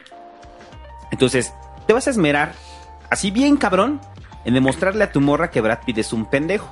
Porque estás utilizando tus mecanismos de defensa en Con los base cuales... en los parámetros de tu sociedad. Eh, sí, exactamente. Lo que todos nuestros papás dicen al ver a Brad Pitt, ese güey es puto. Exactamente. Entonces vas a repetir el... Ese güey es puto. Ese güey lo seguro es que tiene su novio. O sea, no, no, ese güey no le gustan las, las mujeres. O sea, esos mecanismos de defensa que tenemos son más evidentes cuando vemos, estamos frente a alguien que se puede considerar hermoso simplemente bajo, bajo una lógica de simetría. Que ese es el principio básico de, de la elección de pareja en el ámbito sexual. Los francos La muy belleza. igualitarios. Pero, en o sea, la construcción de la belleza, lo, lo que lo que hablamos con, con Baby, ¿no? No, pero, pero, ma- ma- O sea, la construcción de la belleza es muy compleja, güey. sí, no, o sea, Va más allá de la simetría. vamos. sí, pero ah, digamos que O en sea, un, es recombinación, como por ejemplo con los franceses. pero en un los principio francos. básico de eh, reproducción de, de los estándares de reproducción estabilidad de la naturaleza, es donde hay, una hay simetría. patrones fractálicos, este se asume, pero me, me parece que va más allá. o sea, más allá de la belleza es eh, Pero si lo quieres simplificar en eso, por mí no hay ningún problema en esta ocasión. O sea, eh, no, pero, pero, a ver, hay elementos que sí intervienen en la atracción sexual. O sea, si tienes son a- culturales. O sea, ya eso ya no pertenece son al mundo culturales. simbólico. No, no, no, no, eso ya no pertenece al mundo simbólico. Siguen siendo rasgos animales. Sí, no todos son culturales. Cuando No, no decimos todos son culturales. La belleza es una construcción sexual. No siempre, porque. Exactamente. Un, Eh, por por, ejemplo, ejemplo, el, el- las caderas. La proporción entre las caderas y La la, cintura. y la cintura. pero es una justificación que haces a un deseo No, que no, ya no, traes no. tú enseñado. No, no, no, no, no, Es no, que no eh, es- No, no, no, no. jamás. Yo ja- a mí nadie me enseñó, es No, mi biología. no, no es enseñado. Es mi biología, a mí no, nadie me no, eso yo no es soy bien enseñado, crítico. eso sí es heredado. Yo eso sí lo- eso sí, ese, eso es aquí. heredado y es primitivo. No, no sí es primitivo. las bolas, santo. A ver, tú, o sea, el asunto de, de, de- de que los pechos y las caderas, en el caso de las mujeres, eh, es una caracter- característica heredada que genera atracción sexual. Es normal porque obviamente las caderas representan mayor grado de fertilidad Se para ha más asumido hijos. eso como su origen, pero el hecho de que siga vigente es absurdo. No, no, no. eh, No, eh, para nada. A no, mí nadie no, me no. lo enseñó. Yo no estoy, yo no estoy condicionado. A ver, no, pero es que a no mí estoy nadie no, me no, condiciona. A ver, yo no estoy hablando de mí, o sea, estoy hablando de en general estos Es que no les elementos que se vienen Santo. repitiendo, se vienen repitiendo desde la historia de la Pero humanidad. Culturales. No nos gusta la miel porque es dulce. La miel es dulce porque nos gusta. Las caderas, eh, el, el- la proporción entre las caderas y Es la una falacia de aceptación específica. eso. O sea, No, la miel es no una es una cosa y las chichis son no es otra. una güey. falacia. No, no, no. Los seres no. humanos No, estamos en un estás gran completamente pedo. equivocado. ¿Es demostrable? Sí, Sí, es completamente demostrable. demostrable. Sí. ¿Cómo, güey? No mames. Han hecho, ex- hay experimentos, te los voy a rolar, los voy a poner ahí en mi cuenta de Twitter. ¿Y lo sacan del asunto social? Sí. ¿Lo sacan del asunto cultural? Sí, es, es- es- a ver, es, es O sea, en- simplemente... encontraron la neurona, encontraron No, la combinación no, de neuronas que hacen que a ti te guste, o sea, que sientas más cosquilla con una chichona. A ver, es que es, a ver, es una mezcla de elementos en los cuales están haciendo estudios con sujetos actuales en los cuales les parece más atractivos y están haciendo un trasfondo de, este, de, años y años culturales en los cuales cultural, las nalgotas y las chichotas cultural, siempre han parecido atractivas. No, no, no, no. no. Les estás dando elementos a las que tienen chichis chiquitas para sentirse deprimidas y no, yo no, las no, quiero. no, no, no, no. A ver, eh, eh, acabas de decir, yo así las quiero. Ajá, Es Estás, simbólico. estás partiendo de una subjetividad, A de tu subjetividad. y por otro lado- En la y estoy negando mi biología. En la, genera, en la generalidad, un hombre que ve nalgas, nalgotas y chichotas, ese hombre generalmente se va a sentir atraído por una mujer que No, tiene y- nalgotas Gente, yo no y estoy de acuerdo. chichotas. No y estoy de acuerdo, cual- no estoy de acuerdo. perdón, Estás correcto en no estar de acuerdo, pero no, es, es, es heredado completamente No, esto. no, o sea, es respeto que no, no, no, no, No es biológico. No, es estás de biológico, acuerdo con estudios biológicos que no has leído. Güey, o sea, parte de un asunto biológico, pero al día de hoy ya es insostenible así No, racionalmente. claro que no. y por otro lado, el no, argumento que Tú dices ni de quieres que el- tener hijos, cabrón. ¿Para qué quieres una caderona? No, eso, claro, pero estás condicionado a nivel biológico para que te gusten las mujeres pero eres un elemento racional, eres un, eres un ser racional, güey. No, puedes, un, a- puedes, no puedes eres un re- no eres un re- no eres un ser racional en pulsiones sexuales. La no lo eres, del no lo eres. Ah, Y ahorita vamos a hablar precisamente con eso con las parafilias. A ver, tú eres un no ser racional. Puede, no puede ser, o sea, no puede ser un, ra- un ser racional con las parafilias y con los gustos Pero sexuales. o sea, estamos No hablando puedes. del individuo sin cuerpo. El individuo sin cuerpo genera No pulsiones es. sexuales a través de simples ideas, güey. Tú que eres un ser racional, mastúrbate con una foto del Bester gordillo. No te importan las chichis y las nalgotas, ¿no? Pero tampoco me gusta el Bester. Simbólicamente tampoco me gusta, güey. Pero no te gusta porque es una, un condicionamiento social. Tú fuiste condicionado Exactamente, por y no la me gusta, güey. para que no te guste el Y yo, gordillo. crítico con mi sexualidad, asumo qué cosas me gustan y qué cosas no. O sea, no me gusta una mujer que se operó al extremo. Es no me gusta que- una mujer que es una pinche Eso delincuente. es lo que no le gusta a David. Eso es lo que no le gusta a David. Y eso es otro tipo de factores. La media, en general, de los seres humanos es nos cargamos hacia las caderas grandes y hacia los pechos grandes. Y no es normalizar un estándar de, belleza para las mujeres. No me chingues las no, bolas, no, no, es que tiene su raíz evolutiva, cabrón. O Sí, sea, sí, sí. No Además- puedes entender que tiene una raíz evolutiva Pero esto. entiendo, ya no- y que, o y sea, que lo ya- discutimos ya desde el inicio del ya es podcast, en criticable. de que tenemos... Sí, claro que es criticable. Pero eso no quiere decir que hoy a la fecha pones a una mujer caderona, a una mujer chichona en la Y calle. dice Freud que ya te va a gustar. Qué pendejo. soy. Además, No, no, no, es que no es pendejo. No, no, es evolutivo. No No, mames, no, el- mames. el no. ser humano está en un pedo muy grande y es que tenemos una cabeza muy grande. Tenemos una cabeza muy grande para alojar un cerebro muy grande y precisamente por eso tenemos que nacer un poquito prematuros. Los bebés tú le metes el dedo en la cabeza y se te hunde porque es puro cartílago, no tiene huesos. Entonces, eh, para precisamente por eso, eh, para poder pasar una cabeza tan grande a través de un cuerpo femenino necesitas una pelvis grande. Ah, en una sociedad que no quiere tener hijos. Ajá, pero esa sociedad es muy reciente. Ajá. Y todo el desarrollo evolutivo que nos llevó hasta Nos esta ha condicionado presente a las caderas grandes, pechos grandes. En el caso de los hombres, porque estamos hablando de las mujeres. En el caso de los hombres, espalda ancha, altura, muchachos, cara limpia, sin imperfecciones, porque eso denota salud. O sea, al final de cuentas, el maquillaje es una forma de ocultar las impurezas del rostro que denotan enfermedad. Por Y ejemplo, además- el estándar Entonces- de belleza femenino sí que ha cambiado con, o sea, históricamente. Sí, nuestros primeros como Pero es que, a ver, nuestros primeros vestigios arqueológicos son la- las Venus, ¿no? Las, ex- las de estas Venus de la Venus eh, la- gorda. Las Venus gordas. La Venus de que, que eran pura grasa y que eran pura carne, ¿no?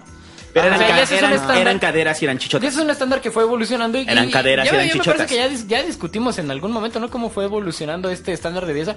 Y yo, por ejemplo, voy ahora a una voy a una de las a una calle central que se convirtió en un shopping mall aquí en el centro de la Ciudad de México y veo los escaparates y veo puras viejas Pero es, que, escuálidas. pero, espérate, pero es que estás comparando dos cosas completamente distintas. Una No, cosa. no estoy comparando, estoy, A ver, estoy haciendo una, una de- descripción de cómo evolucionó. Sí, eh, sí, porque al día a de hoy, o sea, si ves los, ana- lo ves los escaparates del Sí, Zara, güey, pero los vas a actrices, ver puras las viejas actrices porno, las actrices porno. Hay de todo. el siguen porno. teniendo, pero la gran media sigue teniendo chichotas y sigue teniendo nalgotas. Y eso fue un es modelo, dominante y eso fue un paso que, un- una cosa que pasó en los noventas. Mientras las modelos se fueron haciendo más delgadas en los noventas, el porno se fue abultando más. Entonces, por un lado tenías en las pinches de Popular Mechanics o Gloria Trevi, el calendario, güey, tenías a Gloria Trevi enseñando las chichotas, enseñando las nalgotas, y en las revistas de moda tenías a las mujeres sumamente delgadas. Con problemas dos- de anorexia y todo el pedo, ¿no? Sí, son dos modelos de belleza que responden a dos cosas completamente distintas. Porque no En hay, el porque caso no hay las- no hay una sola cultura, hay dominantes culturales. en el caso de las mujeres, de, de estas belleza, de esa belleza de moda, respondía a que es el mercado que les está vendiendo mierda a las mujeres y está estandarizando la belleza. Y en el caso del porno o de las revistas que nos salían chichonas y salían era dirigida a los hombres para pegarles directamente en su chango interior y decirle, güey, a ti te gustan las chichotas y las nalgotas. ¿Vamos al porno Déjales o- las o revistas de él a las morras, ¿no? ¿Vamos al porno? Deja- o- deja- pero- deja- ah, vamos con las parafilias. Para-. Pero muy, muy rápido para responder a tu argumento de que le estamos dando más herramientas a las mujeres para sentirse mal con sus Ah, propios cuerpos. Eh, vol- volvamos al ideal estoico. Tú no puedes controlar la realidad, pero puedes controlar tu reacción frente a las cosas. Si te está, si los estándares normalizados de belleza de la sociedad occidental te hacen sentir mal acerca de tu propio cuerpo, pues es medio en ti, ¿no? ¿Cómo estás reaccionando a las cosas? Más bien, Si, si asumimos que hay una partición triple Más bien en que- el mundo en el que vivimos, que es un mundo natural, o sea, tú no puedes coger si no tienes pito. Tú, y hay un mundo individual, tú no puedes coger si te sientes mal. Y hay un mundo social, donde tú no puedes coger si la demás gente te juzga y no quiere coger contigo. Hay una parte en ti donde tú dices, ah, es que yo me siento muy bien, pero hay una parte de la sociedad que no va a querer coger contigo. Pues entonces no te juntes con esa parte de la sociedad. Quiérete un poco más a ti mismo. ¿Tú crees Entonces, que cuando Isaac- argumentes, no seas esa parte de la sociedad. No, ¿Tú es que, no, que es que, Isaac es que no así- decidas, es que no decides ser parte de esa sociedad. Simplemente la sociedad está ahí y son patrones eh, heredados y se acabó. Isaac Asimov no entraba dentro de los patrones de belleza, ya sea heredados de la genética o impuestos por la sociedad. ¿Tú crees que Isaac Asimov lloraba porque, ay, no, yo no soy hermoso? ¿Tú crees que Isaac Asimov decía, todos los cuerpos somos hermosos? No, Isaac Asimov tenía otras cualidades que lo componían como ser humano, más bien, hazte de una personalidad. Yo por eso critico, pero, pero, a critico ver. el estándar de belleza y por eso Es que el no quisiera como, el estándar de como belleza validar va- una normalización que Yo- existió. Yo, a ver, eh, Mira, el mundo es como es, no como debería ser. no estamos validando una. No, ay, sí, sí, claro el, que el mundo, fea. el mundo es como es y nosotros lo criticamos para construir otro mundo. Y, y el, ¿Y el, qué? No vamos a hacer a la gente fea hermosa. Y, y no está mal que sean feos. Isaac Asimov era feo como una blasfemia y escribía la, la ciencia ficción más maravillosa. Es que Las viejas no son feas porque son feas, las viejas son feas porque no nos gustan. Ah, es que también es como un principio, o sea, pensar que las mujeres... O los hombres, ya, vamos a O las mujeres se, arreglan por, por el hecho de gustar a los demás. No, las mujeres se arreglan para gustarse a sí mismas, no para Perdón, gustar a los demás. las Eh, mujeres hay, hay están- variedad, hay un Perdón, no, pero en general las mujeres se, arreglan, o sea, por eso... Por o eso sea, estás criticando mi generalización con los por eso, géneros a ver, y sales por, con una crítica. por eso una estoy diciendo por qué se pinta una que hay dos, hay dos parámetros de belleza establecidos, en el que va dirigido completamente a las mujeres y el que va dirigido a los hombres. Y- a los hombres, nos, de a lo- eso- los hombres nos dirigen algunas chichonas, a las mujeres les dirigen mujeres escuálidas. Punto. Así funciona. Punto. Es que así Punto. va, es que así va, güey, es que no te tienes que romper la cabeza para decir eso, o sea, simplemente son patrones heredados evolutivos que vienen ahí y que probablemente en un futuro podamos romper, pero de ahorita, si tú ves una mujer con cintura, eh, cintura marcada, caderas grandes y pechos grandes, obviamente vas a sentir atracción sexual. O sea, no, No, critico el qué, critico el por qué. Mi, mi pena dice que sí, pero mi militancia social dice que no. a ver, ya vamos con las parafilias para Por cerrar ejemplo, este pedo. es, es eso. Vamos, va- va- vamos ya con las parafilias. O sea, sí, mi pene dice que sí, pero yo digo. Esa, es que es a lo que voy. Exacto, exacto. Tu pene siempre va a decir que sí en algunas chichonas porque es una característica biológica, es una característica evolutiva. Tu biología puedes trascender. De una manera- Puedes trascender tu biología y puedes decir, oye, yo no, a mí no me gustan algunas y chichonas porque yo considero que todas Pero, las mujeres o sea, son hermosas. déjate más de no me gustan, Y en es- el caso de los hombres, si usted amiga no le gusta, o sea, le gustan este espaldones altos, este y barbudos y con más y rasgos masculinos, está bien, o sea, eh, Qué bueno que le gusten a usted, ese- pero está respondiendo también a una Ajá. característica evolutiva y biológica. Esto- esto que usted puede romper el ciclo y de repente decir, ¿sabes qué? Voy a andar con el pinche David, que está todo pinche ñango, el culero. Tus pinches O, están que, que- así ñango, que se lo lleva el viento. O con, con el Hobbit, o conmigo, que parecemos ahí este, el- este Frodo y Sam llevando el anillo al, al monte del destino, güey. Esto, esto que ¿Te acuerdas que alguna vez platicábamos el pedo de, perdón, si no hubiera el factor social? O sea, yo a mis 35 años seguiría virgen, güey.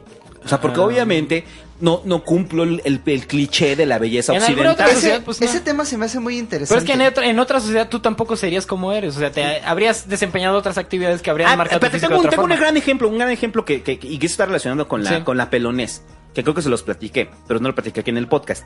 Cuando Ah, andaba... nada más déjame decir algo rápido. Un, así chiquitito y seguimos con la pelonés, ¿va? Ese, pues, me parece que ya es lo que cierra una. Ajá. O sea, este argumento que yo doy viene de una, de una crítica que, que hizo la sociedad queer y asumió dos términos, la feofobia y la gordofobia. Que una vez lo estábamos discutiendo, ¿no? En un café, eh, Hobbit. Que, pues, o sea, que- que era una fobia que se tiene generalizada a las gordas o a los gordos. Pero, pues, y una fobia generalizada a los a los feos y, y a las feas. Y que, o sea, tiene sus... Su, Yo tengo fobia tiene- a los obesos, tiene no a los su- gordos. Ajá. Pero tiene su ori... Y lo el- acepto. El, problema es como con la llantita, ¿no? ¿Cómo te dan miedo? Pero va, va más allá. Sí, Eh, tengo es un pedo con los, con los Pero, obesos. o sea, la fobia no es como que, ay, tengo No con terror. los- con los hay, hay- gordos, los hay un, hay un degradado y hay niveles en la fobia. O sea, hay, hay rechazo, hay incomodidad, hay terror, hay pánico. Entonces, en general hay, hay cierto rechazo por un- no cumplir un estándar de esbeltez. Pero bueno, continúa con lo de los pelones. Yo tengo obesofobia, perdón. Yo tengo Pero obesofobia, por un asunto de salud, ¿no? Pero por un asunto de salud. O sea, a mí... a Pero mí en no me- general, o sea, los, sí, güeyes, sí, los sí. güeyes queer decían, ¿por qué si estamos liberando el género seguimos siendo gordofóbicos? Ujú. Esa era la cuestión que yo nada más estaba poniendo en el tema. No, la gordofobia como tal no, pero la obesofobia sí me causa pedos por un pedo de que una persona que no, no es una enfermedad, o sea, que no tiene una afectación en la tiroides, o sea, que simplemente ha decidido ponerse obeso por simple decisión propia y voluntad y de sus propios hábitos, me genera repulsión. Ya lo dijo Bill Burr, come una manzana y sale a caminar, no Sí, es tan difícil. sí, no es tan difícil, güey. O sea, y, y perdón, y sí me gana. Y a cada rato estoy haciendo tweets con respecto a los obesos, güey, porque no aguanto a los obesos.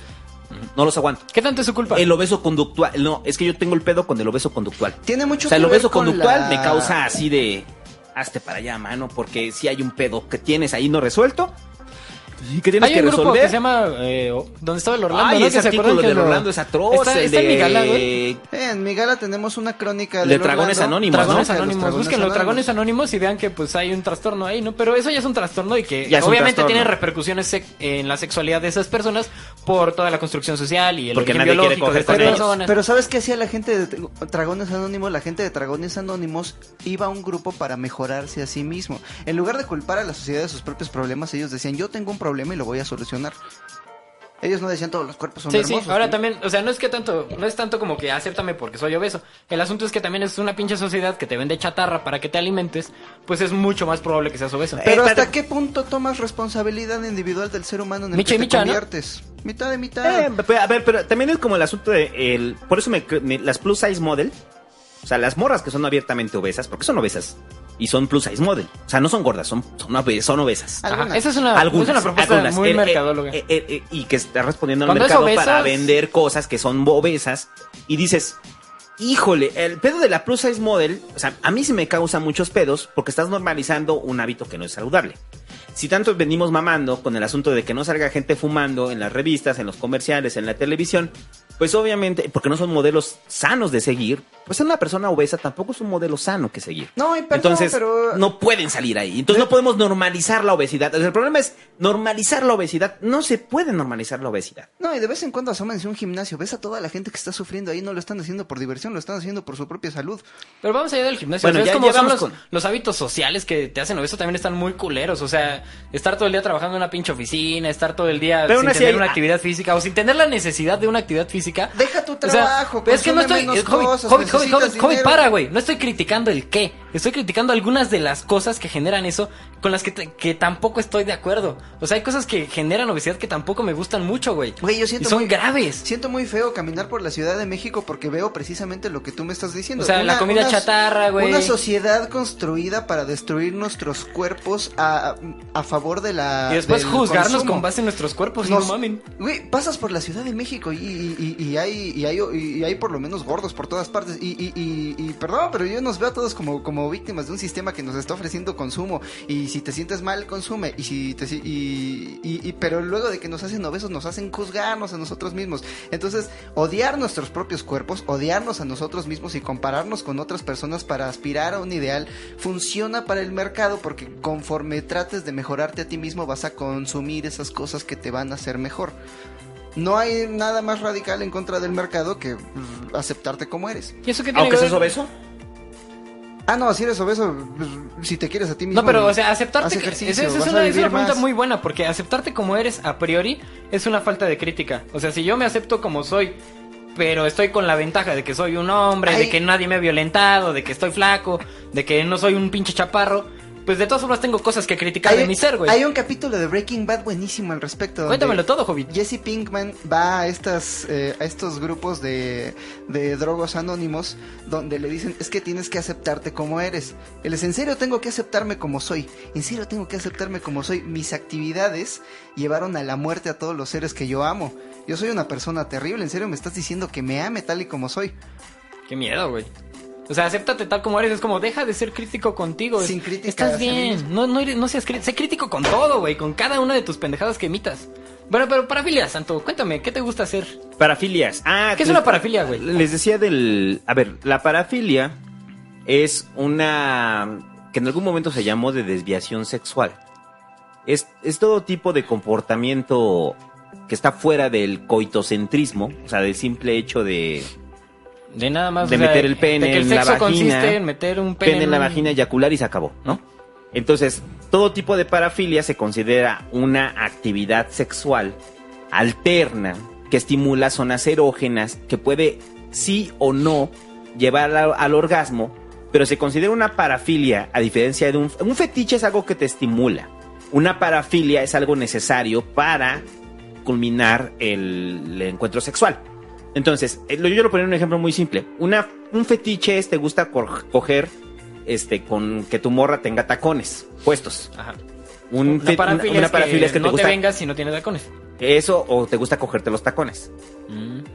O sea, es cuando ya entra una Mm. Te parafilia. con sus tacones. Te frotas con los tacones hasta Ya. que terminas en los tacones. Lo que te importa son los tacones. O sea, no te importa la morra, lo que te importa es cogerte al tacón. Ajá. Eso ¿No? tiene, eso en el ámbito privado podría pues, Y- valernos verga, pero tiene consecuencias. Eh, es que aquí hay un gran, un gran rollo con las parafilias. Y, y que, y en ese rollo sí me gana mi hippies. Toda parafilia, todo comportamiento parafílico es normal siempre y cuando haya un acuerdo entre las partes involucradas. ¿Ok? O sea, los sadomasoquistas. Ajá. A mí me gusta que me madren, a ti te gusta que te madren.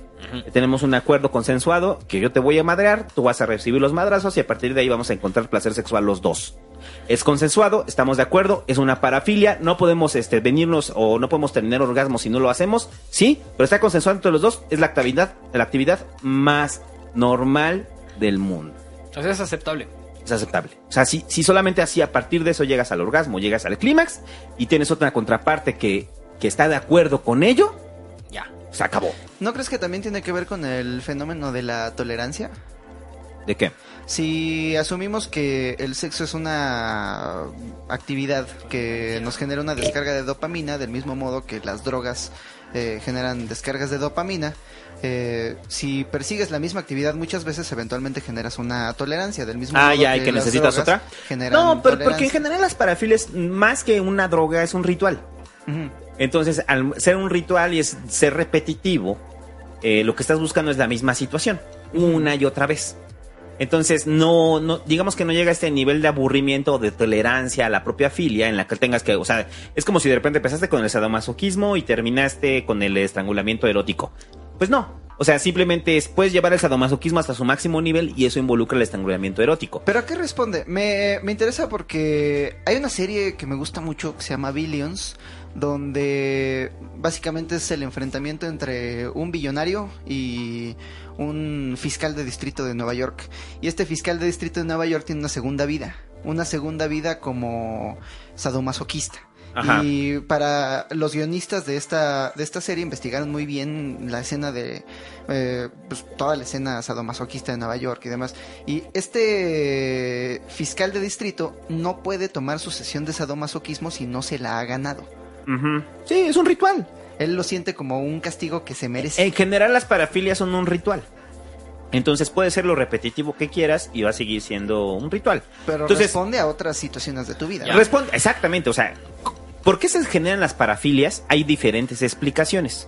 Eh, precisamente eh, ah, ahí viene la anécdota esta que quieren que cuente, que conté en el Pasquín, de que estamos tratando de explicar las parafilias, entonces una morra estaba diciendo, pues sí, este es, eh, por la lógica del condicionamiento, es que si tu primera experiencia sexual la tuviste con una morra que traía puesta este tacones, pues obviamente a partir de ahí este, vas a querer que todas tus experiencias sexuales sean con mujeres que traen puestas tacones, que traen puestos tacones.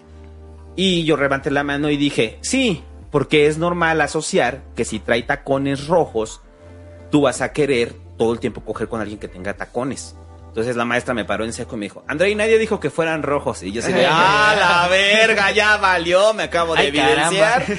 Entonces el Javis, cuando íbamos saliendo del salón, me dijo, ¿qué güey? Si me pongo tacones rojos, ¿me coges? A huevo. Y así de, ¿Qué pedo contigo, cabrón? Bueno, esa es una ejemplificación de cómo se pueden generar las filias. Hay varias explicaciones. Una de ellas es, primero, condicionamiento. Tuviste una primera, un primer acercamiento con ello, te agradó en su momento y a sí, partir de eso tratas de repetir el patrón.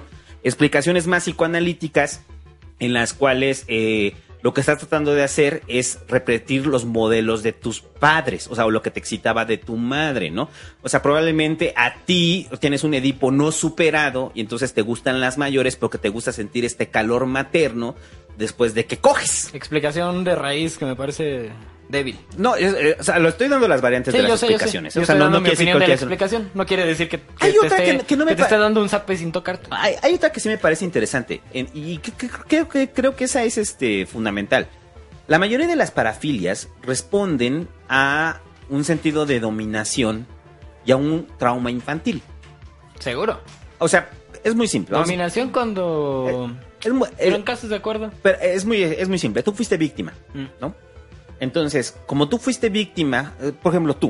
O sea, cuando estabas morro, tenías 15 años, güey, había una morra más grande que tú. Simón. Entonces esta morra más grande que tú abusó de ti. O te obligó a tener sexo, o tuviste sexo con ella y no sabías tú qué pedo. Ajá. Entonces te sentiste confundido, te sentiste agraviado. Entonces, conforme vas creciendo, te vas encontrando que lo que te gusta es coger con morras más grandes que tú. Sí. Entonces, como te gusta coger con morras más grandes que tú, lo que estás haciendo de forma interna, es Inconsciente, inconsciente, estás haciendo una venganza sobre la morra que te cogió cuando tú tenías 15 años. Venganza, Entonces, verga. esa venganza la estás manifestando cogiéndote mujeres que son más grandes que tú y solamente encuentras el placer sexual a través de ello. O sea, esa explicación para mí de- del asunto de las parafilias, de las más congruentes, es esa. Había puesto alguna vez un ejemplo de, por ejemplo, casos clínicos de güeyes que fueron, sufrieron abuso sexual de niños. Sí. Entonces, como sufrieron abuso sexual de niños, eh, y obviamente de, de hombres, o eran niños, o varones, y fueron abusados por hombres, Sí. entonces a nivel mental les salía más barato asumir que siempre fueron gays y que les gustaba... Sí, es una economía psicológica. es una economía psicológica. Entonces, ¿qué busco después? Regresar el madrazo que me dieron a mí. Ajá. Pues como a mí me violaron cuando yo era niño, entonces quiere decir que me gustaba y entonces yo lo que voy a hacer es replicarlo y violar a otros Sí, más. replicar esquemas de abuso. Que eso es bien cabrón porque son de esos, esos, es- es- esos parámetros que se han reproducido muchas veces. O sea, en el caso del padre abusador que abusa sexualmente de los niños y los niños crecen y abusan sexualmente de sus hijos. Ajá. Ahí, Y es un círculo vicioso terrible. Ejemplo clásico, la Iglesia Católica. La Iglesia Católica, el padre abusa sexualmente del monaguillo, de Ya. los monaguillos, los monaguillos crecen, se hacen curas, y los curas abusan sexualmente Sí. de otros monaguillos y se va repitiendo este círculo vicioso. Entonces, por eso la, la teoría en general de que eh, todo acto, toda parafilia involucra un acto de violencia eh, somet- y sometimiento contra el otro y una venganza, no me parece nada disparatada. A ¿eh? mí solamente me parece parcial. El, el asunto que sucede con esta explicación es que es una explicación de las personas que sufrieron eh, el trauma. Y tú estás afirmando que si sufres un trauma es probable, si soy gentil contigo, solo es probable que repliques ese patrón de abuso. Yo lo que pienso es que crecen en situaciones donde se normaliza ese abuso. Los padres o los padrecitos pederastas Los padrecitos. los padrecitos pedazos hijos de su reputísima madre. Exactamente, esos hijos de su puta eh, madre, güey, con esas palabras, hijos verga. de su puta madre. Asquerosos engendros. Este. Pues están en una situación donde es tabú la sexualidad, es, es- está prohibida, está proscrita la sexualidad, y encuentran una cierta normalización en el abuso de las personas que están cerca de ellos. Eh, entonces, más allá de obtener una raíz freudiana de la replicación del abuso, pensemos en, una, en un rizoma de Lesiano en que cada circunstancia de parafilia tiene cierto origen y cada uno jala su propia raíz, entonces habría que analizar situaciones concretas eh, de, de parafilias, porque también hay parafilia que no, de- o sea, como ya lo mencionaste, que determina acuerdos, ¿no? Y hay casos ah, que pues sí determinan como pactos en común. Eh, eh, eh, recuerden que en general toda, toda preferencia sexual y toda parafilia no son algo estático, son mutables, van cambiando con los, con los tiempos. O sea, eh, lo que decíamos de que la homosexualidad fue catalogada como una enfermedad y una parafilia, Sí. o sea, desde los 70 todavía y es realmente reciente en el cual se sacó del DSM del DSM-5 ahora. Este, o sea, también hay una normalización de, o sea, o tratan de decirnos qué es normal y qué no es normal. En el sexo todo está permitido. O sea, es en serio, todo está permitido, siempre haya consenso. ¿Cuándo no está permitido una parafilia? Sofilia. El animal no te va a decir, sí, güey, te quiero coger y... O sea, su perro no se lo quiere coger, muchachos. O no quiere que se lo coja, su gato no quiere que se lo coja. Ajá. Necrofilia. Sí, o sea, el muerto, no dice, güey, cógeme, o ¿no? el O sea, snuff, por ejemplo, no, yo no quiero que me maten cuando me estén cogiendo. Exactamente, o sea, en la pedofilia, el niño no quiere ser cogido. Es que ahí nos, o sea, nos estamos, eh, ahí- nos estamos poniendo ante casos de abuso de poder. Eh. Tú tienes mayor capacidad para, para Pero- favorecer que eso suceda, ¿no? Pero, hay, pero hay algo bien Estás cabrón ahí. abusando de la Y- ingenuidad y, y- de la inocencia y de la incapacidad y de la falta de poder del otro. pero hay algo bien cabrón ahí, va a parecer que apoyo las películas de Gaspar Noé una vez más. Pero ¿De cuál? el, hay una película de Gaspar Noé en la cual este cabrón se enamora de su hija. No, no me acuerdo cómo se llama.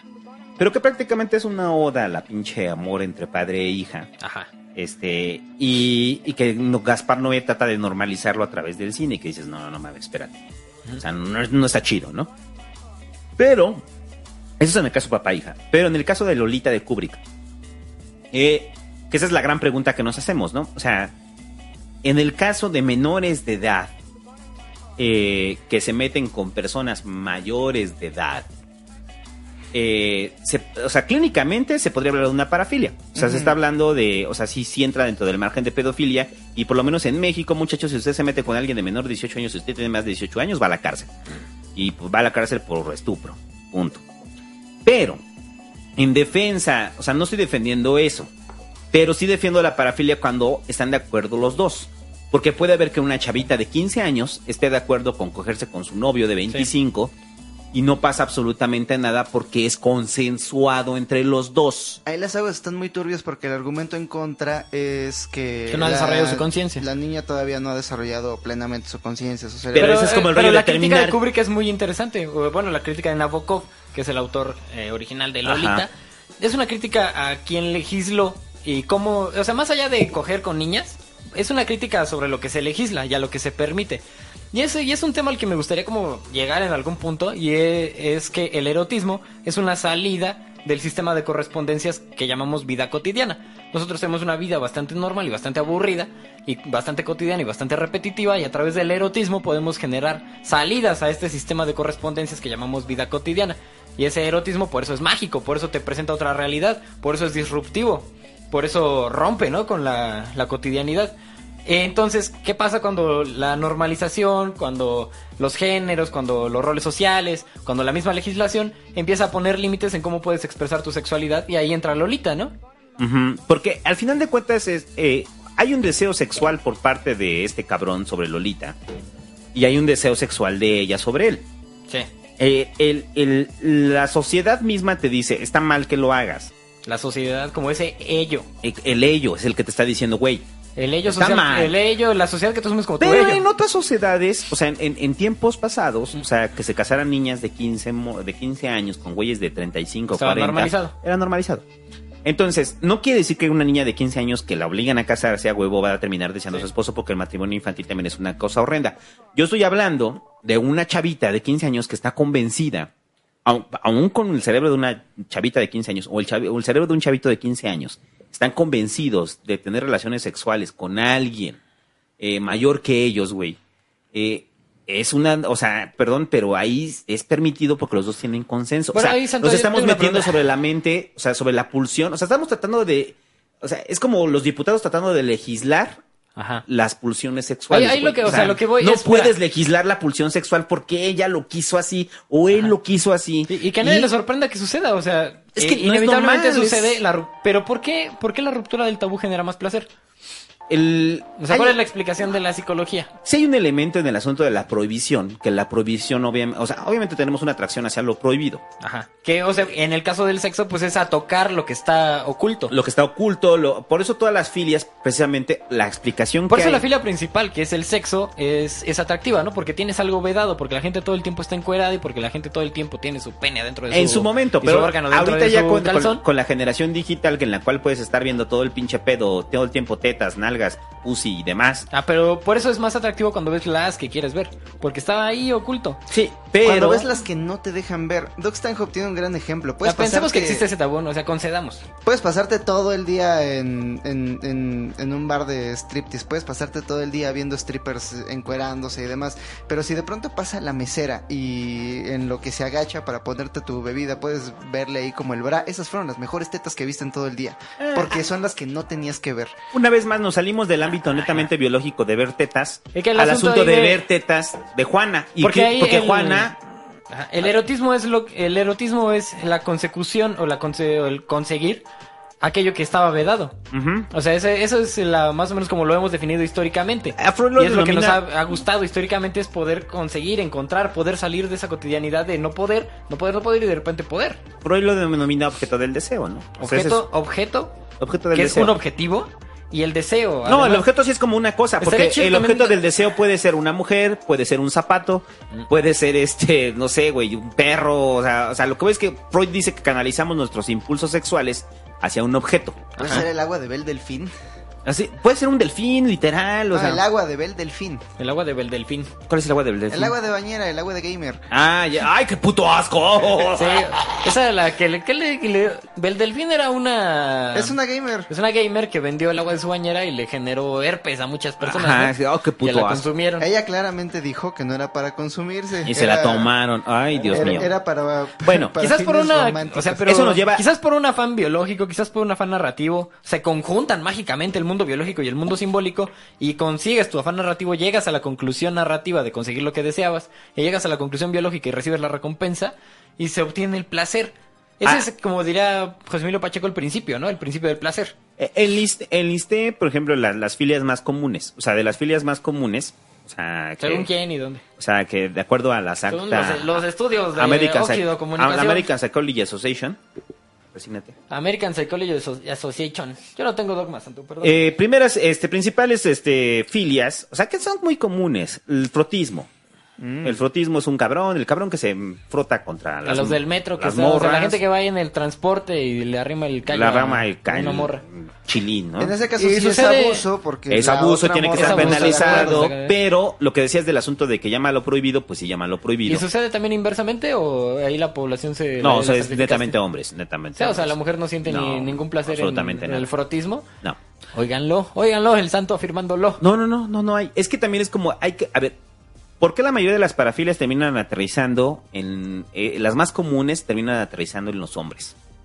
Porque el, el medio psicólogo, psicológico nada más ha estudiado hombres. No, porque, no, Kinsey lo ¿Quién lo hizo en su momento. O sea, Kinsey, que, que fue muy famoso el pedo de Kinsey, que también entrevistó mujeres, era que las co- la misma construcción social sobre las filias de las mujeres Ajá. las limitaba en sus propias filias y les hacía tener filias más comunes. O sea, con ¿no? todo respeto al problema social, la verdad, con todo respeto al problema social del acoso, me- así me gustaría expandir la pregunta al 30% de podcast escuchas que son mujeres y que me, que me den su opinión acerca del frotismo de mujeres. ah, o sea, yo como hombre, pues me parece que no lo haría. Oye, es Eh, terrible. Pero, ¿sucede entre mujeres? Pero hay. pero hay- la mujer, hay- una mujer tiene frotismo. No, pero probablemente no tenga frotismo, pero sí tiene. Pero hay esta- grupos de encuentro consensuado. Grupos que dicen nos vemos en tal lado, en tal estación del metro y hacemos frotismo. pero ya no- ¿Dónde, dónde? pero pero ya no es propiamente frotismo. Eh, o sea, o sea, a ver, el frotismo es distinto con las mujeres porque obviamente, eh, o sea, en, en el caso del hombre lo que de- disfrutan es frotar su pene sobre el cuerpo de los O desconocidos. agarrar, ¿no? También tocar. No, el frotismo es solamente me Ah, bueno. Ay, ¿qué me dices del hombre gay que frota, gusta que froto le mi órgano genital sobre el cuerpo de alguien más, ¿no? Entonces, eh, sí está muy vinculado al asunto del pene. O sea, complicadamente una mujer va a frotar su vagina Según en el. No quiere decir que no puede haber, o sea, sí puede haber. Bueno. Pero bueno, estoy hablando de las más comunes. Estás hablando de la American Psychology Association, persínate. Somnofilia. Como dices tú, y ya. La somnofilia es cogerse dormidos, que ese es muy común con el asunto de cogerse borrachos, va de la mano. Uno tiene que estar despierto. Eh, sí, uno está despierto, pero te gusta cogerte... Cogerse al- un borracho, Te, un gusta, te gusta cogerte al que está dormido o al que está borracho, ¿no? O sea, y solamente encuentras placer sexual cuando está dormido o está borracho. Ese se aplica para, para ambos géneros, ¿no? O sea, una mujer le puede gustar estar toqueteando a un cabrón mientras está jetón. No, no, no pasa nada, ¿no? Pero también entras en el pinche pedo del terreno de lo prohibido. ¿Por qué? El güey que, o la morra que está dormidos, güey, pues no quiere que lo toques, ¿no? O sea, no, no quieres que, que te lo cojas, pues. A menos que haya un acuerdo previo. Exactamente, me voy a dormir y me coges, ¿no? Pero si no hay un acuerdo previo, pues es abuso. A mí eso me pasó, güey. El, No es ¿qué? mamada. ¿Qué? Que me agarraron pedo. Eh, Pues esa morra probablemente le gusta la somnofilia y el rollo es que tú, tú, tú fue consensuado. No, güey, no a la verga. Ah, entonces como no, cuéntanos tus problemas, David, aquí es un grupo de apoyo. Ah, síguele, síguele. Eh, Estabas pedo y te hicieron pedofilia. Ajá. Es- Venía de la feria y mi tío me traía. Chiste No, de sí fue humor negro. Este, el otro qué boyerismo. El boyerismo también es muy común. Voy- me encanta ver cómo cogen, me encanta, o sea, no solamente ver cómo cogen, me encanta ver a la gente desnuda, pero que Pero no eso se no den, es exhibicionismo. es pero que no se den es cuenta que esté yo ahí. Mm. O sea, simplemente me gusta ver y no me gusta que se den cuenta que esté. O sea, el placer viene de lo prohibido y que no se den cuenta que estoy ahí, ¿no? Ser un mirón. Ya Soy un mirón. El exhibicionismo, Ya hay varias películas de Tinto Brass, o sea, si a alguien le interesa el cine erótico, acérquense a Tinto Brass, es muy interesante lo que hace. Y tiene mucho voyerismo en, su, en sus películas. exhibicionismo, pues es el cliché de ahorita que trae su gabardina del pinche David que se va a la calle, se abre su gabardina y Que le excita enseñarle le la excita longaniza a la enseñarle la longaniza. Hay una peli, No ¿no? sé. También Pink Flamingo, donde hay un güey que se amarra un Ah, chorizo al pito. Bueno, es una Ajá. morra, es una mujer que trae una gabardina, se la abre y trae una longaniza amarrada a la cintura. No, sí es un güey. sí No, es- una morra, güey, la que trae la longaniza. Ah, no, o es un güey que se le enseña a la morra y la morra también se encuera. Ajá, Vean, vean y la Pink morra Flamingo. tiene pene. Pink Flamingo es una película parafílica completamente. Bueno, el De la, de la drag queen esta, ¿cómo se llama? De, Precious. de Precious, sí. No, el, el exhibicionismo, el exhibicionismo, el exhibicionismo, perdón, sí es muy común, muy, muy, muy común. O ¿No sea, se complementan el voyeurismo con el exhibicionismo? No, porque el boyerismo solamente quieres ver y el exhibicionismo es quiere, o sea, el exhibicionismo no, es- no parte de alguien que, Pero que son quiera. la pareja perfecta. A ver, el vamos, o sea, exhibicionismo eres un y te encuentras unos exhibicionistas. No, pero es que el exhibicionismo parte quiere de- de- del asunto sepan. es no, el exhibicionismo es no quiero que sea consensuado. Ajá. Quiero sorprenderte con mi verga, güey. O sea, quiero que veas mi verga y, Y también digas, el voyeurismo. Ah, su puta madre, El ¿no? voyeurismo es como, no quiero que sepan que estoy ahí. Exactamente. O sea, Porque el- me recuerda a la canción de la persiana americana, donde claramente se ve que es consensuado, que hay un güey viendo a la otra morra a través de su persiana Pues son americana. roles, o sea, también en, el- en la sexualidad consensuada hay muchos roles donde te dicen, no, pues vamos a jugar al voyeurismo, vamos a jugar al exhibicionismo y a muchas otras cosas así como no, y ahí es donde se asoma un poquito, ¿no? Como el deseo de la parafilia, pero Ujú. controlada. Sí, o en sea, esos roles de durante la misma sexualidad. Eh, Estamos hablando de las, que las parafilias más normales o las más comunes, no normales, más comunes. Las parafilias más comunes vienen de rollos no consensuados, Ya. que es lo que hace daño, ¿no? O sea, O sea- que apuntan directamente como a las reglas de la sociedad. ¿Qué fue primero? Son como causa consecuencia. Están violentando, por eso, regresándome una vez más al asunto de la ley de la prohibición del incesto, Ujú. Estas grandes leyes que determinan nuestra sociedad, parte de la excitación sexual viene de violentarlas. No se puede salir, sal- no puedes salir encuadrado en público. Salgo encuadrado en público. Ajá. No puedes andar espiando a la gente mientras caga. Me gusta espiar a la gente mientras caga, güey. Sí. Así se van, ¿no? O sea, son, son, son normalización de conductas que van en contra de la sociedad. Bueno, Pues ejecución, no, no- sadomasoquismo, la siguiente, o sea que, o sea, eso es sumamente normal dentro de las parafilias. O sea, les gusta madrear, les gusta recibir madrazos y, También hay como y hay grupos de sadomasoquismo y les encanta el sadomasoquismo a mucha banda. también hay matices, o sea, desde lo no consensuado y el extremo violento snob hasta ya lo consensuado y, y leve, ¿no? Y, y, ah, la cropofilia también es muy común. Sí. Me gusta que me caguen, me gusta que me meen. Bueno, hasta Sí. el presidente de los Estados Unidos. Ah, sí, claro, Trump le está señalado como el pedo que le gusta que lo meen, ¿no? Ajá. ¿Sí? ¿Eso dijo? Eh, o sea, de, de- bueno, del, del asunto este con la actriz porno, que la contrató para que lo meara, ¿no? ¿no? eso ocurrió en la en los documentos liqueados de Rusia, Ah, donde- ah, sí, que Putin cuando- le contrató prostitutas para, para que le hicieran una Golden Shower. para que le hicieran un golden shower. ¿A O sea, el golden shower y, el- y el cagar no... ¿Quién eh, lo diría? Este, no es lo más, este... Pero o sea, todo esto de las parafilias entonces responde a la ruptura de un tabú social. Eh, no, no en todos los casos. Hay parafilias que no involucran la ruptura del, eh, del, ¿Del tabú? del tabú social. Pues todos son. En, eh, eh, eh, enumeré precisamente las más raras, güey. La dacrifilia, que es... eh, se excita usted con las lágrimas de la gente. Árale. O sea, así como el meme del GIF de Cartman. Eso sí no cuando le está lamiendo las, las lágrimas, güey. Ajá. Esa Sí. es la, la, la dacrifilia. La misofilia, que es cuando le gusta oler ropa. Y esa es muy común. Ya andar oliendo los calzones en las Le gusta oler calzones, le gusta robar calzones, le gusta robar abrigos y demás, ¿no? La ilu- ailurofilia, que le excitan los gatos. Ajá. ¿Hay lurofilia? Ajá. La ¿De dónde vendrá esa ifefilia, etimología? A ver, ¿qué que le excitan solamente los calzones. Ah, O sea, no la ropa, los calzones. Ya. La formicofilia, que le excitan los insectos. O sea, que tengas ahí bichitos en la piel. Exactamente. El tecnosexualismo, que le gustan coger o con algo que parezcan robots. Mm. O sea, entonces imagínate, está el La David y el. Hobbit y están diciendo, hola David, soy el Hobbit. Aparte, ya lo puedo hacer. Rechina, rechina. Soy una máquina creada para que me cojas. Rechina, perra. Ay, cabrón. Soy Tecno Hobby y vengo a que me cojas. Entonces, esa es la te- el Está tecnosexualismo. muy creepy esta mierda. Y la espectrofilia, espectrofilia. que como su nombre indica es coger con Con actividad paranormal. paranormal. La que tiene Carlos.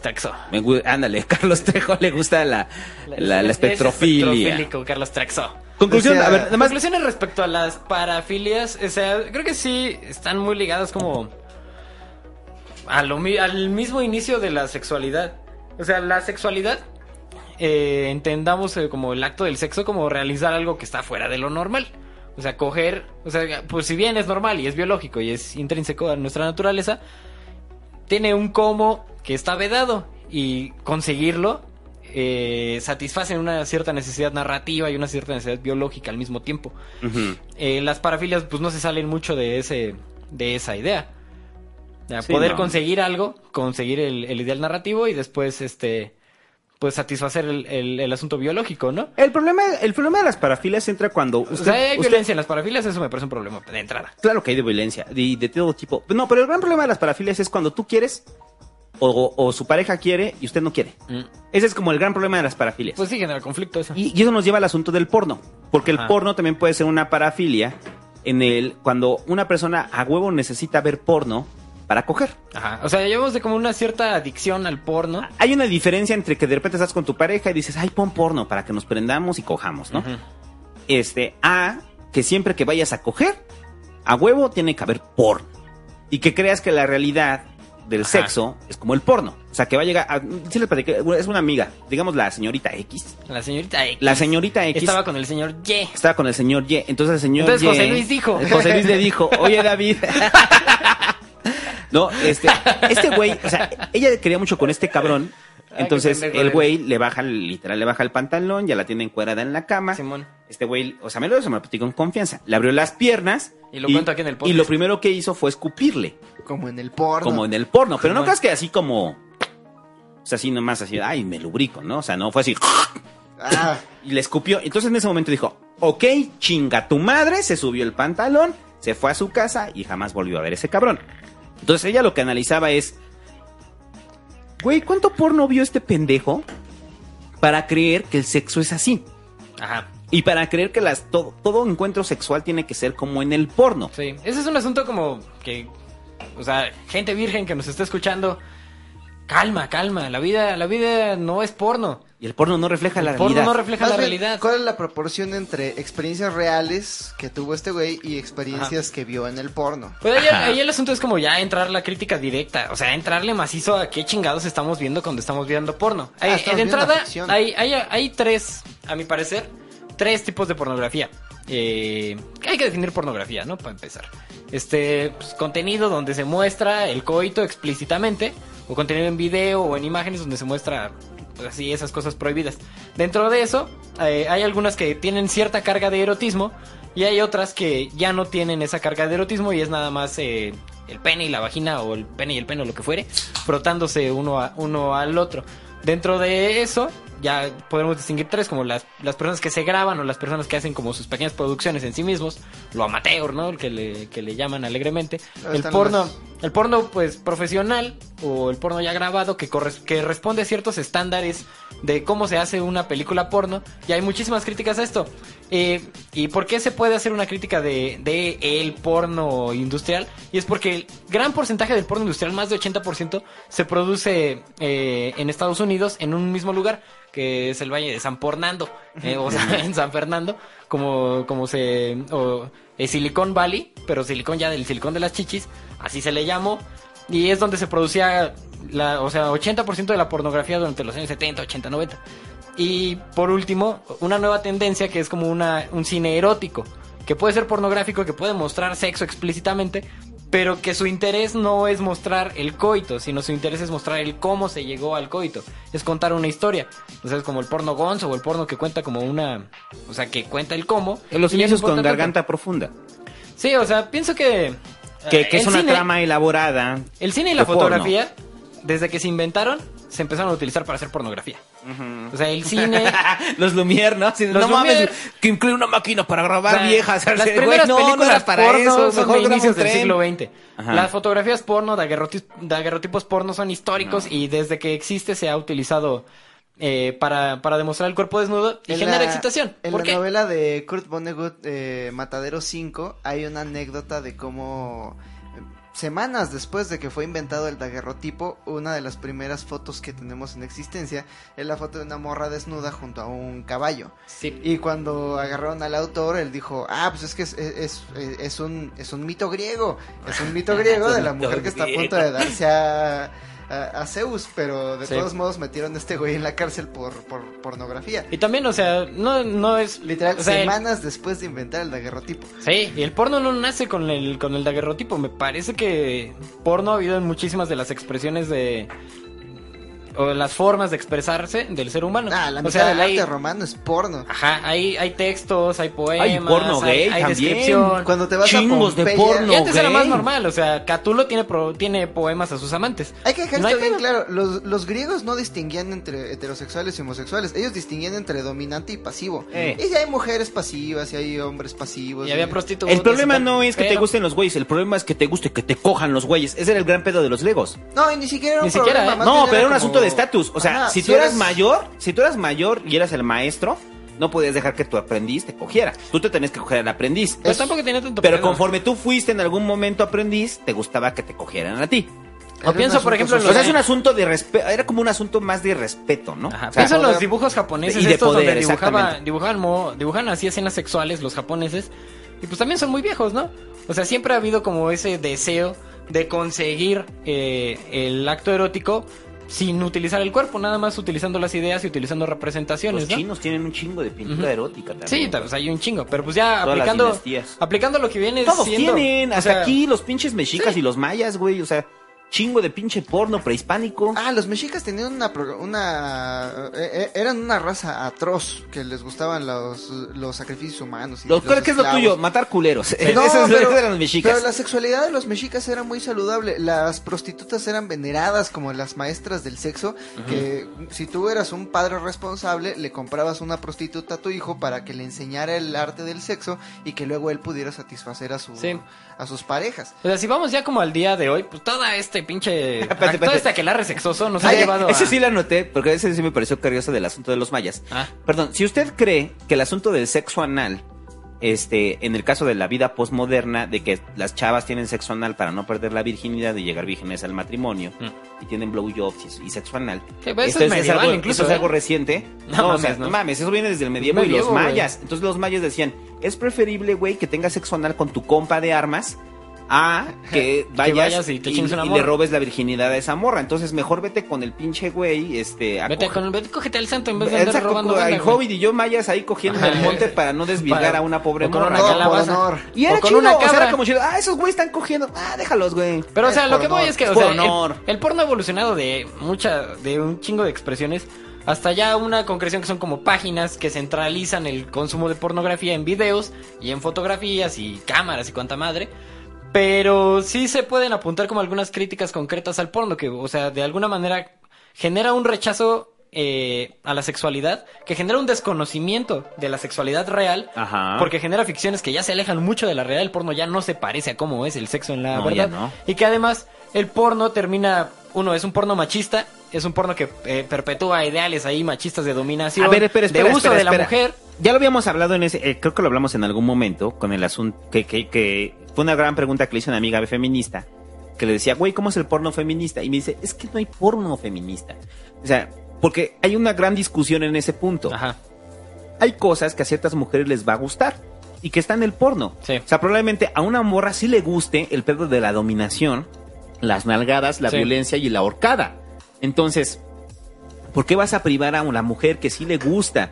Sí. Todo es, eh, to- to- todo el acto violento en el sexo, Pero, Santo, de yo- ver porno así. Entonces, no, El- ha- el- el no hay llamado- un porno políticamente correcto. El llamado porno políticamente, o las personas que se No han lo decidido, hay. o las personas que han dicho, bueno, yo voy a hacer un porno un poquito más aterrizado. Hay O sea, por ejemplo. Pero el- el- puedes- el- a ver, es que aún así, porno aterrizado, si de repente mira, a te una lo voy morra a, le te gusta. voy a dar el ejemplo, güey. Pero, pero- pero si a una morra le gusta cagarse sobre un cabrón y ve bien. porno que le gusta Y- cagarse ajá. a un güey, Es que porque es denigrante. Espera, espera. El asunto no es como ya las conductas, sino el asunto es va va más allá de como cómo consiguen el sexo a qué hacen durante el sexo. O sea, por ejemplo, pensemos en un porno machista que llega una sirvienta latina y hay un güey ahí gringo en su alberca y abusa de ella.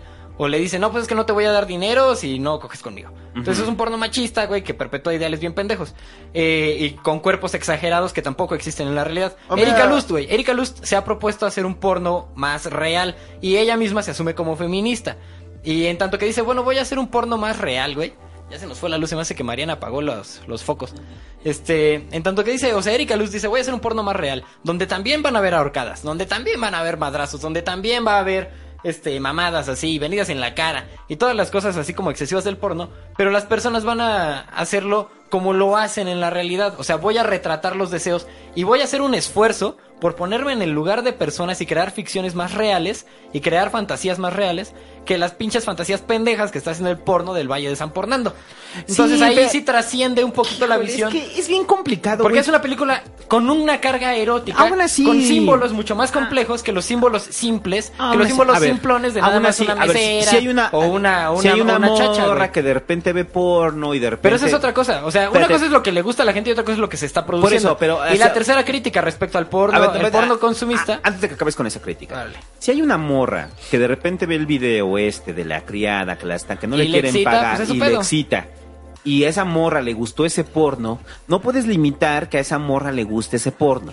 O sea, eh, No, eh, el yo rollo por es el que hecho de hacer que- una crítica no hay un- limitándola, Si hay un porno, el único porno política, impoliti- este, que no es políticamente correcto, es el porno donde las personas que están participando ahí las están obligando a participar ahí. Pero fíjate, Santo. Ese es esa- el único porno la que tercera- para mí no es políticamente Esa es la correcto. tercera crítica que, que Todo se le el porno hace. es, es Ajá. pasable porque hay un público Pero- que lo Pero es que consume. mira, o sea, No hay, una, es- hay una cosa no que es se pierde. si sea políticamente correcto o no. Creo que el porno, igual que el arte, igual que los videojuegos y la música, no son los detonantes de una actividad. Los videojuegos Son no consecuencias hacen de a una la gente actividad. más violenta. Ese es el asunto. Pero una también- sociedad violenta. Pero güey, en tanto que el porno, el, porno es un producto. Una y en tanto que el porno es un producto, tiene personas que forman parte de ello. Entonces yo, por ejemplo, digo, es que están abusando de esa morra cuando se le están cogiendo en la película. Ajá. O a esa morra le están pagando muy poco. O a esa morra se le están cogiendo sin condón y el güey que se le está cogiendo tiene sida. Y esa morra no ¿Qué sabe y no se lo están en la diciendo. del Entonces porno? esa es la gran crítica. O sea, la- o sea, hay dos críticas muy fuertes. Primero, estás replicando un esquema de erotismo donde no hay símbolos eróticos reales y los pendejos que están viendo el porno por primera vez creen que así es el sexo. Y por otro lado, que es lo mucho más grave, porque esos güeyes al, al final del día van a tener sexo en algún momento de su vida, espero por ellos, y van a darse cuenta de cómo es el sexo, pero por el otro lado, pues sí se está cometiendo un abuso con las personas. Y eso, más allá de políticamente correcto el producto final, el proceso del producto es el que sí amerita una crítica bastante grave. O sea, esos güeyes, para, pronto, no están asegurados por ser actores porno. No tienen, o sea, ninguna garantía como trabajadores. No son trabajadores, a pesar de que están invirtiendo su esfuerzo humano y están dejando las nalgas en ello, literalmente, Literalmente. para, para conseguir dinero al respecto, ¿no? O sea, lo hacen por dinero. Y a través de toda una serie de abusos y vejaciones. Y por ejemplo, lo que hace Erika Lust, de nuevo. Lo que pasa en cualquier porque es un industria, no solamente en el porno, nada más que aquí salen cogiendo. O sea, pero, en el, o sea, es como la, ¿cómo decía esta Jane Fonda? Mm. Que decía, trabajar en Hollywood te enseña un poco sobre lo que es la prostitución. O sea, porque no solamente aplica en la industria porno, aplica en cualquier industria. Sí. O sea, eh, el asunto del abuso, las vejaciones, la explotación.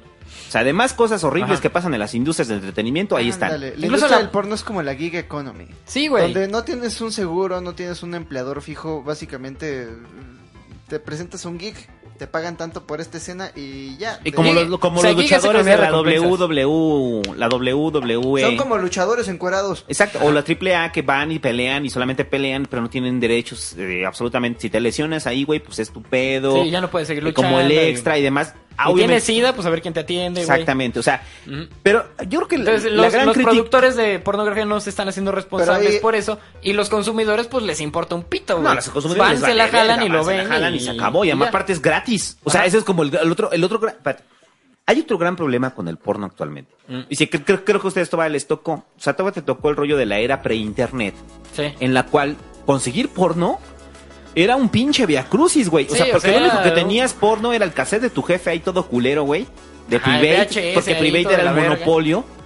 O el VHS ahí de la de verga. Playboy ahí, o los de. Playboy. Más o menos porque todos los días el Universal publicaba en la última página una foto Una de chichona, una morra güey. sin, sin Sí, pero no era propiamente graciosa. porno. Estamos hablando de porno, porno. Para mí era ¿no? porno. Bueno, y, para ti era porno. y, y yo guardaba todas esas páginas. ¿Quieres que, cuente, ¿quieres, Universal. ¿Quieres que cuente una anécdota bien culera? Hasta que un día me las encontraron todas.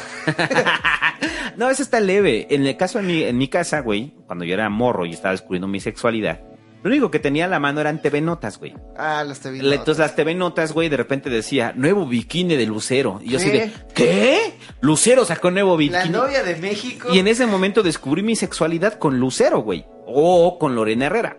Pero lo que voy es que era bien complicado conseguir erotismo, o sea, conseguir porno, o sea, era, era muy complicado, pues, o sea, para, habrá mucha banda joven que nos escuche, eh, que no entenderá lo complicado que era conseguir porno en ese entonces, ¿no? O sea, obviamente era así hasta con cuidado, sacar el VHS, dejarlo en el lugar donde lo dejó tu jefe, porque tu jefe se iba a dar cuenta, güey. O sea, después que él sabía dónde había dejado su escena porno, y su escena porno, si de repente se la moviste, güey, te va a decir, oye, cabrón, estuviste viendo mi porno, ¿no? Güey, me vienen recuerdos de cuando yo era niño, tenía una película del Rey León, pero esta película era pirata. La habían grabado sobre otro VHS. Y cuando terminaba la película del Rey León, como la habían grabado sobre un VHS usado, había una película de La Bella y la Bestia. No es cierto, era Cenicienta, pero Cenicienta porno. Y solamente yo sabía. Solamente yo sabía porque mis padres me lo compraron sin saber qué pedo. Y ahí estaba yo como pendejo viendo el Rey León y de pronto cuando veía que no estaban prestando atención, eh, no me acuerdo si la adelantaba o me esperaba que sucediera, pero eventualmente llegaba la parte chida y ya la veía. Era como un secreto que tuve hasta que eventualmente se dieron cuenta y ya tiraron la película. Pero, pero- Pero era, e- era apreciado para mí porque era el único erotismo que existía en mi... No había internet, no había nada. Voy a decir algo bien soez, pero mi, mi carnal el chino, que es mi carnal mayor, me lleva 10 años. Entonces yo era un adolescente descubriendo mi sexualidad, tenía 13, 14 años. Él ya tenía 24, güey. Pues era un ávido consumidor de porno en VHS, en beta y demás formatos. De repente llegó el VCD. Entonces cuando llega el VCD, mi carnal el chino consiguió una película que todavía la recuerdo con emoción que se llama Hot Enchilada, güey. Se llama Hot Enchilada, producción acá de inicios de los 2000, es toda chafa y así. Pero me acuerdo mucho de Hot Enchilada, porque la he tratado de conseguir y no la encuentro. Pero me acuerdo porque era casi casi como misión imposible que mi carnal estaba jetón, güey, y ya cuando se habían dormido todos, llegar y meterte así a escondidas, sacar el VCD, ir a la sala, güey, así a escondidas y ponerlo en el reproductor y ver tu porno. Bueno, ¿por qué estoy, pues estoy hablando de todo el asunto de la, del acceso al porno? El, el acceso ahorita tan inmediato al- a la pornografía de las nuevas generaciones está haciendo que prácticamente se desensi- desensibilicen con respecto al sexo. ¿Estás de acuerdo que se devalúa el erotismo? Completamente, o sea, ya no hay erotismo, todo involucra, por eso hablamos del coitocentrismo. Decía... Regresamos a la época del coitocentrismo, todo lo que importa es penetrar, Hay que- hay que dominación y distinguir entre eyacular, ¿no? pornografía y sexo ahí. Digo, entre pornografía y erotismo. Sí, porque entonces ya no es erotismo, ya es, ya es literal, necesitas un estímulo que te ca- campanee el cerebro, güey, y darle, ¿no? Decía Slavoj Žižek que en la en esta época donde la sociedad nos, nos empuja hacia el erotismo y donde el erotismo está casi casi casi obligado por la sociedad, la cita perfecta es la cita donde te ves con tu morra, tú llevas uno de estos flashlights donde Flashlight. flashlights que son como vaginas artificiales. Ah, que ya, metes el ajá. pito, tu morra lleva su dildo, los pones uno a coger con el otro y mientras las máquinas están cogiendo, tú y tu morra se toman un café y se conocen mejor el uno al otro. Ajá, güey. no, no dudo que pase en algún momento. Ahí sí les, ahí me puedo hacer pro- promoción de autodescarada. Busquen mis cuentos ahí del, del, la del de cada quien su Julia, porque prácticamente profeticé ese pedo y se cumplió.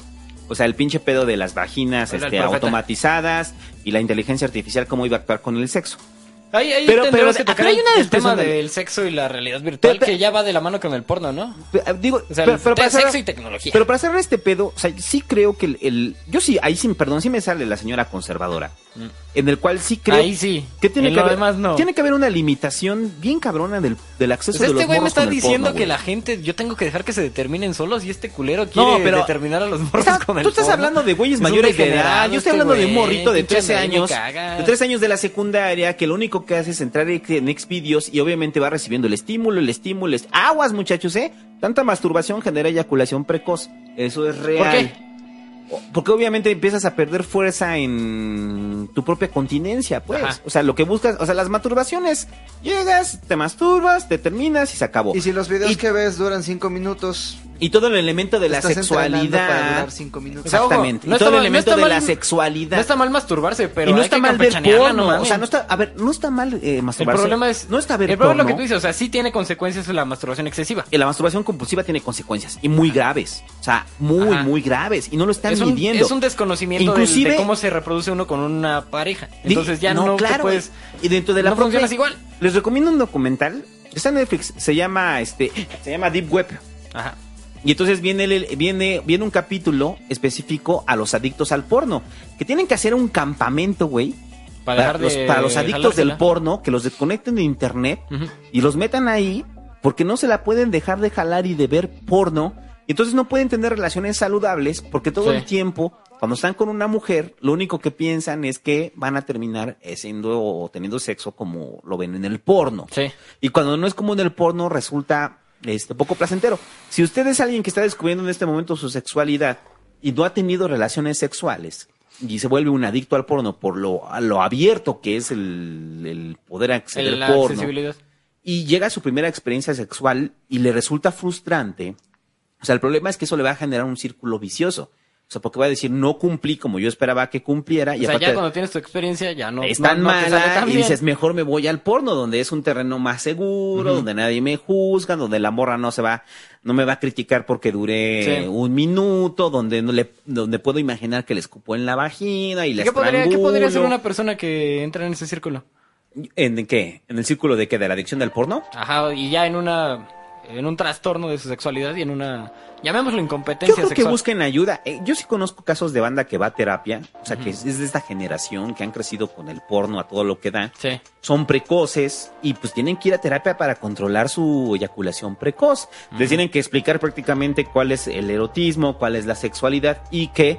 Por eso el concepto del coitocentrismo para mí sí es bien fuerte, cabrón, porque es eso.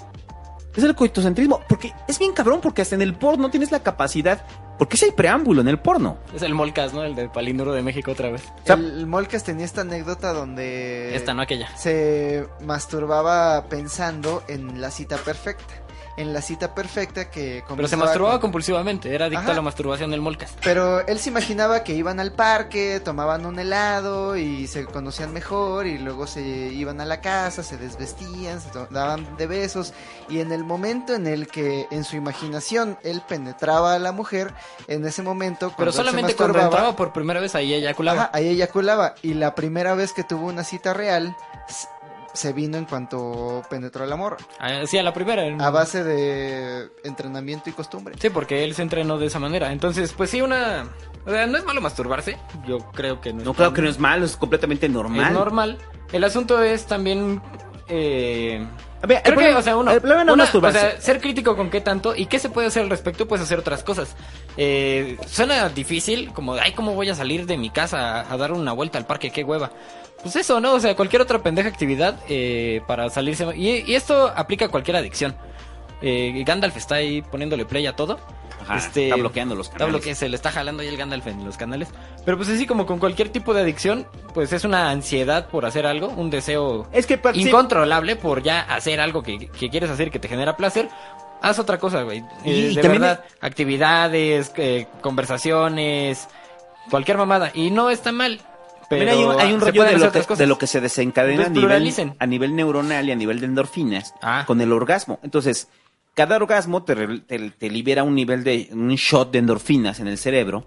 Entonces, cada vez que lo haces más, necesitas una mayor cantidad. Es como cualquier adicción. Sí. Ahí es a donde iba con el tema de la Genera menos placer, entonces necesitas más. Cada vez necesitas más. Hay, hay este concepto que la gente está intentando que son ayunos de dopamina, que son básicamente no te masturbes, no te drogues y no tomes eh, alcohol durante un mes, a ver cómo reacciona tu cuerpo. Y entonces cada vez que tienes experiencias eróticas o cada vez que consumes alguna droga, la experiencia va a ser mejor, porque ya guardaste esa experiencia para después. Es como una manera de, de regatearle a la realidad. La realidad básicamente te va a imponer eh, placeres y dolores. Si guardas todos los dolores para el presente, eventualmente los placeres van a ser más fuertes en el futuro. Esa, me, esa frase me, me gusta. O sea, porque sí, así funciona, literal. O sea, tienen que aprender, muchachos, a guardar su placer un ratito por el simple hecho de que esto les va a dar más placer en un futuro. Y es la base de la Es como si tuvieran un medidor. O sea, perdón, eh, y le voy a poner un ejemplo bien pendejo para que no entiendan la banda de videojuegos. Es como si tuvieran un medidor así, lo- los medidores de vida. O sea, cada vez que usted este, lo hace de forma compulsiva, ese medidor va bajando, va bajando, va bajando, va bajando, va bajando. Y por más que lo haga después, ese medidor no va a subir. No, y uno de los indicadores de éxito profesional, incluso de éxito en la vida misma, es la capacidad de posponer el placer. ¿Qué tanto puedes posponer el, el placer inmediato a, a futuro? Eso significa qué tanto puedes ahorrar, qué tanto puedes eh, no comerte el gansito que tienes enfrente, qué tanto puedes eh, eh, regatear con la realidad. ¿Qué tanto autocontrol tiene de sí mismo? Y ahora el rollo es, no los estamos juzgando por el pedo de que sean sumamente chaquetos y que estén comiendo chetos flaming hots y se agarran el pito y luego Y se luego enchilen en el pito. Se chilen el pito y juegan El Minecraft. pito enchilado. O sea, no, no, no lo estamos criticando por eso, porque es normal. O sea, es normal, pues. O sea, Pero tiene mucho que ver con la noción de propósito. ¿Qué tanto propósito tienes en la vida? Porque si no tienes ¿Qué objetivos tienes Si no tienes un propósito como tal en la vida, entonces lo único que te queda son los placeres. Ajá. Y en el budismo está muy clara esta noción de que cuando persigues los placeres por el placer mismo, eventualmente te, te los acabas y terminas persiguiendo los dolores. Oiga, también ahí, o sea, si te lo asumes con un asunto socrático, ¿cuál es la virtud del amante, no? ¿Qué hace un buen amante? Se- y es conocer el amor, conocer el erotismo, conocer el sexo, conocerte a ti, conocer al otro y hacer las cuestiones necesarias para llegar a, a ser un buen amante, ¿no? Pero si... Y, y en, en tanto, o sea, más allá de que exista o no exista un ideal de amante, en tanto que tú te lo plantes como qué es lo que deseas tú hacer para eso, pues ahí podrías ir tomando cartas en el asunto, ¿no? Por eso la vida necesita un propósito, porque sin un propósito estás a merced de tus impulsos y las necesidades de tu cuerpo. Sí, y pues, las necesidades inmediatas. Pero ya que tienes un Y propósito... lo que el mercado quiere hacer contigo. No importa que seas privado de placeres inmediatos, y no importa siquiera los dolores o la Sí. tragedia, incluso si tu vida consiste de tragedias, si esas tragedias construyen hacia un propósito superior, valen Ya. la pena. Por eso no importa cuántas fiestas me estoy perdiendo. Hacemos podcast, Miguel, muchachos. Hacemos podcast para todos ustedes. Ajá. Es nuestro propósito del día, Tenemos sentido. del día de hoy. Pues sí, Nuestro le da sentido, cierto sentido. nuestro ¿no? sen- sí, no, pero a ver. Es que fíjate, por ejemplo, decía, Pero- pero- regresando a Sócrates, el, el güey se plantea, ¿no? Como cuál es la virtud del ser humano. Y Platón responde, la virtud del filósofo es asomar la cabeza, darse cuenta de cosas y comentarla hacia los demás, ¿no? Dar fe de las cosas que yo he visto, eh, de los ideales. Y pues sí, o sea, uno sigue más o menos así sus propios sus propios propósitos y va construyendo su virtud. Yo, yo creo que la gran pregunta que se van a hacer muchos chavos ahorita es: ¿y qué hago, güey? ¿Y qué O sea, porno me recomiendas? ¿Qué, qué hago? Oye, si- no vino el búho, que es un experto en porno, por cierto. Ya no, ya, ya le bajo, ya que desde que obviamente es un hombre de familia, con hijos y así. Sí. O sea, eso, eso duró nada más un tiempo en su juventud. Sí, que era el mayor dijo- de pornografía el que mayor conocíamos. sí, exactamente. Coleccionista. Era una biblioteca de pornografía el búho. Pero ahorita ya obviamente tiene otra perspectiva y además tiene niñas, tuvo Sí. dos niñas, entonces le ha Ya, cambiado está la en otro perspectiva. pedo, tiene otra otro pedo. virtud. Ajá. Está en otro pedo, ¿no? Ajá. O sea, Tiene a- otra virtud. a- ahorita de lo que hablabas del asunto de las prioridades y del objetivo de vida, ¿cuál es el objetivo de vida del búho? Ajá. Pues obviamente sus hijas. Por ejemplo, en la. Entonces, como, en sus el- hijas son, pues, como sus hijas son el objetivo de vida del búho, pues ¿tú crees que le importa ahorita el porno? No tanto. En el arte. ¿Tú crees que siquiera le importa preguntarse cuál es el objeto de la vida? Cuando estás inmerso en un juego tan demandante como ni siquiera un juego, un propósito tan demandante como es crear otra vida y educarla. Sí, eh, el propósito te demanda. Pero- antes de pero- que pero tú la te pregunta es ociosa, ¿cuál es el propósito de la vida? Está ahí, no lo ves. Eh, El, el rollo es, por ejemplo, cuando hablas del asunto del propósito de la vida, recuerde que los propósitos de vida son variables, entonces el del búho puede ser sus ¿Cuál es hijas, el de usted puede ser que sea trascender, o sea, los propósitos ¿Cuál de vida virtud, son tan variables como las personas que hay, punto. Eh, digo, o sea, no hay un propósito de vida específico, pero el, el asunto de que, que tengas un propósito de vida te pueda alejar del porno, De las adicciones en sí. Eh, es que, exactamente, hay que ver el porno, el porno como una... eh, Una sustancia. El porno como Un una producto, adicción. Algo que se puede El consumir. porno no está mal, el pedo es usted. O sea, el pedo no es el porno, el pedo es usted. Ya dijimos que el porno que no está puede mal dejar abusa de de las verlo. personas. Sí, cuando abusa de las personas sí, pero siempre cuando Pero el porno existe. eh, siempre pinche ca- Gandalf el pinche Gandalf está sacando los pinches botones, muchachos. Oye, ¿tenemos efectos de sonido, Santo? No, quién sabe de dónde sacó ese pedo, quién sabe qué hizo el güey. Este, creo que picó en la computadora. Deja abajo al pinche Gandalf de aquí. Este- Pero bueno, a lo que voy es que eh, hay que entender que el, el porno es algo normalizado. Eh, es algo normal, pues, ver porno. El Existe problema es que cuando se vuelve patológico. Así como hablábamos del asunto de las filias, de cuando, cuando, cuando las filias, este, es- o sea, las parafilias eh, ya son un exceso, es cuando le está haciendo daño a otra persona. Cuando el porno ya es un exceso, cuando se está haciendo daño a sí mismo. En ese momento el porno Ya. para usted, muchacho, recapitule el pedo. Si el porno le está causando este, eyaculación precoz, Salga a correr. o sea, hable con sus amigos. no, haga cosa. terapia también, trátelo, pues, Mm. o sea, este, y ábrelo, háblelo abiertamente. Obviamente es, una- es un tema tabú, ¿no? O sea, a nadie le gusta decir que se chaquetea. Ajá. A nosotros sí, a mí Compulsivamente. Yo, sí me chaqueteo. Compulsivamente. Otra gran pregunta, si tienes pareja, ¿no te vas a chaquetear? Ah, claro que sí. Ahora, y estamos hablando de la masturbación masculina. La Vamos femenina con la es rollo masturbación y es mucho más complicado porque es más tabú para Una, una, mujer, una mujer que Ya tiene menos. pareja, ¿se va a masturbar? Debería. No, claro que lo hacen. Y claro que lo hacen. Claro que lo hacen. El asunto es que sí ha sido más tabú la masturbación femenina y además de que es más complicado por la falta de documentación. O sea, masturbarse para un hombre, para las mujeres que nos están escuchando, pues no tiene gran ciencia. Es- o sea, agarrar, agarrarlo, no romperlo eh, y lograrlo. Pero para una mujer pues sí hay que explorarle, ¿no? Y cada mujer, cada, cada cuerpo es un mundo, digamos, ¿no? Eh, pero eh, hablando de pornografía, hay unos videos instructivos para... Dentro de la playa de, de chingaderas que hay en la pornografía, porque, o sea, hay millones de videos porno. Y, pero hay algunos que se encargan de instruir a las mujeres. Hay incluso porno cristiano que se encarga de cómo hacer el amor de una manera que no ofenda a Cristo. Y enseña, ¿no? O sea, difunden una, una cierta virtud. Ese y también hay un- para mujeres. Ese es un ángulo que me gusta más, el porno como una herramienta. El- una herramienta que podrías ocupar el porno didáctico, un güey. Hay porno amante. didáctico. Hay una hay un video buenísimo de una MILF que no recuerdo cómo se llama con Sonny Lane explicando cómo hacer el cunilingus perfecto. Entonces, el porno es una herramienta igual que un martillo. Si eres Pero el sabio- sexo no, el sexo no es, el sexo no tiene manuales. O sea, hay- es lo interesante del No, sexo que hay que explorarlo. Pero te dan los primeros pasos como para empezar a explorar con tu mujer. Te dan Entonces, ideas, vamos. Si vemos el porno como una herramienta, es igual que un martillo. Si eres sabio, Ah. lo vas a ocupar para construir una No, o casa. sea, y si digo, eres un no hay- pendejo, te pegas en el pito. No, no hay manuales para construir una casa. Lo interesante Es bueno. y por, por eso es tan difícil el sexo y por eso es tan difícil la virtud del amante porque requiere de autocrítica y requiere de Y sobre autoconstrucción todo requiere de diálogo. De Ajá. salirte de ti mismo y, y construir algo en pareja, y aprender digamos, ¿no? En algo trío. de la otra persona. horchata. Y sobre todo requiere de vulnerabilidad, esa cualidad que, Exposición, nos, digamos. que nos da tanto miedo. Porque no hay, no hay nada más vulnerable que coger con otra persona. O que tener una experiencia genuinamente ¿No, erótica no con te otra acuerdas de este, de este retrato de que hacía Sade? No me acuerdo si eran Justin o Juliet. Pero que el güey asesinaba a las morras después de coger con ellas porque el güey se sentía sumamente frágil, Sí, vulnerado. des- se sentía vulnerado después del orgasmo, ¿no? Sí. Entonces, eso pasa en general con varias especies, en las cuales después de coger y después del orgasmo voltean a decir, de, ay, ya cogí, ya, me- ya me vine, güey, a ver Sí. quién vergas viene aquí, porque obviamente está siendo frágil, al igual que cuando están cagando, ¿no? Es que el principal afectado del machismo, bueno, eh, no el principal, no, no hay, no hay prioridades, pero el, el hombre o el varón también es afectado por el machismo. Y lo afecta en ese sentido en que no te puedes exponer y no puedes abrirte y no puedes, quizás tienes que incluso que poner una barrera muy fuerte a tus emociones, ¿no? Y no puedes decir me siento triste, es que de verdad quisiera que te quedaras o de verdad ya estoy hasta la madre de ti, ya vete. O Ajá. algo de eso, ¿no? Eh, se, se, se asume con mucha más, con mucho más rigor el rol masculino, ¿no? Y pues sí, si te cierras a eso, te estás negando la posibilidad de crear algo dentro de ese, de ese mismo erotismo. Hay una canción buenísima de una banda independiente que se llama Idols, Mm. que se llama... No recuerdo la canción, pero la letra dice... The ma- eh, es una gran letra. The Mask of Masculinity is a mask that's wearing me. Wearing como en un... eh, Es un juego de palabras. Sí. Una máscara que me De está güero usando... y de vestir, ¿no?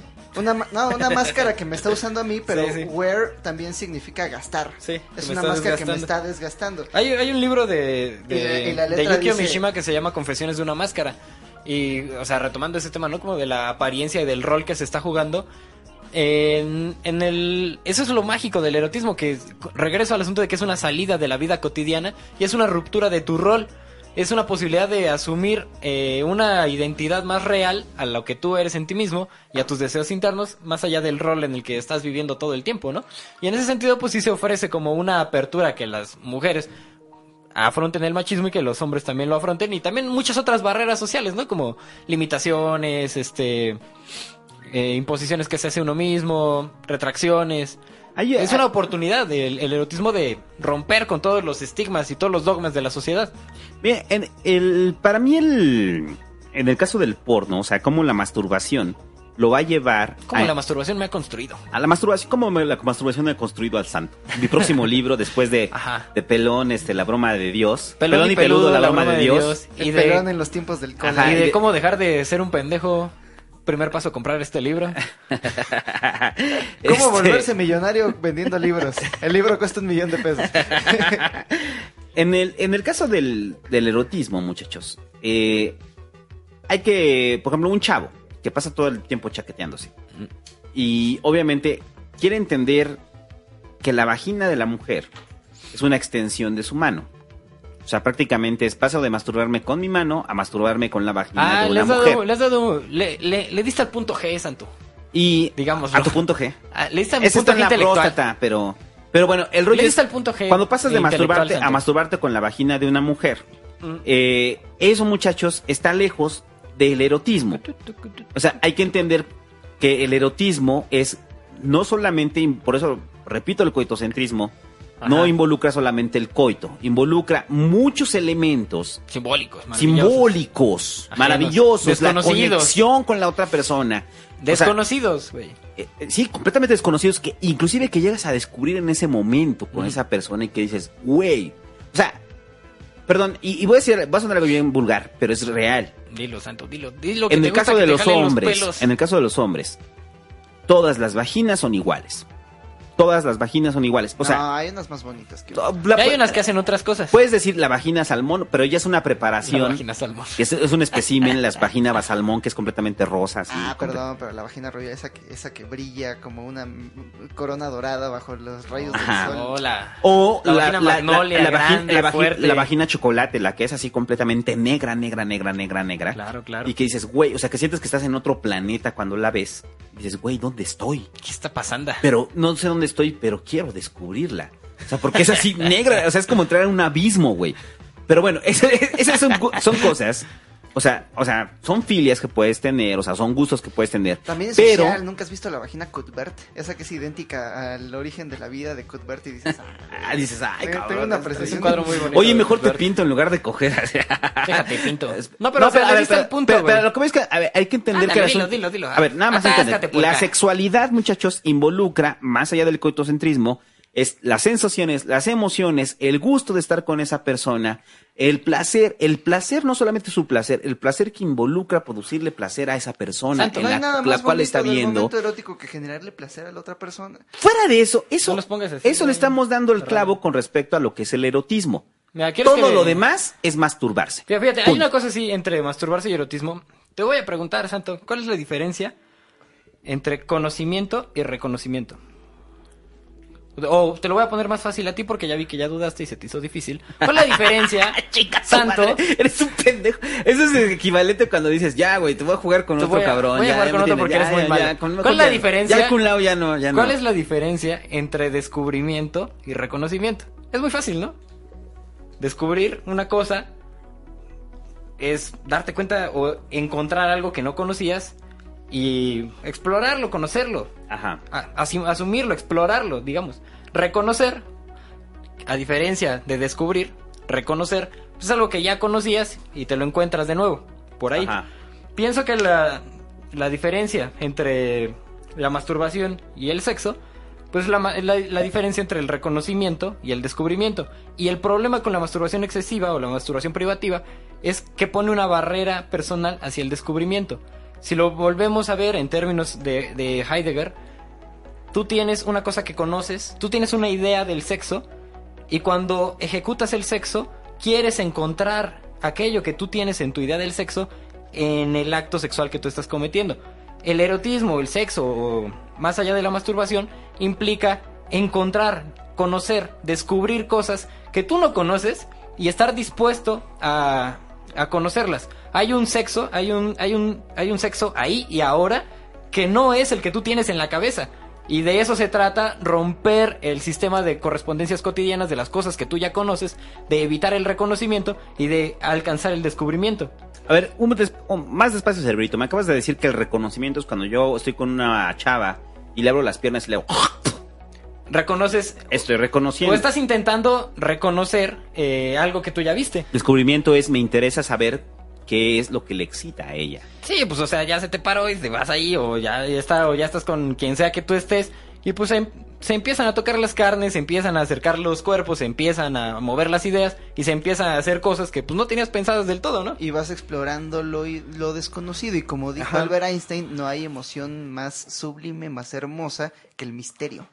Sí, es Estar un parado misterio. frente a lo desconocido. Ay, sí. Entonces es ahí, ahí las parafilias quizás entren un poquito como a romper ciertas rutinas que se que, que se adquieren, ¿no? Ya en el en el sexo y romper O sea, el, eh, el problema también del porno es volver rutinario o automatizar un mecanismo de desautomatización. Una cosa que te sirve para hacer algo que no haces siempre.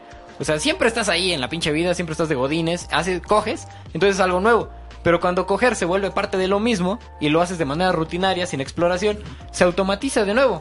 Por eso creo que se puede hacer un buen paralelismo con la tolerancia que generan las drogas. Mm. Eh, un, un pacheco de toda la vida es un pacheco que alguna vez fumó por primera vez y descubrió en esa droga un, un, un momento de ruptura de lo cotidiano. Sí. Saludos al Juegas, al Julio. Saludos, Saludos Julio. al Negos. Pero a partir de repetir esa ruptura de lo cotidiano, esto se volvió lo nuevo cotidiano. Ajá. Entonces, el.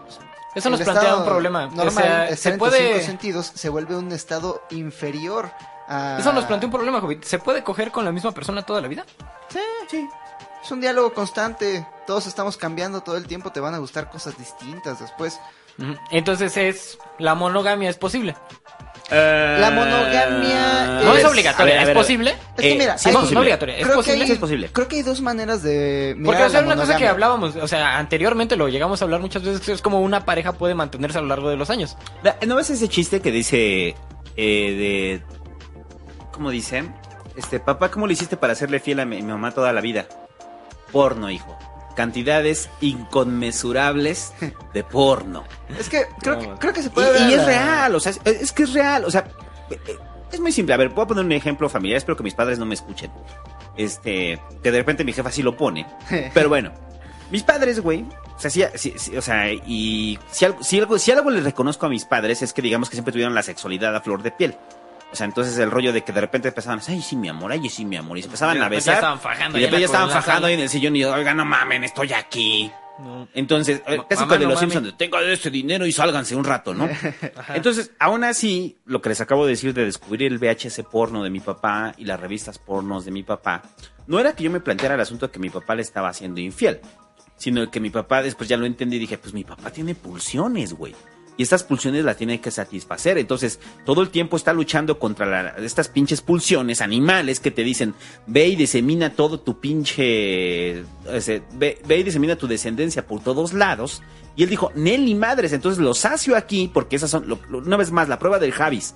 Esas son pulsiones netamente sexuales. Se la jala ahí, se acabó. Y entonces no quiere echar a perder el matrimonio con mi mamá. Y entonces, como no quiere echar a perder el, el matrimonio, se queda con ella y ya.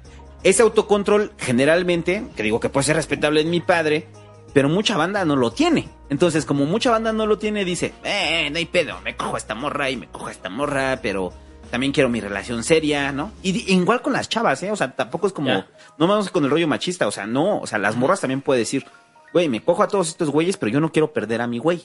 Sí. O sea, a mí me gusta estar chido con mi güey, ¿no? Ahí también entra un Pero, punto bien pero mis pulsiones sexuales me dicen, cógete a este cabrón. ¿Por qué? Porque tienes ganas de cogerte a este güey Sí. y ya. El asunto, el asunto ahí de como de pulsiones se me hace bonito, es como ver así a los a, a los seres humanos como como en el Sims, ¿no? Ahí, ay, mira, tiene, Sí. mira, tiene su pulsión. Eh, tienes dos opciones, coger con alguien más o ver porno. Qué bonito. Este, me gusta mucho el enfoque de Nietzsche y era lo que estábamos viendo el otro día en una película con este Javier. Era la de El caballo de Turín, ¿sí, no? De, Latar. El, el mito del eterno retorno.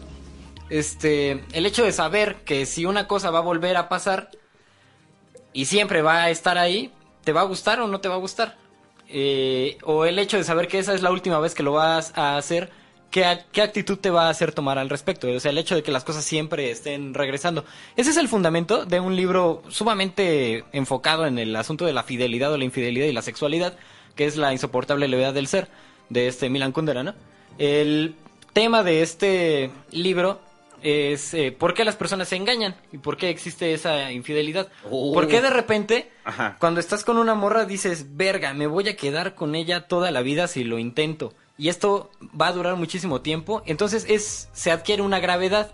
Ese, esa, esa circunstancia o esa posibilidad adquiere gravedad y esa gravedad termina por hundirte y por hacerte sentir eh, asfixiado. Por el otro lado, eh, tampoco soportas la levedad porque dices, voy a coger nada más una noche con esta persona. Y esa levedad te hace sentir angustiado porque sabes que se va a ir para siempre. Entonces, es un problema del individuo racional, es un problema del ser humano propio, que tenemos que saber y tenemos que asimilar este balance entre lo que se va a ir y lo que siempre va a estar ahí para nosotros. Es como jugársela, es echarse un albur. Al final, eh, no digo que esté bien ni esté mal, es una condición que describe Milan Kundera en este libro casi ensayo de la insoportable levedad del Es ser. hermoso, la insoportable del verdad. O sea, y, y parte de esa idea. muchachos. O sea, esta Eh, persona eh, es la última vez que vas a poder coger con ella. ¿Lo haces o no lo haces? Esta persona, si te la coges, se va a quedar contigo un chingo de tiempo. ¿Te Eh, la coges o no te la coges? Es como, eh, que, digo, ayer nos vamos a meter en amor, pero el- cuando planteé el asunto de la Sexo y amor es que van de la mano. de la sonrisa de, ¿cómo se llama ese capítulo? La sonrisa de Karen, del perro. Ajá. O sea, de que al final de cuentas cuando se, se disipa toda la atracción sexual, lo que les queda y el poder de unión ahí es el puto perro. Entonces ya estás hablando del asunto, ah, porque recuerde que toda pulsión sexual termina. O sea, toda, ¿eh? O sea, toda pulsión sexual, o sea, no importa que se esté dando al o sea, no importa que se esté cogiendo a Brad Pitt. O sea, si se está cogiendo a Brad Pitt y es- Brad Pitt le da el mejor sexo del mundo, por simple lógica eh, y por simple comportamiento evolutivo, va a bajar el número de relaciones sexuales con el tiempo hasta que se transforme de uno en una semana, de uno cada 15 días, de uno cada mes. Más que terminarse, se transforma. Hicieron un estudio con varias personas que habían encontrado el amor de su vida y, se quedaron juntos durante décadas, eh, junto a varias parejas que se acababan de conocer y estaban muy enamoradas, pero se acababan de conocer. En las parejas que se acababan de conocer, la reacción que tenían al ver una foto de su pareja, eh, eh, básicamente acti- activaba los mismos sistemas de recompensa que se activan cuando consumimos cocaína, cuando fumamos, cuando, cuando tenemos alguna actividad mm, adictiva. Esa Genera es- dopamina. Esa es la primera etapa del amor. Pero en las parejas que llevaban mucho tiempo se activa un sistema de recompensa de serotonina que se, re- se relaciona más con eh, la sensación de sentirse seguro de estar como más, más en paz con pero ahí es donde viene el efecto Coolidge el efecto que, que ha causado tanto dolor a lo largo de la, de la raza humana que es eh, cuando tú tienes una rata una rata que tiene una pareja estable y, y han, y han tenido sexo durante muchas veces. Si le pones una rata nueva, sus, eh, sus sistemas de, de recompensa se van al cielo otra vez. No han hecho este estudio con seres humanos porque sería Pero ya lo hicieron con, con, con primates. Ajá, pero... sea, lo hicieron con primates y obviamente va para arriba, ¿no? Sí, al final la, la variedad es un es un sistema de recompensa inmediato más fuerte, pero esto es, es como una sugerencia de hacia dónde va la monogamia a largo plazo. Pero por eso retomando los puntos, o sea, iniciales del podcast, en los cuales estamos diferenciando la parte animal de la sexualidad. Sí, Como, como seres humanos tenemos la habilidad de regatear con la realidad, de, de Usted no, es un, usted no es un chango, pues. O sea, Eh, podemos rechazar las recompensas inmediatas para tener un mejor futuro. Entonces, el, el proyecto de la monogamia es un proyecto difícil y no hay... Podemos verlo desde dos ángulos. Podemos decir, ah, sí, me estoy perdiendo de tantas experiencias sex- sexuales. O por otro lado, podemos verlo como un gran cumplido. No hay mejor cumplido que decirle a la pareja, yo podría tener sexo con todas estas personas, pero decido tener sexo por el resto de mi vida contigo. Te- estoy haciendo este sacrificio del resto del mundo por ti. Y tal vez, solo tal vez, la monogamia se trata de reconocerse en el otro como un par de personas imperfectas. Y como somos imperfectos, tal vez esta tarea de estar juntos por el resto de nuestras vidas requiere de un sacrificio tan grande como el resto del mundo. La Estoy gravedad. sacrificando al resto del mundo por ti. Y tal vez, solo tal vez, la monogamia requiere que este sacrificio se haga de inmediato. El asunto ahí es, eh, hablando de sacrificio, me gusta mucho la, la definición de la palabra blood, como la llegó a definir alguna vez Borges, pero yo lo conocí por Borges, pero al final tiene un trasfondo ajeno a Borges. Blood, la palabra blood, que es sangre, ¿no? En, en inglés, tiene su origen en las culturas escandinavas, en los vikingos, estos güeyes. El blood era lo que ofreció Odín para adquirir la sabiduría. Eh, lo colgaron patas para arriba en un pozo y el güey ofreció Blood, que era entregar uno de sus ojos como sacrificio para con el otro ojo poder ver las cosas del mundo.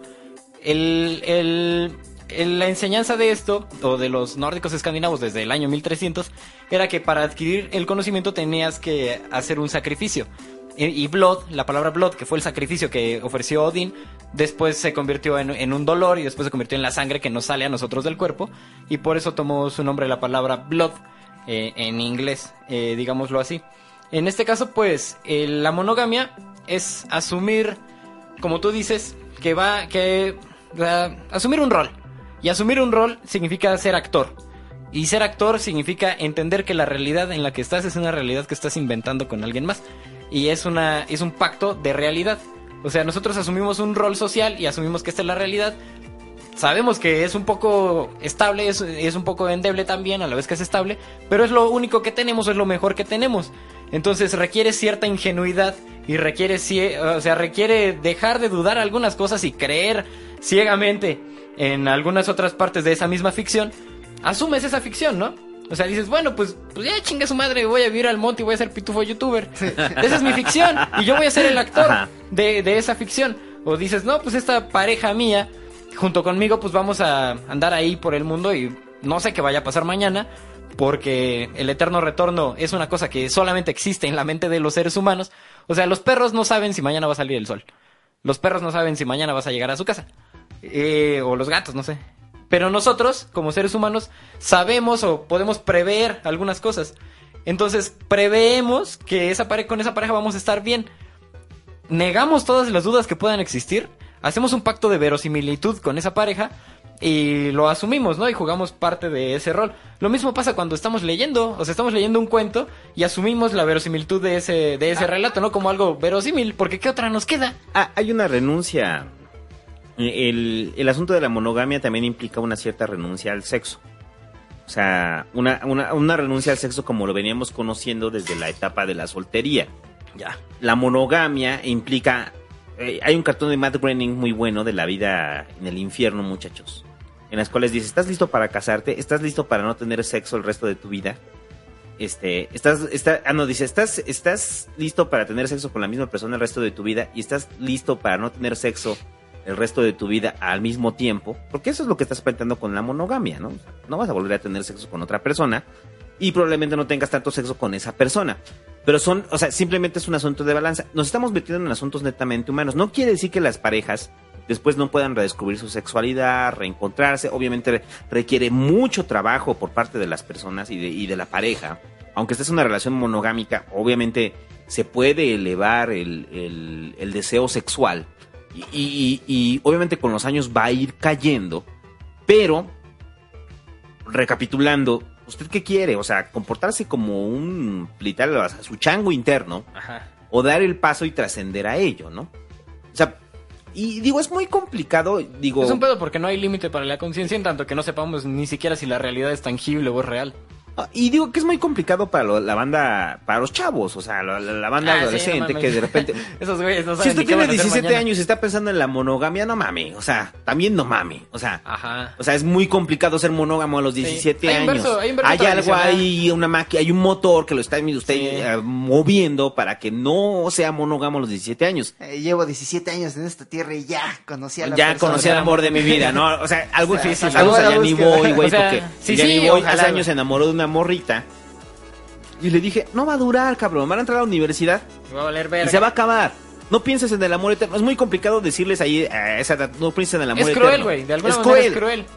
Pero entonces después dices, pues que lo descubran solos. Entonces, Ajá. que sea lo que tenga que ser. ahora también si hablar de monogamia a los 21, 22 años, o sea, eh, es muy complicado hablar de monogamia a esa edad. muchachos. Es que es una ingenuidad mantenida en ese sentido.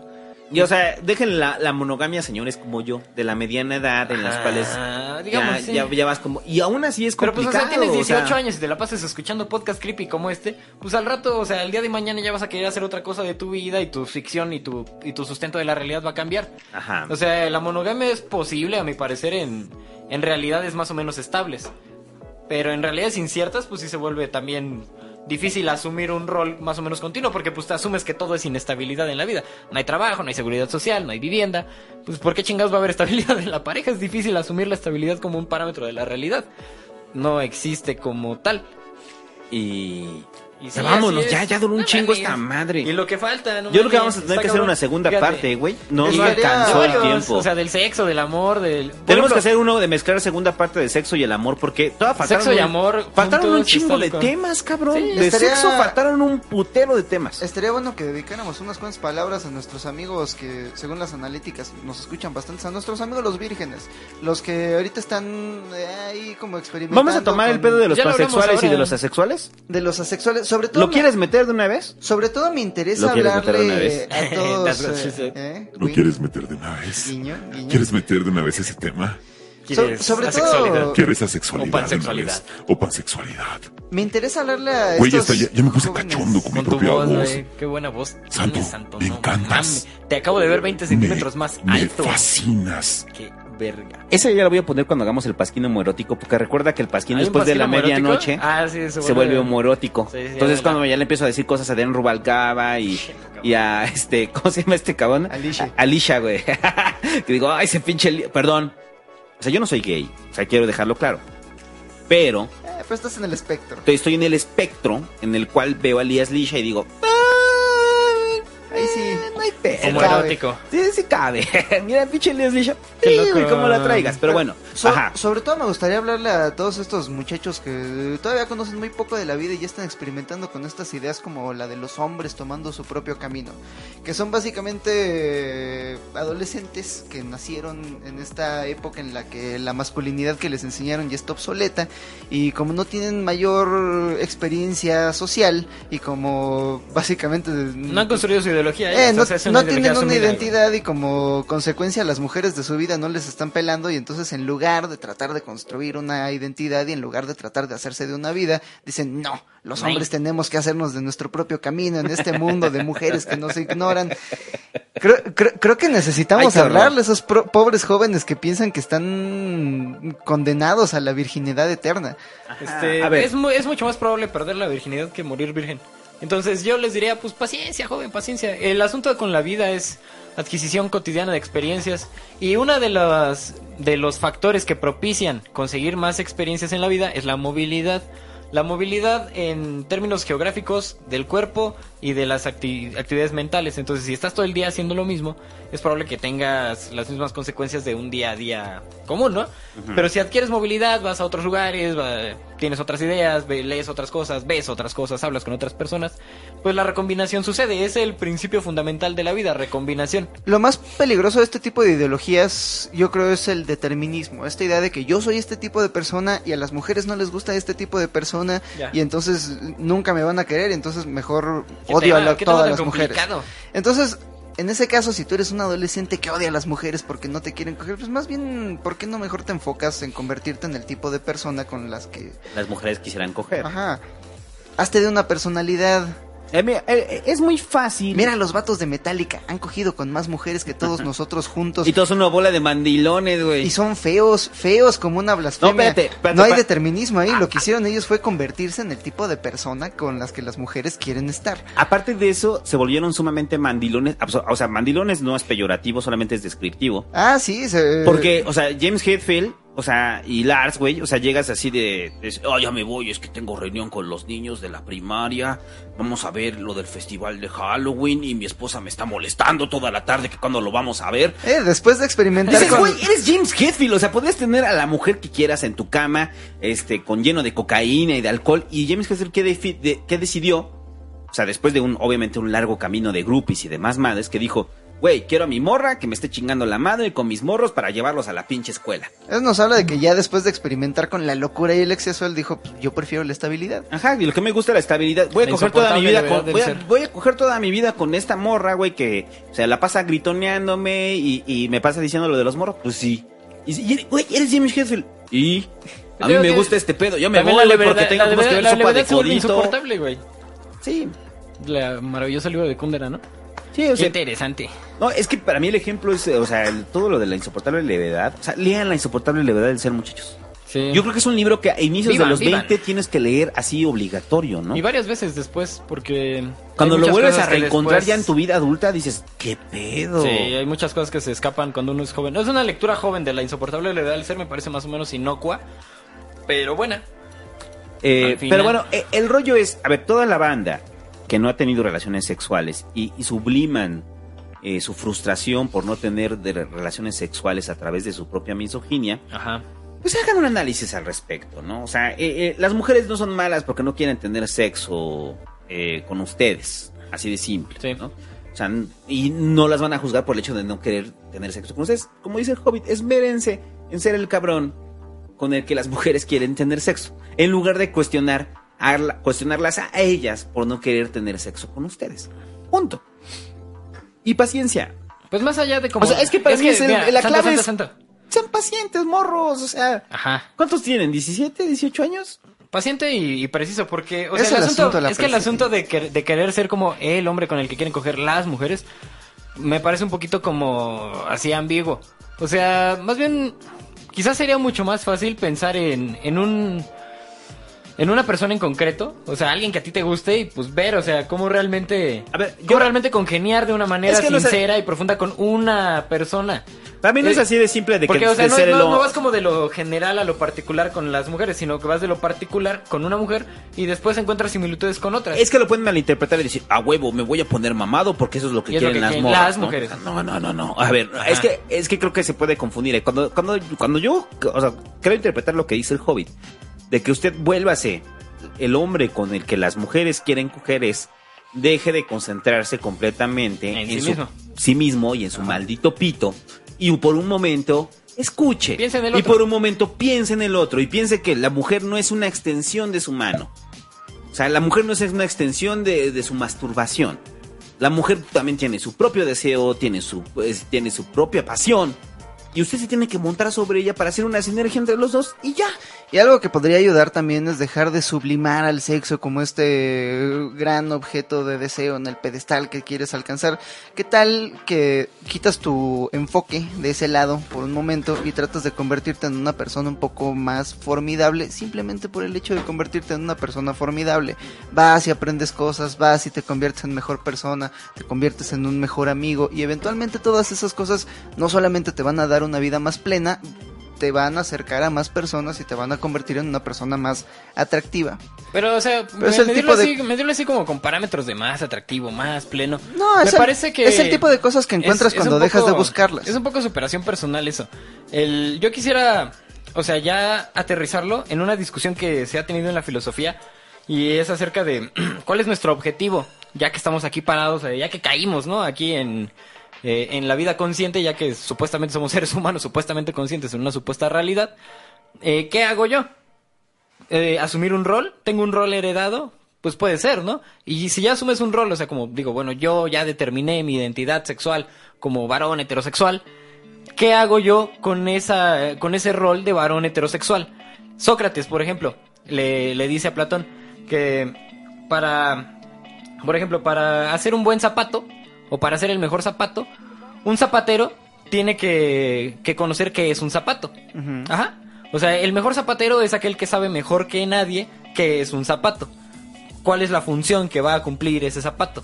Y en ese sentido, si lo extrapolas a un político, por ejemplo, es aquel, el mejor político, el más virtuoso, será aquel que sepa qué es una buena polis, qué es una, una buena sociedad y qué función debe cumplir esa buena sociedad para, para ese, para, pues para los demás, ¿no? ¿Cuál es, ¿Cómo la, es? cuál es la función? ¿Cuál es el rol? El asunto ahí también con Sócrates es que define ahí, o Platón lo define, como los ideales. Existen ideales que son más allá algo que no existe para nosotros, pero que después Heidegger sí aterriza chido. Este, El pedo de Platón está para- chistoso, es, es- como, aquí sí. hay un perro y aquí hay otro perro, los perros son distintos, pero ahí arriba hay un perro ideal. Ajá, y- y, y esos además- perros se aproximan a ese perro ideal. Y además, ese, ese, ese arriba que define Platón era un arriba más o menos material. Y era una arriba que sí existía. O sea, no es como alguien, un ideal que tiene cada quien, sino que es un ideal que sí existía más allá de nosotros mismos. Y que nosotros cuando moríamos nos reintegrábamos a un todo, que era el todo de las ideas, y que lo conocíamos, pero cuando renacíamos lo olvidábamos todo y nuestro transcurso en la vida consistía en ir recordando las cosas ideales que habíamos visto muertos. Pero Esa era una idea platónica, y era lo que creía Platón de la realidad y lo, y lo retoma de Pitágoras. Pitágoras era un místico, o sea, Pitágoras creía en la reencarnación del ser, eh, O sea, ya con eso te digo todo, güey. O sea, te está diciendo que existe un espíritu que va a reencarnar y que va a heredar el conocimiento. Platón retoma eso, pero hace el universo de los ideales. Lo importante de esto no es tanto Platón y sus ideas, que sí fue revolucionario porque separó al mundo tangible del mundo ideal, sino es Sócrates. Sócrates al decirnos que virtud es conocimiento. El, el hecho de saber de qué chingado se trata lo que quieres hacer te hace más virtuoso en ello. Entonces, el- en el momento en que tú sepas qué eres tú y cuál es tu virtud como ciudadano, como estudiante, como empleado, como amante, en ese momento vas a problematizar, problematizar acerca de cuál es tu función y cómo desempeñarla bien y conocerte bien en tu función. O sea, tú, por ejemplo, como, como, no sé, lo que hagas tú, psicólogo, santo, ¿qué es un psicólogo? ¿Para qué sirve la psicología? En tanto que lo conozcas mejor, vas a ser mejor psicólogo, según Sócrates. Tú, como pitufo youtuber, entonces que sepas qué es YouTube y cómo funciona YouTube y cómo funciona un podcast en YouTube. Vas a ser más virtuoso haciendo ese podcast. Entonces yo pienso que se puede aplicar algo parecido al erotismo. Fíjate qué interesante paralelismo existe entre este universo de los ideales y la Las utopía de ideas. Galeano, que dice que la utopía no es algo para alcanzarse, es algo para perseguirse. Del mismo modo que el perro y el otro perro no pueden ser el perro ideal, del mismo modo la utopía no se puede alcanzar, es algo para caminar rumbo a él. ¿Sabes qué pasa según Platón cuando se alcanza un ideal? Las cosas desaparecen y muere muere quien lo vio. Como en este cuento de Borges, renace, ya donde no renaces. escribes el nombre de Dios y desapareces. Sí, es bien, bien interesante. Y, y ve Sócrates, 450 años antes de, de Cristo y nosotros acá dándonos de cachetadas. Ponte a estudiar ya, ¿no, Santo? No, ahora sí, yo sí quiero hacer un reconocimiento público que el Santo sí hizo su libretita de notas.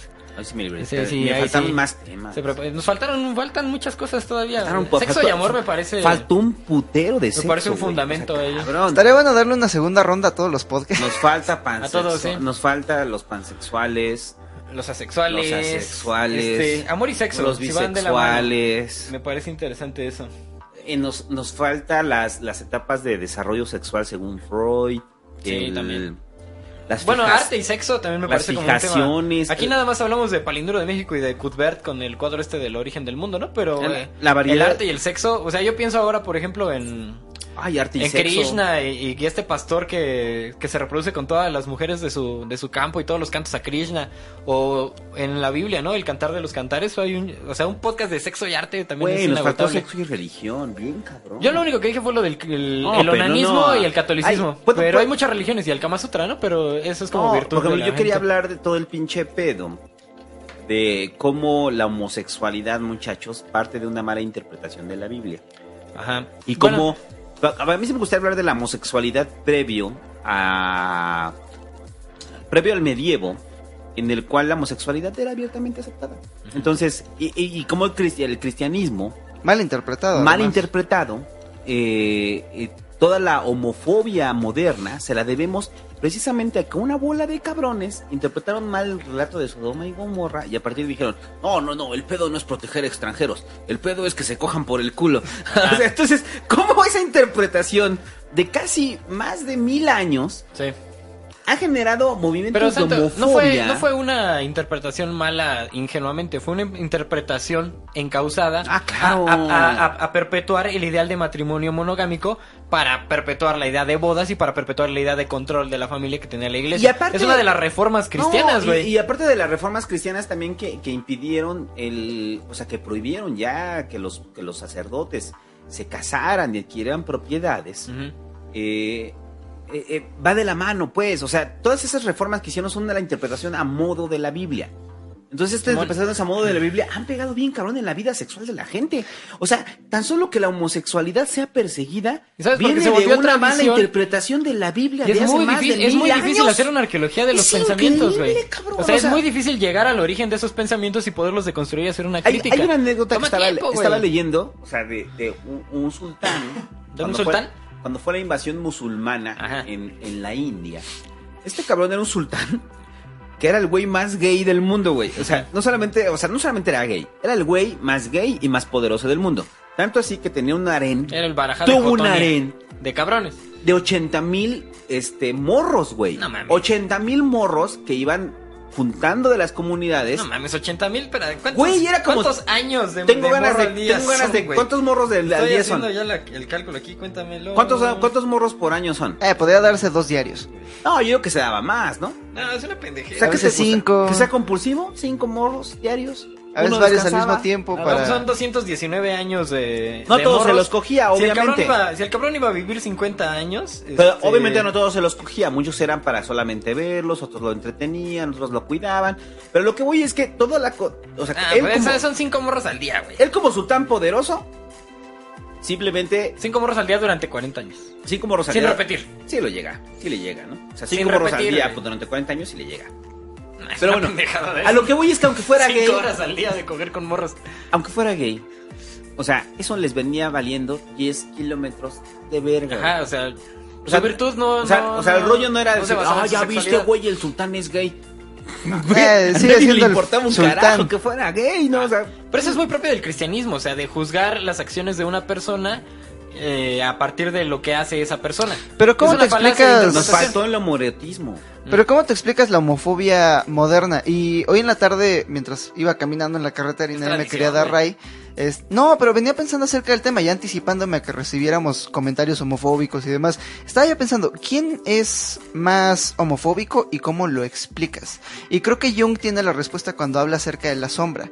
La sombra, según Jung, es la es la parte Jung, es la parte de la psique a la que relegamos todas nuestras todos nuestros impulsos que son rechazados por la sociedad y normalmente lo entendemos como la parte en la que relegamos nuestros impulsos para matar nuestros impulsos para el incesto.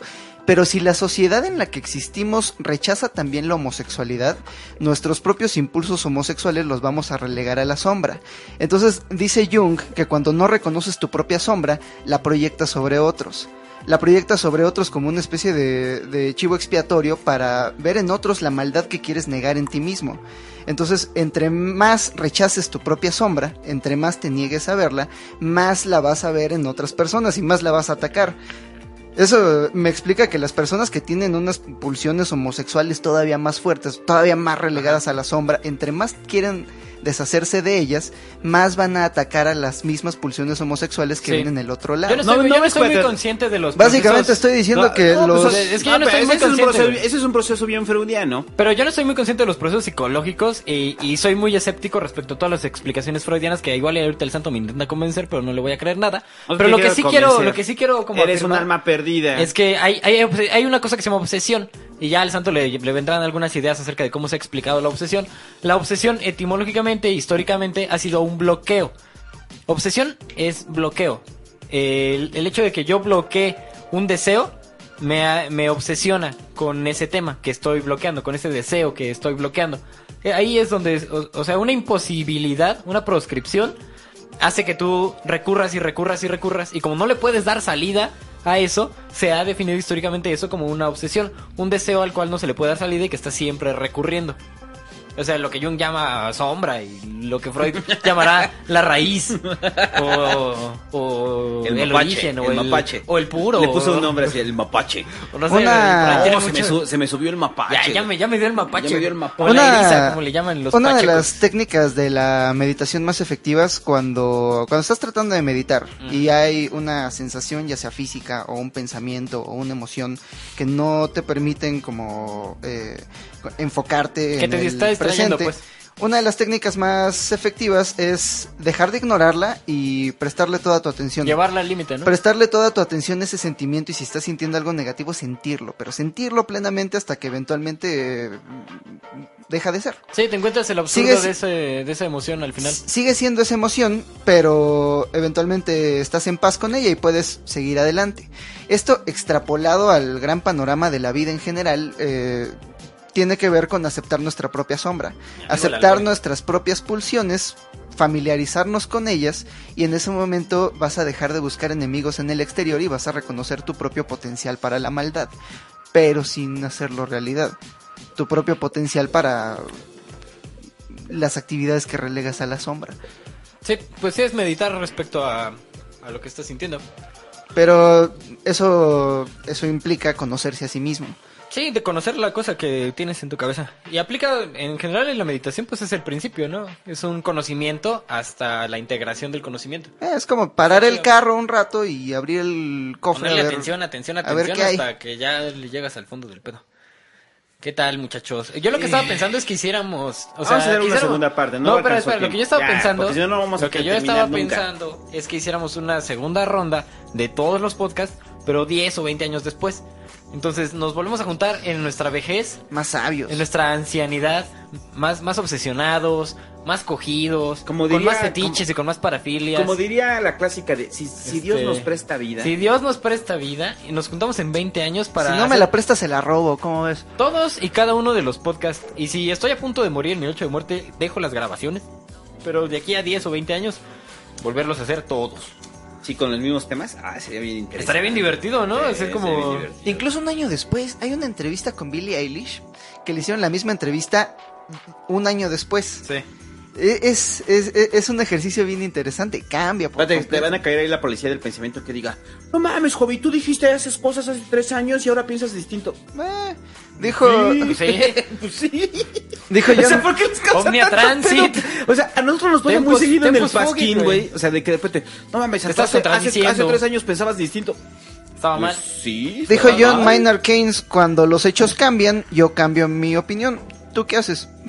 No, pues a Pues huevo, divertido. este, buscar elementos para que siempre este, me den la razón. Entonces va a ser Miguel la tercera, no temporada, Miguel la tercera edad. Tercera edad, Cuarta transformación. Cuando cuarta- seamos- 4T, cuando acabe la 4T. ¿Qué les gusta cuando hacer pinche pacto de los peces del infierno cuando tengamos que Cuando acabe la 4T, Cuando estamos en el un cuarto piso todos. cuando ya cumplamos cuando el más joven de nosotros cumpla 40 y algo, Ajá. Cuando estamos todos en el cuarto piso. reunirnos y Estaría tú vas a tener ya interesante. 50, güey. Ah, chinga tu madre, 50. Tienes 7 años más que yo, ¿no? O sea, si, si de repente estamos en el cuarto piso, o sea, cuando tú, el más joven cumple y llega al cuarto piso, yo, yo voy a tener 40, tú 47. tienes 47, Ujú. 48. Bueno, Y el hobbit va a tener 41. ese era regreso de Islandia. Y ya. Simón.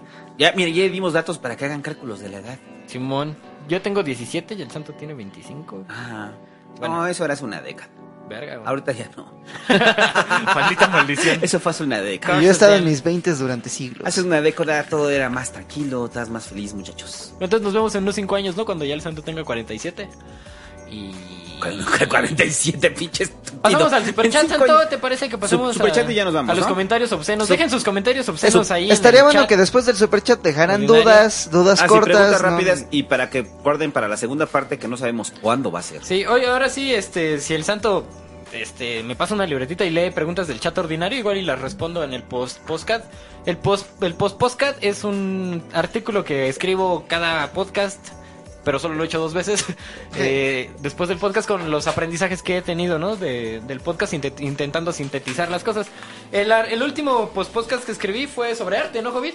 Era un, un pequeño resumen acerca de cómo interpretar el arte y cómo acercarse al arte contemporáneo. Lo pueden encontrar en migala.mx y ahí en el Twitter y tuve una discusión interesante con, con Javier. ¿Cómo, cómo te gusta ponerle a Está nuestro, bueno. a nuestro macho en rehabilitación, nuestro macho machista? Macho en rehabilitación. El que está participando aquí en el, en el Migala, nuestro macho con voz grave. Ah, el, el que tiene voz del, del esquizo. Déjame pensar, güey. ¿Cómo le ponemos? Déjame pensar. Este, ese, ese bozarrón. Tiene que tener un nombre como así, cabrón, Axel. Así, no, que Axel, este. Axel. Como piensa en. Como.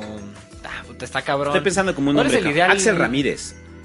Ra- como nombre de telenovela, como de Ramiro. Un nombre, güey, recio. que- Ramiro. Ajá, Ramiro. Ramiro Ramírez. Ramiro Ramírez. Ramiro Ramírez, este, que Para le va, servirles. Que le va a los Pumas, le gusta la Fórmula 1, Claro que sí. este... Rolex, Le evidentemente. gusta Rolex, este... Marilyn Monroe. Un cuadro de Marilyn Monroe ahí Yo- yo creo atrás de su cabecera. Las mujeres bellas acabaron con Marilyn Monroe. De acuerdo contigo, Ramiro Ramírez. Ramiro Qué Ramírez. pendejo eres, güey. Ramiro Ramírez Estamos este, hablando de sexo, ¿eh? les va a dar este, la lectura de sus superchats. Dice, a ver, En que nos nos quedamos a las 12 y algo con este. No, se llama Ricardo Milos. no sé qué. Ahí hay en Sony, John. ¿Ves que hay un Sony allá hasta abajo? A ver, cuéntanos, Desde Ricardo ahí. Milos.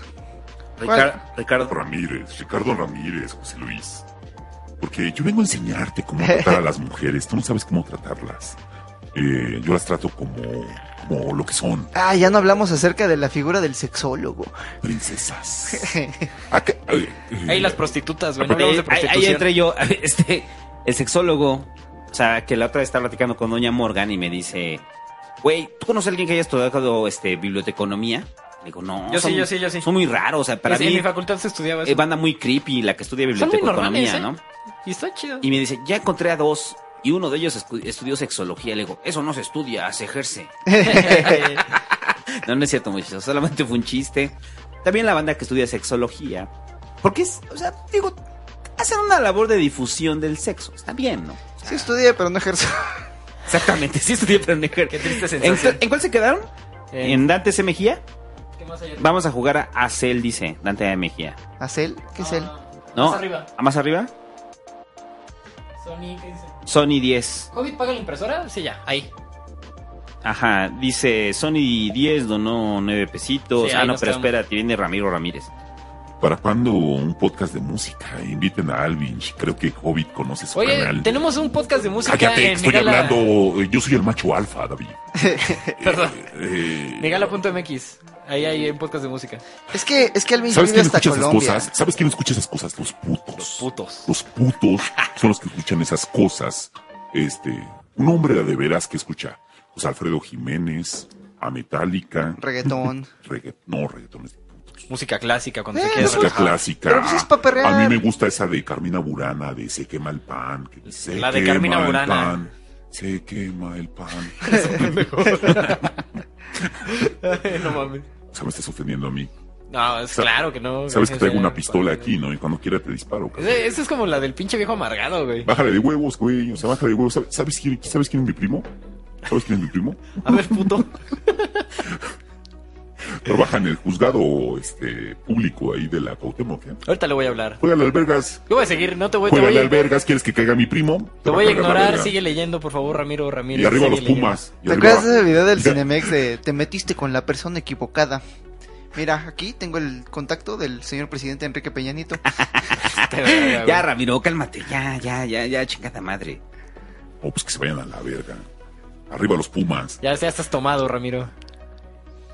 Tomado tienes la pinche nalga, cabrón. Oh, que la verga, vato. Bueno, ¿Quieres, que, ya. ¿Quieres que te balacee aquí? Carnal, ¿Quieres ahorita- que te balacee, cabrón? Aliviánate. Nos tomamos una No, chelita. pues vamos a rompernos Salud, la, carnal, salud. Vamos a rompernos la madre aquí afuera. Ahorita, pues, Vamos a termina los rompernos la chats. madre aquí afuera. Termina A ver, los Ramiro, chats, Ramiro, pedo. Ramiro, no, sí. vete a la verga. Así O sea, de compas, así de no, hombres, dame no, un beso. No, vete a la verga. No, no, no, bueno, pero allá.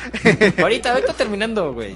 Bueno, pero no metas lengua porque si me... No, no es de hombres, no homo. No, ¿sabes? de- los de- putos de ponen la lengua. Los hombres chidos nada más se besan y se cogen. Y se agarran la nalga. No, pues yo te la mamo. Y nada, pero- ¿eh? Yo te la mamo, pero nada de lengua, güey. Macho calado, A mí ¿no? me caga. Ya, Ramiro, vete a la verga de aquí ya. Qué asco de ser Puto humano. asco de ser humano. Ese- Es el santo en lo más asqueroso de sí mismo. Manny Ledesma donó un dólar. Eh, Dante Mejía donó 20 pesitos y dice, vamos a jugar Age of Empires. Eso ya lo habían leído, Sí. güey. Por ahí vemos. María. Magdalena Barcenas Muñoz, Sergio Chali, Pablo Díaz. Hola viejo, acá un mecatrónico desde Perú. ¿Eso lo leyeron? Creo que sí. Sigue haciendo videos como los que... ¿Cuándo sacas video, cabrón? Con suerte la próxima semana. Con suerte la próxima semana, ya lo escuchó. aquí Sin en suerte en un mes. Lord Sax, HNL, que... Ah, no sé, es- nomás donó H... no, lo, lo Está bien, canceló. pendejo. Eduardo Enamorado, que el santo diga fuera yo. Saludos desde Honduras, fuera yo. ¿Fuera yo? No sé, así dice fuera yo. Bueno, ya lo dije. Saludos, los escucho mañana. Gracias por los podcasts. Solo no sean cabrones cuando destapan las chelas. Se me antoja también Salud. una. Ese es un efecto normal aquí de mi gala. Se escucha la chela. El chelazo del me gusta eructo. decir qué pasa con el búho, pero el búho, el búho no es chelero, entonces lo más se escucha el pinche bote del pinche jale del mota. Ajá. Que la última vez el Negas, güey, que estuvo en ¿Se el escucha así, pasquín, va, perdón? Se escucha el vapor. Y la última vez que estábamos en el pasquín, el Negas llevó una mota y de repente estábamos en las, noti- las notas bien relax y demás, y el búho Ah. dice, ¡Ay, esta mota está bien pastosa! Está bien pastosa.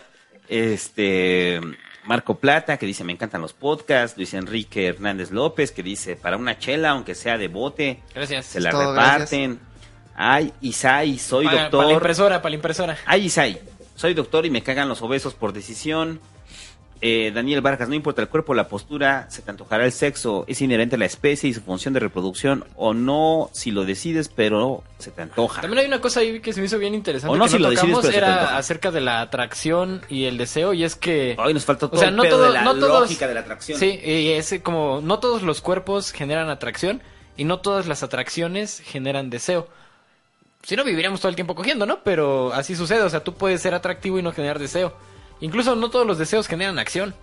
Hay muchos que se quedan ahí. No, Se, no- me hace, se me hace interesante como indagar ese. ¿Nunca has platicado tres- con una- Tres escalones. con- yo he platicado con amigas que han andado con güeyes con, muy guapos. Y que digo, güey, o sea, yo mis ¿Qué chistes. tal el David? Mis No mis chistes machistas, ¿no? Así que digo, no mames, ese pinche David, güey, o sea. Con el, yo llego con el hobby y le digo, güey, ¿qué pedo? Cuando empezaste a andar con el David, ¿cómo, ¿Qué tal? Sí, como, saca- como, sí, como sacaste de pedo porque estaba muy guapo para ti. Entonces, no, mis amigas en general, güey, la, la, la idea, o sea, cuando yo les pregunto, güey, andabas con un güey muy guapo, ¿qué pedo con eso? O sea, sí, ¿cómo, ¿cómo te sientes tú? Me dice, ¿creerás que lo que menos me gusta de con mi güey guapo, o sea, sí me gusta coger, pero lo que más me gusta es observarlo? O sea, le gusta observar a su güey guapo, o sea, Ajá. haciendo cosas, no cogiendo, haciendo cosas. Simón. Amanda Palmer tiene una canción que se llama Guitar Hero. Creo que es Guitar Hero. No es cierto, eh, Leeds United. Leeds United, que era el equipo de fútbol al que seguía su novio cuando ella salía con un güey, creo que era de The Claxons. Eh, y era un güey que le parecía muy guapo, que además era glamuroso, tenía una banda de rock y demás. Pero la canción se trata acerca de que, pues, ¿para qué necesitas amor si tienes toda la conveniencia de la, de la vida moderna? Básicamente acerca de cómo, simplemente por seguir este glamour de la vida eh, en la escena, se olvidaron del amor y de la cosa ahí como visceral. Simón. Y luego empezó a salir con Neil Gaiman. Manin Speed, Man Speed, dice monogamia intermitente o una pareja para siempre. Mi parafilia, mi gala colaborando con C de Ciencia, Quantum Fracture o conmigo. A mí me gusta mucho Quantum Fracture, ¿eh? Tendríamos que ir a España, pero estaría bueno. Yo no a Fracture está muy chido, ¿eh? Invítanos La- a España. La neta es un buen divulgador de la ciencia. ese cabrón. Páguenme, páguenme. Tiene un último video que hizo cuando dijo el asunto de divulgador contra científico. Me pareció muy cool. Porque el güey se asume como un divulgador. O sea, él no es un científico, es un divulgador de la ciencia. Hay divulgadoras científicas, eh, y digo científicas porque... el- Enrique Ganem. Ajá, el, Sagan. el caso específico que se me ocurre es el de esta morra que hace un Hawking. canal que se llama Size Matters, que es una morra que está haciendo investigación de nanotecnología, pero al mismo tiempo divulga. Enano. Sí, eh, eso es chido, o sea, que sean científicos Sí. y aparte hagan Pues era- divulgación. era más o menos lo Pero que- también la divulgación es muy importante, o sea, también... Sí, es que mira, ya hay muchas cosas hechas. Y el asunto como de investigar eh, y decir lo que tú sabes, a veces quizás sea más importante como darle voz o darle eco a cosas muy importantes que ya se han encontrado, pero que no se han difundido. O sea, yo pienso, por ejemplo, el, eh, en, en Euler, ¿no? Euler, el, el matemático. Euler es la segunda persona con más textos escritos en la humanidad, después de Jesucristo y la Biblia, eh, y, y Gauss. eh, Euler o Euler eh, escribió puta, escribía 800 cuartillas al año y lo escribió así durante 30 o 40 años y solamente se ha analizado y se ha citado 10% de su trabajo matemático. Euler eh, encontró, por ejemplo, la constante de E o el número de Euler, que es una E, y muchas otras cosas como eh, descubrimientos en los logaritmos y tal. O sea, aportaciones matemáticas que han hecho la realidad actual tal como es y no se ha estudiado del todo. Y hay una comisión encargada en Suecia para leer toda la obra de Euler y, y comentarla y sacar cosas al respecto, ¿no? Entonces, yo, por ejemplo, que me dedicaba a escribir eh, más que a difundir literatura, llegó un momento en que estábamos haciendo Miguel y dijimos, vamos a dejar de publicar nuestros estúpidos textos y vamos a empezar a acercarnos con gente que escribe chido y publicar las cosas que ellos han hecho. O sea, también es una labor noble como hacer viajar el conocimiento en vez de nada más estar como diciendo lo mismo que ya se dijo antes. Para mí la difusión, o sea, la di- o sea, sobre todo en la divulgación científica, es eso. Es tomar eh, investigaciones que no son tan conocidas y hacerlas conocidas. Aparte, ¿qué palabra Y tan son fea pertinentes, es güey. Divulgar?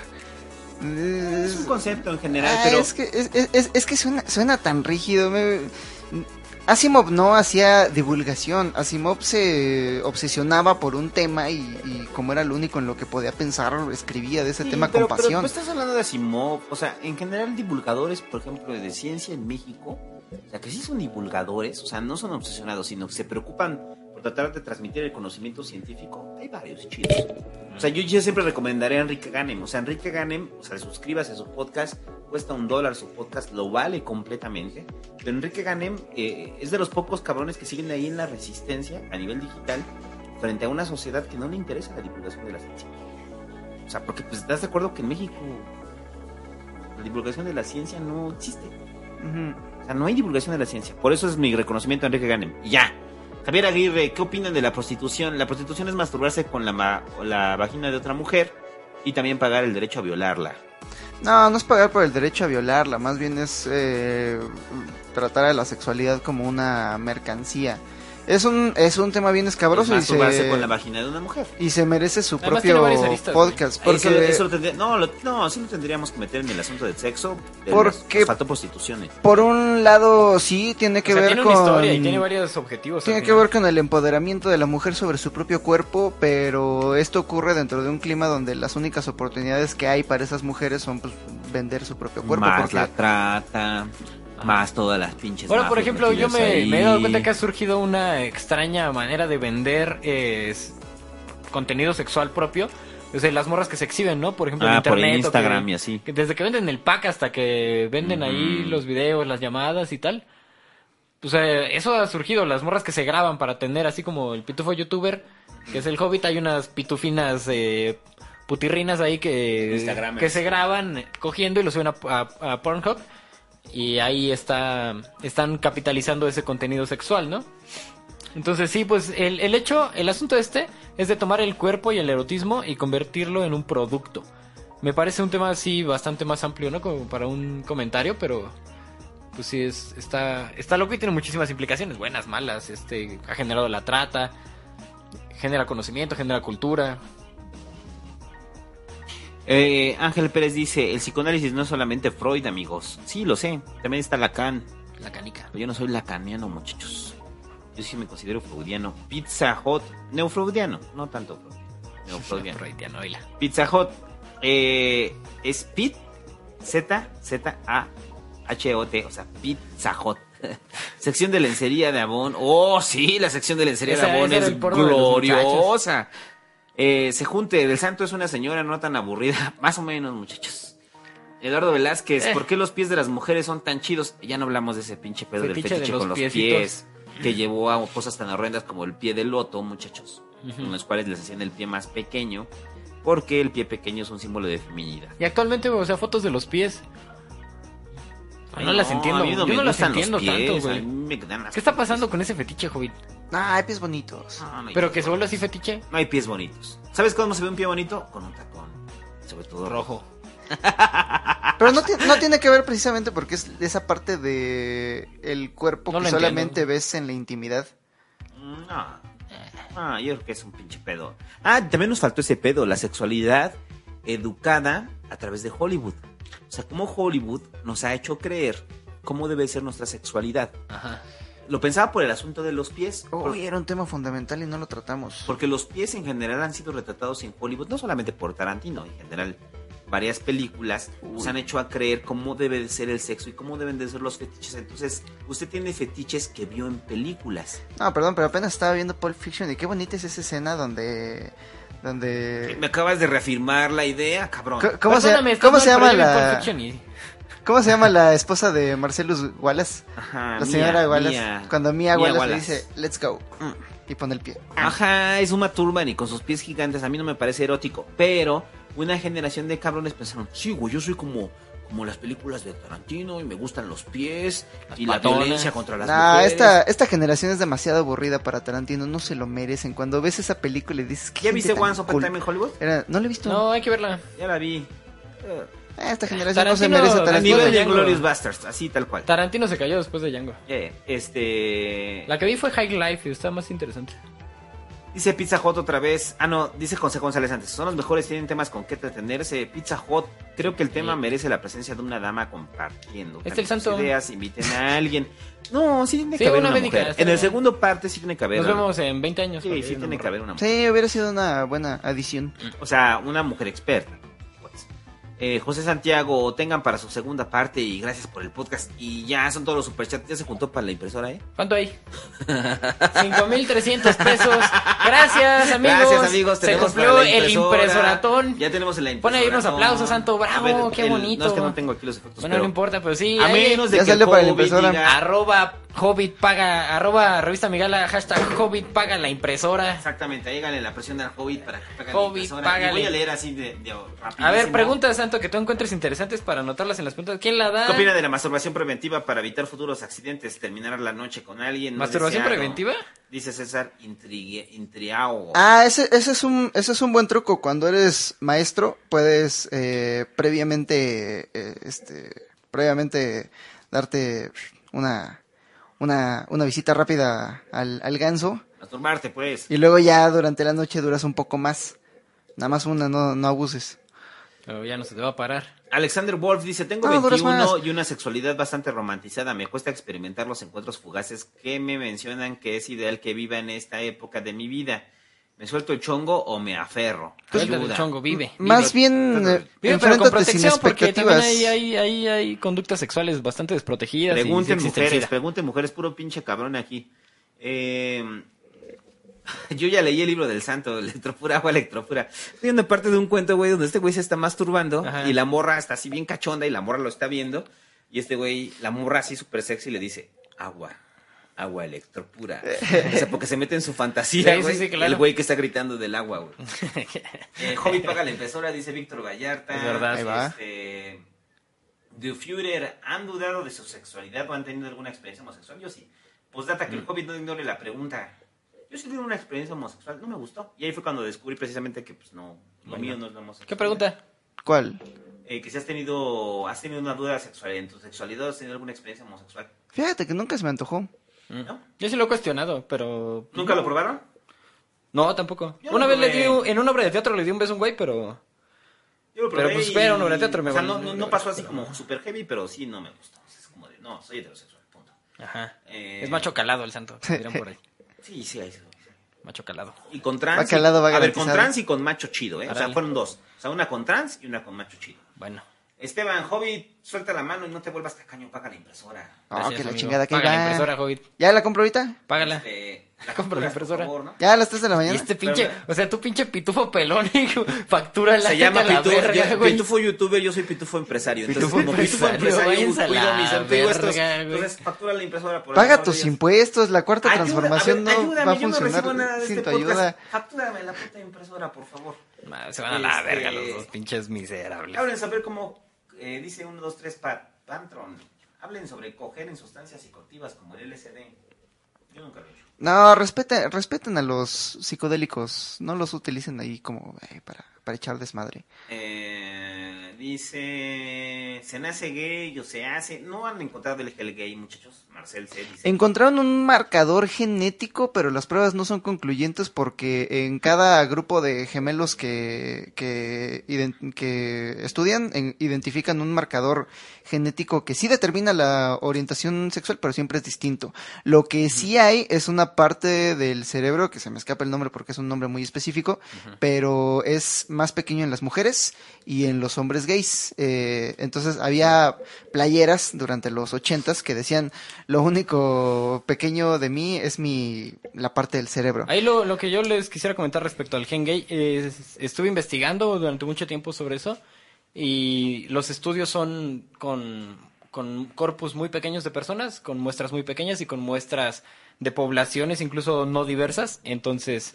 me parecen eh, estudios No, no, inocuos no, porque no, sí, cierto. son muy pequeños, no analizan la cantidad de personas necesarias, no analizan un, una- un rango de edades ni un rango de poblaciones geográficas distintas.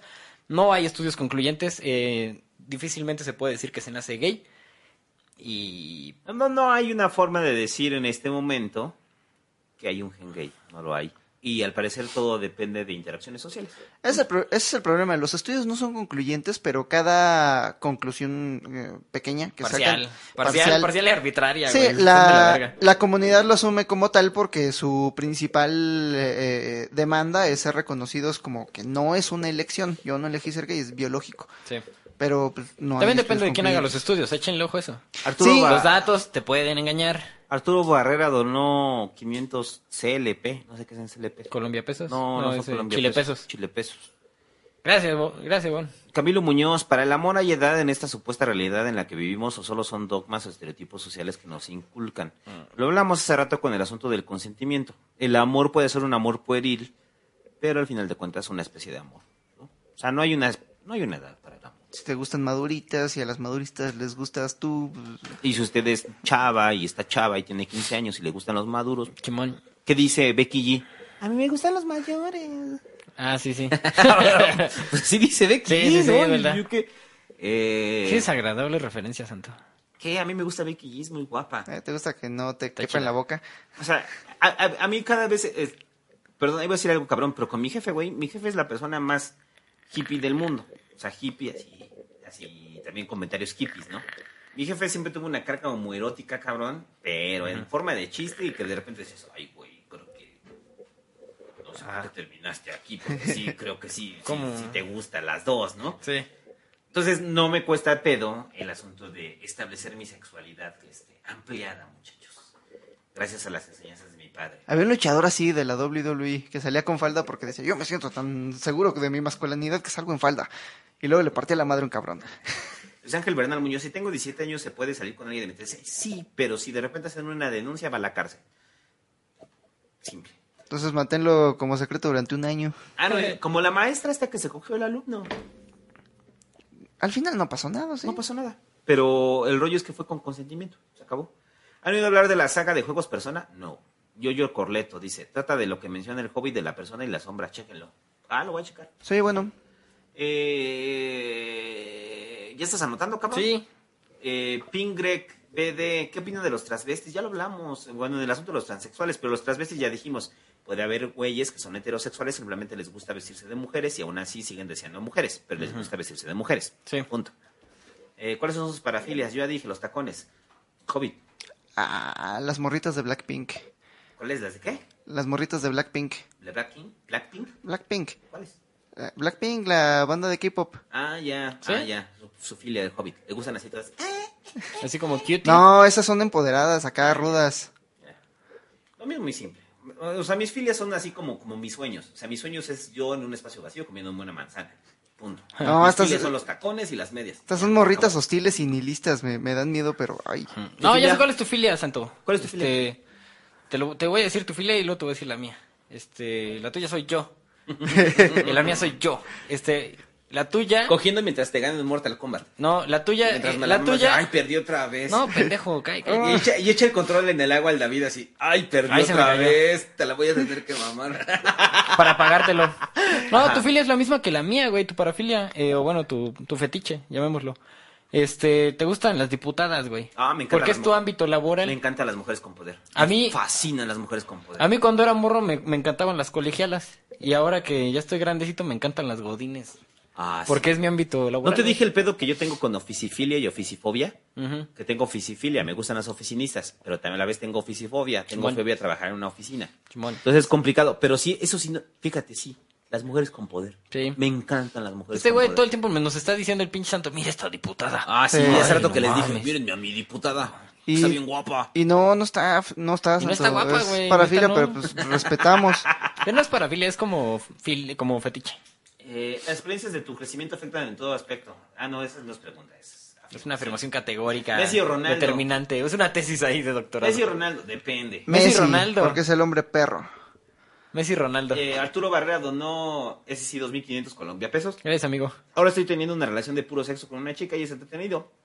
Pero creo que me está gustando. ¿Qué debería de hacer? Pues dile. Pues dile que le gusta. Y ya, si no quiere, acéptalo y sigue cogiendo. Muévete de ahí Y si sí quiere, pues invita a la boda. O deja ir tus expectativas y que pase lo que tenga que pasar. ¿Qué haría Obi-Wan Kenobi? Es lo que tienes que preguntarte todo el tiempo. No Mames, Obi-Wan Kenobi simplemente... ¿Qué haría Obi-Wan Kenobi, eh, Obi-Wan Kenobi? Aislarse en un planeta y ya. Los Jedi son célibes. Oye, güey, ¿qué harías tú? Aislarme en un planeta. Es lo que te va a responder Obi-Wan. No, o sea, mira, haz, haz lo que quieras, pero conforme en lo que pase, si es malo, piensa en Obi-Wan Kenobi. Obi-Wan Kenobi le diría, hello there. Eh... Me estoy viendo si hay de chicas porque son puro cabrón ahorita conectado.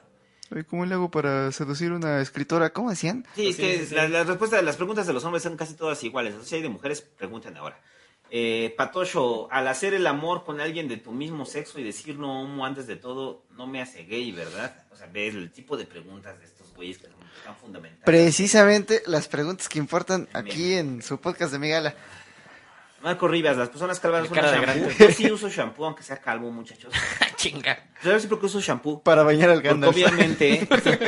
no, porque soy peludo, entonces el shampoo. Shampoo pa'l pelo. El shampoo es para el pelo del Es que cuerpo. el santo se compra champú pues para pues para no sentirse mal de que ya lo dejó de comprar, aunque lo tire en el aunque lo tire en la regadera. Yo voy a hacer un cuento de eso. Era un hombre pelón que iba al súper, compraba champú y llegaba a su casa y tiraba un poquito todos los días en la regadera. Ándale, es Hasta como que se Snake. acababa y luego ya. Cuando Snake se pone ahí, Rata ahí crema en su dice- brazo que no existe para aliviar el dolor fantasma. Así. Ah, es la onda. Rata dibujante dice, todas quieren cochar conmigo, pero yo solo quiero amor verdadero. ¿Qué debería hacer? Primero dejar de inventar cosas. Eso es lo primero que tienes que hacer. No significo. Uno parece pendejo sintiendo más amor por un dibujo de anime, así bien rico y excitación y de todo. Eso es triste, porque los humanos somos reemplazables. Para reemplazables por dibujos. Y qué ricas. No mames, ese está loco. ¿Qué Nah, diferencia? si No puedes reemplazar a un ser humano por dibujo, no entiendes a los seres humanos. Ya les dije, a ver, Palamolguín una vez pregunta, una vez más, ¿qué diferencia hay entre fetiche y parafilia? Fetiche es algo que le ayuda a estimularse, parafilia es algo que es necesario para que usted llegue al orgasmo. Punto. Eh, ah, ¿cuál era la anécdota del santo sobre los pelones? Me quedé con la duda. ¿La cuento rápido? Sí, güey. A ver, es muy simple. Cuando, cuando estábamos de viaje en Asia, Ah, este, ya me acordé con la que desde que llegué a China, este, y luego pasamos a Corea y luego fuimos a Japón, Porque tú ibas con la intención de conseguirte una esposa asiática. no, obviamente no, nada más iba como mi pinche mood relax. Entonces, cuando llegué allá, O sea, si ligo bien. nomás dejé de pasar. Lo no- que, lo que pasó en Asia se queda en Asia. No, nada más, no dejaba de ver carteles de ponte cabello, ponte cabello, ¿Eh? está mal ser pelón, ponte cabello, está mal ser pelón. Entonces conocimos a un coreano allá, que curiosamente se llama Kim, como todos los putos coreanos. Entonces yo le preguntaba a Kim, Nombre oye, güey. ¿Por qué ves, no, desde China no he dejado de ver anuncios de ponte cabello? Y me dice, ah, es que uno de los rasgos cabrones de fealdad aquí, en Corea sobre todo, es el pelo. O sea, entonces si tú eres pelón, en automático eres feo. O sea, no importa que seas rico, no importa que seas poderoso. O sea, bien Diesel es feo en Corea. Ajá. Y le digo, pero exactamente le puse el ejemplo así, de Rock, Bruce Willis, Vin Diesel, y son feos.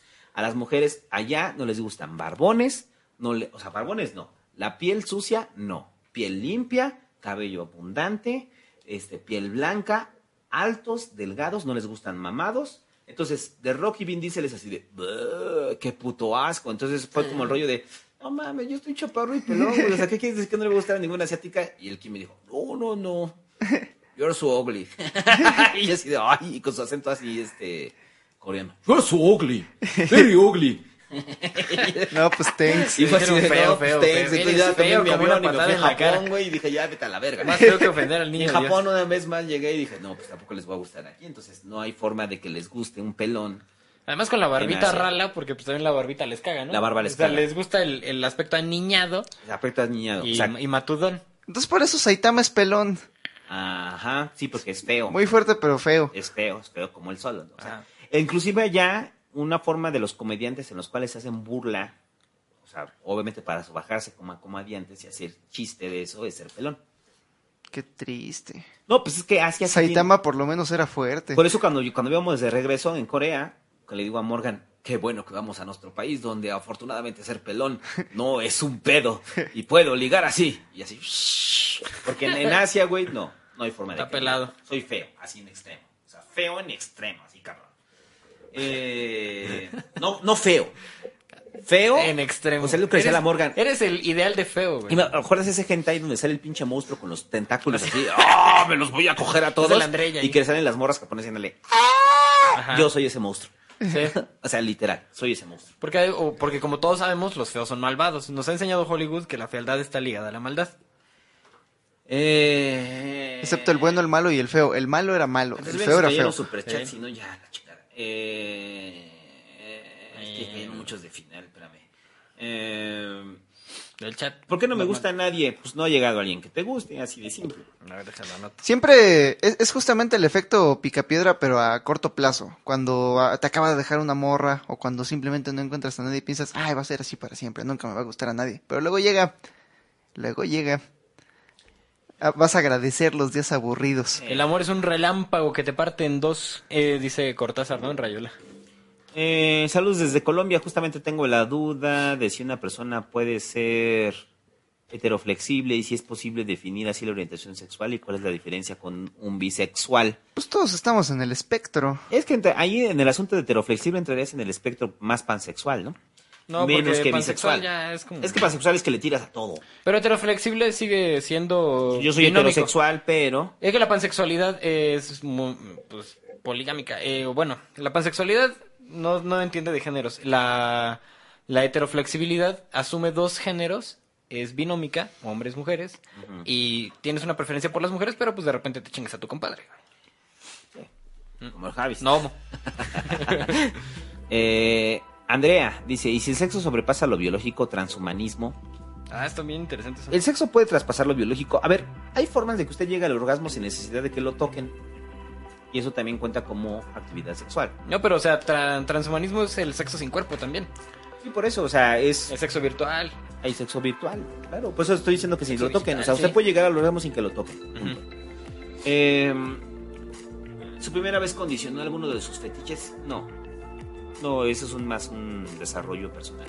Buen podcast, ojalá sí puedan venir a San Luis Potosí. Ah, es el compa de San Luis Potosí. Saludos. Vamos Saludos. A ver, yo no me pienso meter cintura santa. Es que págale el avión al santo porque no quiere ir en No, camión. yo soy un señor, me voy en avión y con mi maleta de Y yo llantitas. les advierto que si a mí me invitan a hacer mi desmadre en algún lugar, voy a decir lo que yo quiera. Ajá.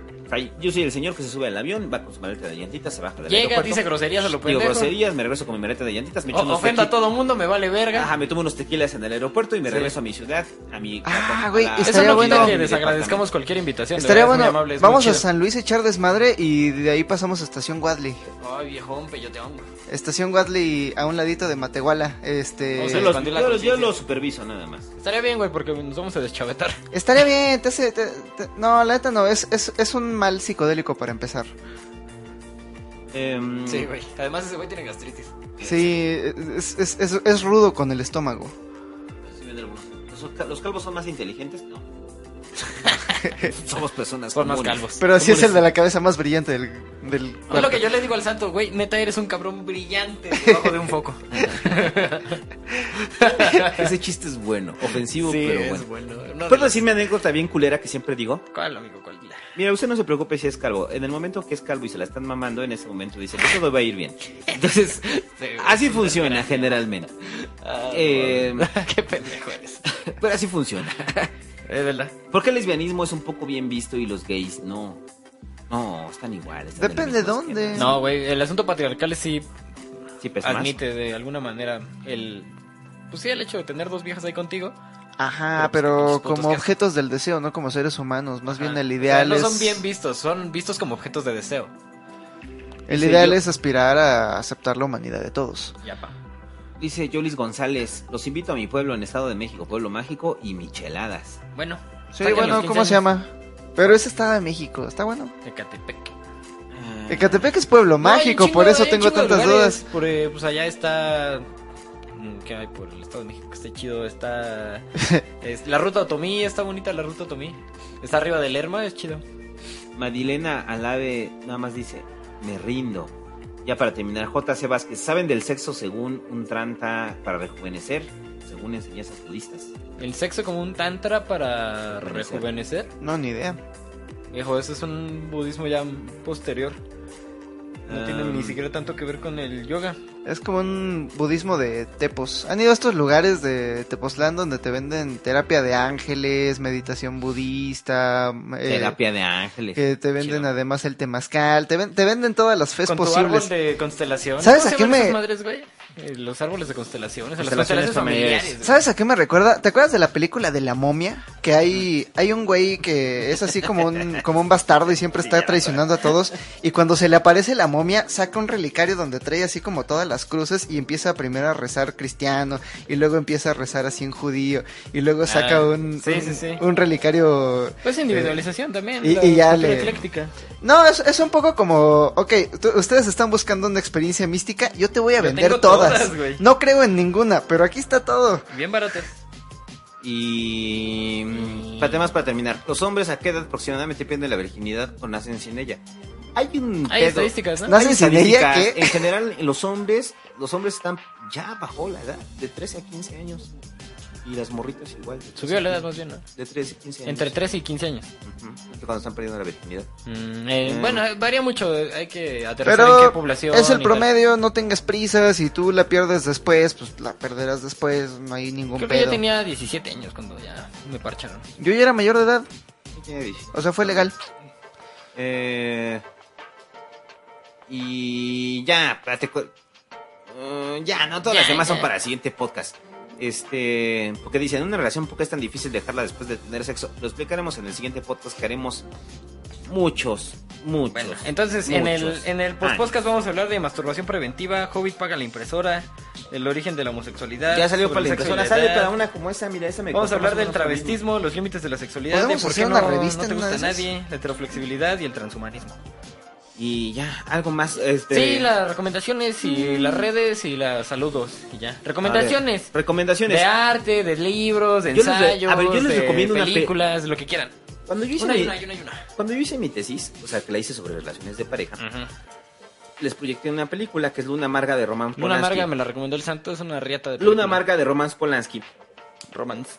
Escri- eh, describe perfectamente, muchachos, la diferencia entre lo que es el sexo eh, pasional extremo y lo que es eh, todo lo que involucra la sexualidad y cómo se extingue, cómo se desarrolla, cómo se, cómo se genera, cómo se desarrolla y cómo se extingue. Sí. Vean Luna Amarga, espero que estén bien mentalmente cuando la vean porque es de esas películas que cuando acaba, Mal viajosa, mal, mal viajosa, mal viajosa. Muy, muy, cabrón. ¿Recomiendan Ah, libros. Ninfómana? La de Lars von muy Trier. exagerada, es una visión machista de la. Yo no la he visto, me propongo ver. La vimos y juntos, estúpido. Fuiste con el Hobbit, güey. Ah, fue con el Hobbit. Con tu más uno, puto. Ah, sí, fuimos tú y yo, ¿ah? A mí se me hizo bien chistosa. Sí, que nos reímos hasta el final, ¿no? Ah, ya. Que es una visión machista del. Habrá que ver, yo tengo ahí un Y hay- panorama de arte contemporáneo, igual y lo puedo entender. Y hay otro libro que se llama Sexo en el Confesionario, que es una investigación periodística con respecto a las actividades sexuales de curas este, Ah, qué loco. en Estados Unidos, Ya. en los cuales ponen en evidencia que son una pinche bola de pervertidos Sí. y que obviamente no se puede controlar. Bueno, yo les quiero. Ah, y voy a, recomendar- espérate, voy a publicar los estudios en mi Twitter, los que estuvimos consultando para este podcast, para que los lean. Sí, estará bien. ¿Twitter dónde? Arroba el SR Santo. Recuerde, Santo. en este momento, todos los que queden ahí, vayan y suscríbanse a twitch.tv diagonal el SR Santo. El domingo hay Magic, Qué cafecito hueva, ¿no? y chistes de señor al mediodía. Aburrido, aburrido. Y en 15 aburrido. días le vuelvo, Aburrido. me vuelvo a... Vamos a dar en la puta madre. le vuelvo a dar en la madre al David, Kombat, en va a el valer Mortal Kombat para que vuelva a chillar. Mi venganza será Juega implacable, Total War, cobarde. Mi pinche venganza será Y implacable. vamos a esperar a que la ardilla suba su turno de Total War. Yo, yo les quiero recomendar eh, como una visión distinta a la pornografía, eh, las películas de Tinto Brass. Hay un chingo de películas que ha hecho Tinto Brass y pues, es un pionero del cine erótico italiano. Está interesante y también cine erótico de Erika Lust, ya hablé de él.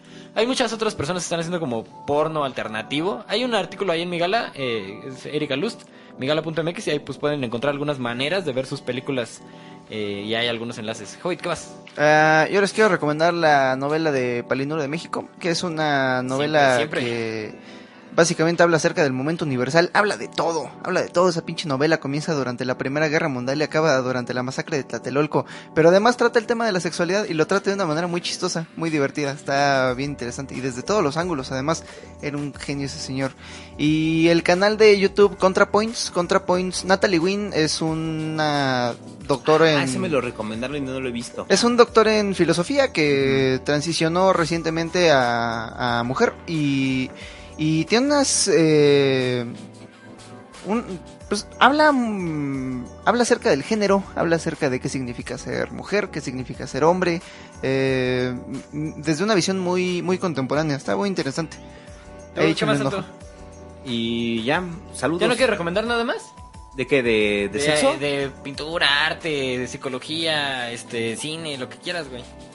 Ah, libros. eh, dejamos tarea en el Pasquín, y lo que les decía es que vamos a hacer exámenes.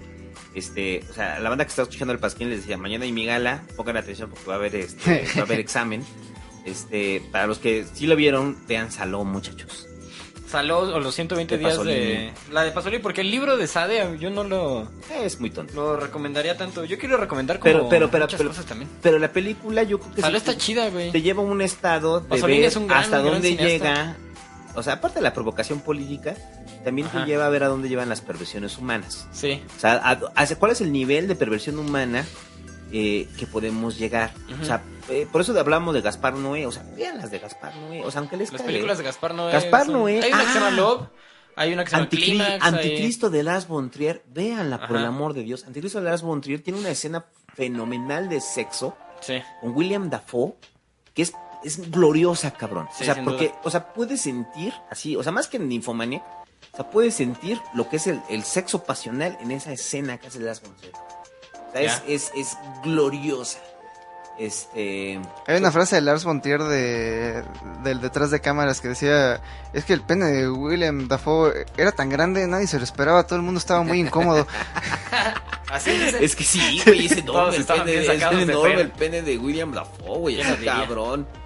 Este, y ya. Bueno, yo. Hay una. En la poesía hay un chingo de poesía. Bueno, el erotismo y la poesía han ido de la mano desde que es poesía. Les quiero recomendar el Gita Govita. Es el poema del Mahabharata. Donde sale Krishna apareándose, reproduciéndose. Son los cantos de Krishna hacia las pastoras.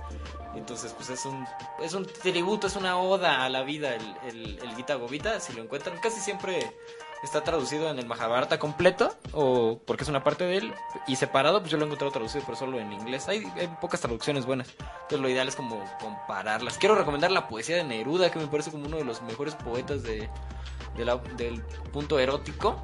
Eh, tiene, por ejemplo, el cuerpo cuerpo de mujer, blancas colinas, muslos blancos, te pareces al mundo en tu actitud de entrega. Mi cuerpo del labriego salvaje te socava. Puta, ese está chingón los, de los primeros poemas de Neruda. Y bueno, tengo aquí uno de que se llama Agua Sexual. Igual y ahorita lo leemos. ¿Qué más, COVID? Este, yo les recomiendo dormir temprano, ya vámonos. Pues leemos Agua Sexual. Chécate ese. ¿Tú lo conoces, güey? ¿Qué? Agua Sexual, el poema de Neruda. Es, es como una también una especie de oda a la vida. Sobre cómo el sexo, como parte de la vida, es casi inevitable y, Ya termina y consecuente. Este es el podcast más Está en largo el- que hemos hecho. Y los que faltan. Decimos eso cada Yo podcast. estoy bien entero. No, este, este, no mames, este es el podcast más largo que hemos hecho. Agua Sexual está en. Residencia en la Tierra, que es un poema más o menos sobre la angustia de Neruda, pero pues chequen.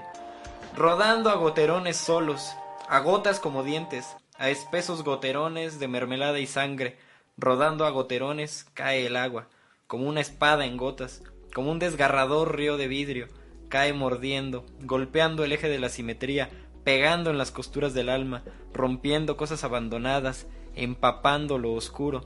Solamente es un soplo, más húmedo que el llanto, un líquido, un sudor, un aceite sin nombre, un movimiento agudo, haciéndose, espesándose, cae el agua a goterones lentos, hacia su mar, hacia su seco océano, hacia su ola sin agua. Veo el verano extenso y un estertor saliendo de un granero, bodegas, cigarras, poblaciones, estímulos, habitaciones, niñas durmiendo con las manos en el corazón, soñando con bandidos, con incendios. Veo barcos, veo árboles de médula, erizados como gatos rabiosos, veo sangre, puñales y medias de mujer y pelos de hombre, veo camas, veo corredores donde grita una virgen, veo frazadas y órganos y hoteles, veo los sueños sigilosos, admito los postreros días y también los orígenes y también los recuerdos, como un párpado atrozmente levantado a la fuerza estoy mirando. Y entonces hay este sonido, un ruido rojo de huesos, un pegarse de carne y piernas amarillas como espigas juntándose. Yo escucho entre el disparo de los besos, escucho sacudido entre respiraciones y sollozos. Estoy mirando, oyendo, con la mitad del alma en el mar y la mitad del alma en la tierra, con las dos mitades del alma miro al mundo. Y aunque cierre los ojos y me cubre el corazón enteramente, veo caer un agua sorda, a goterones sordos, es como un huracán de gelatina, como una catarata de espermas y medusas. Veo correr un arco iris turbio, veo pasar sus aguas a través de los huesos. Y ya. Ya.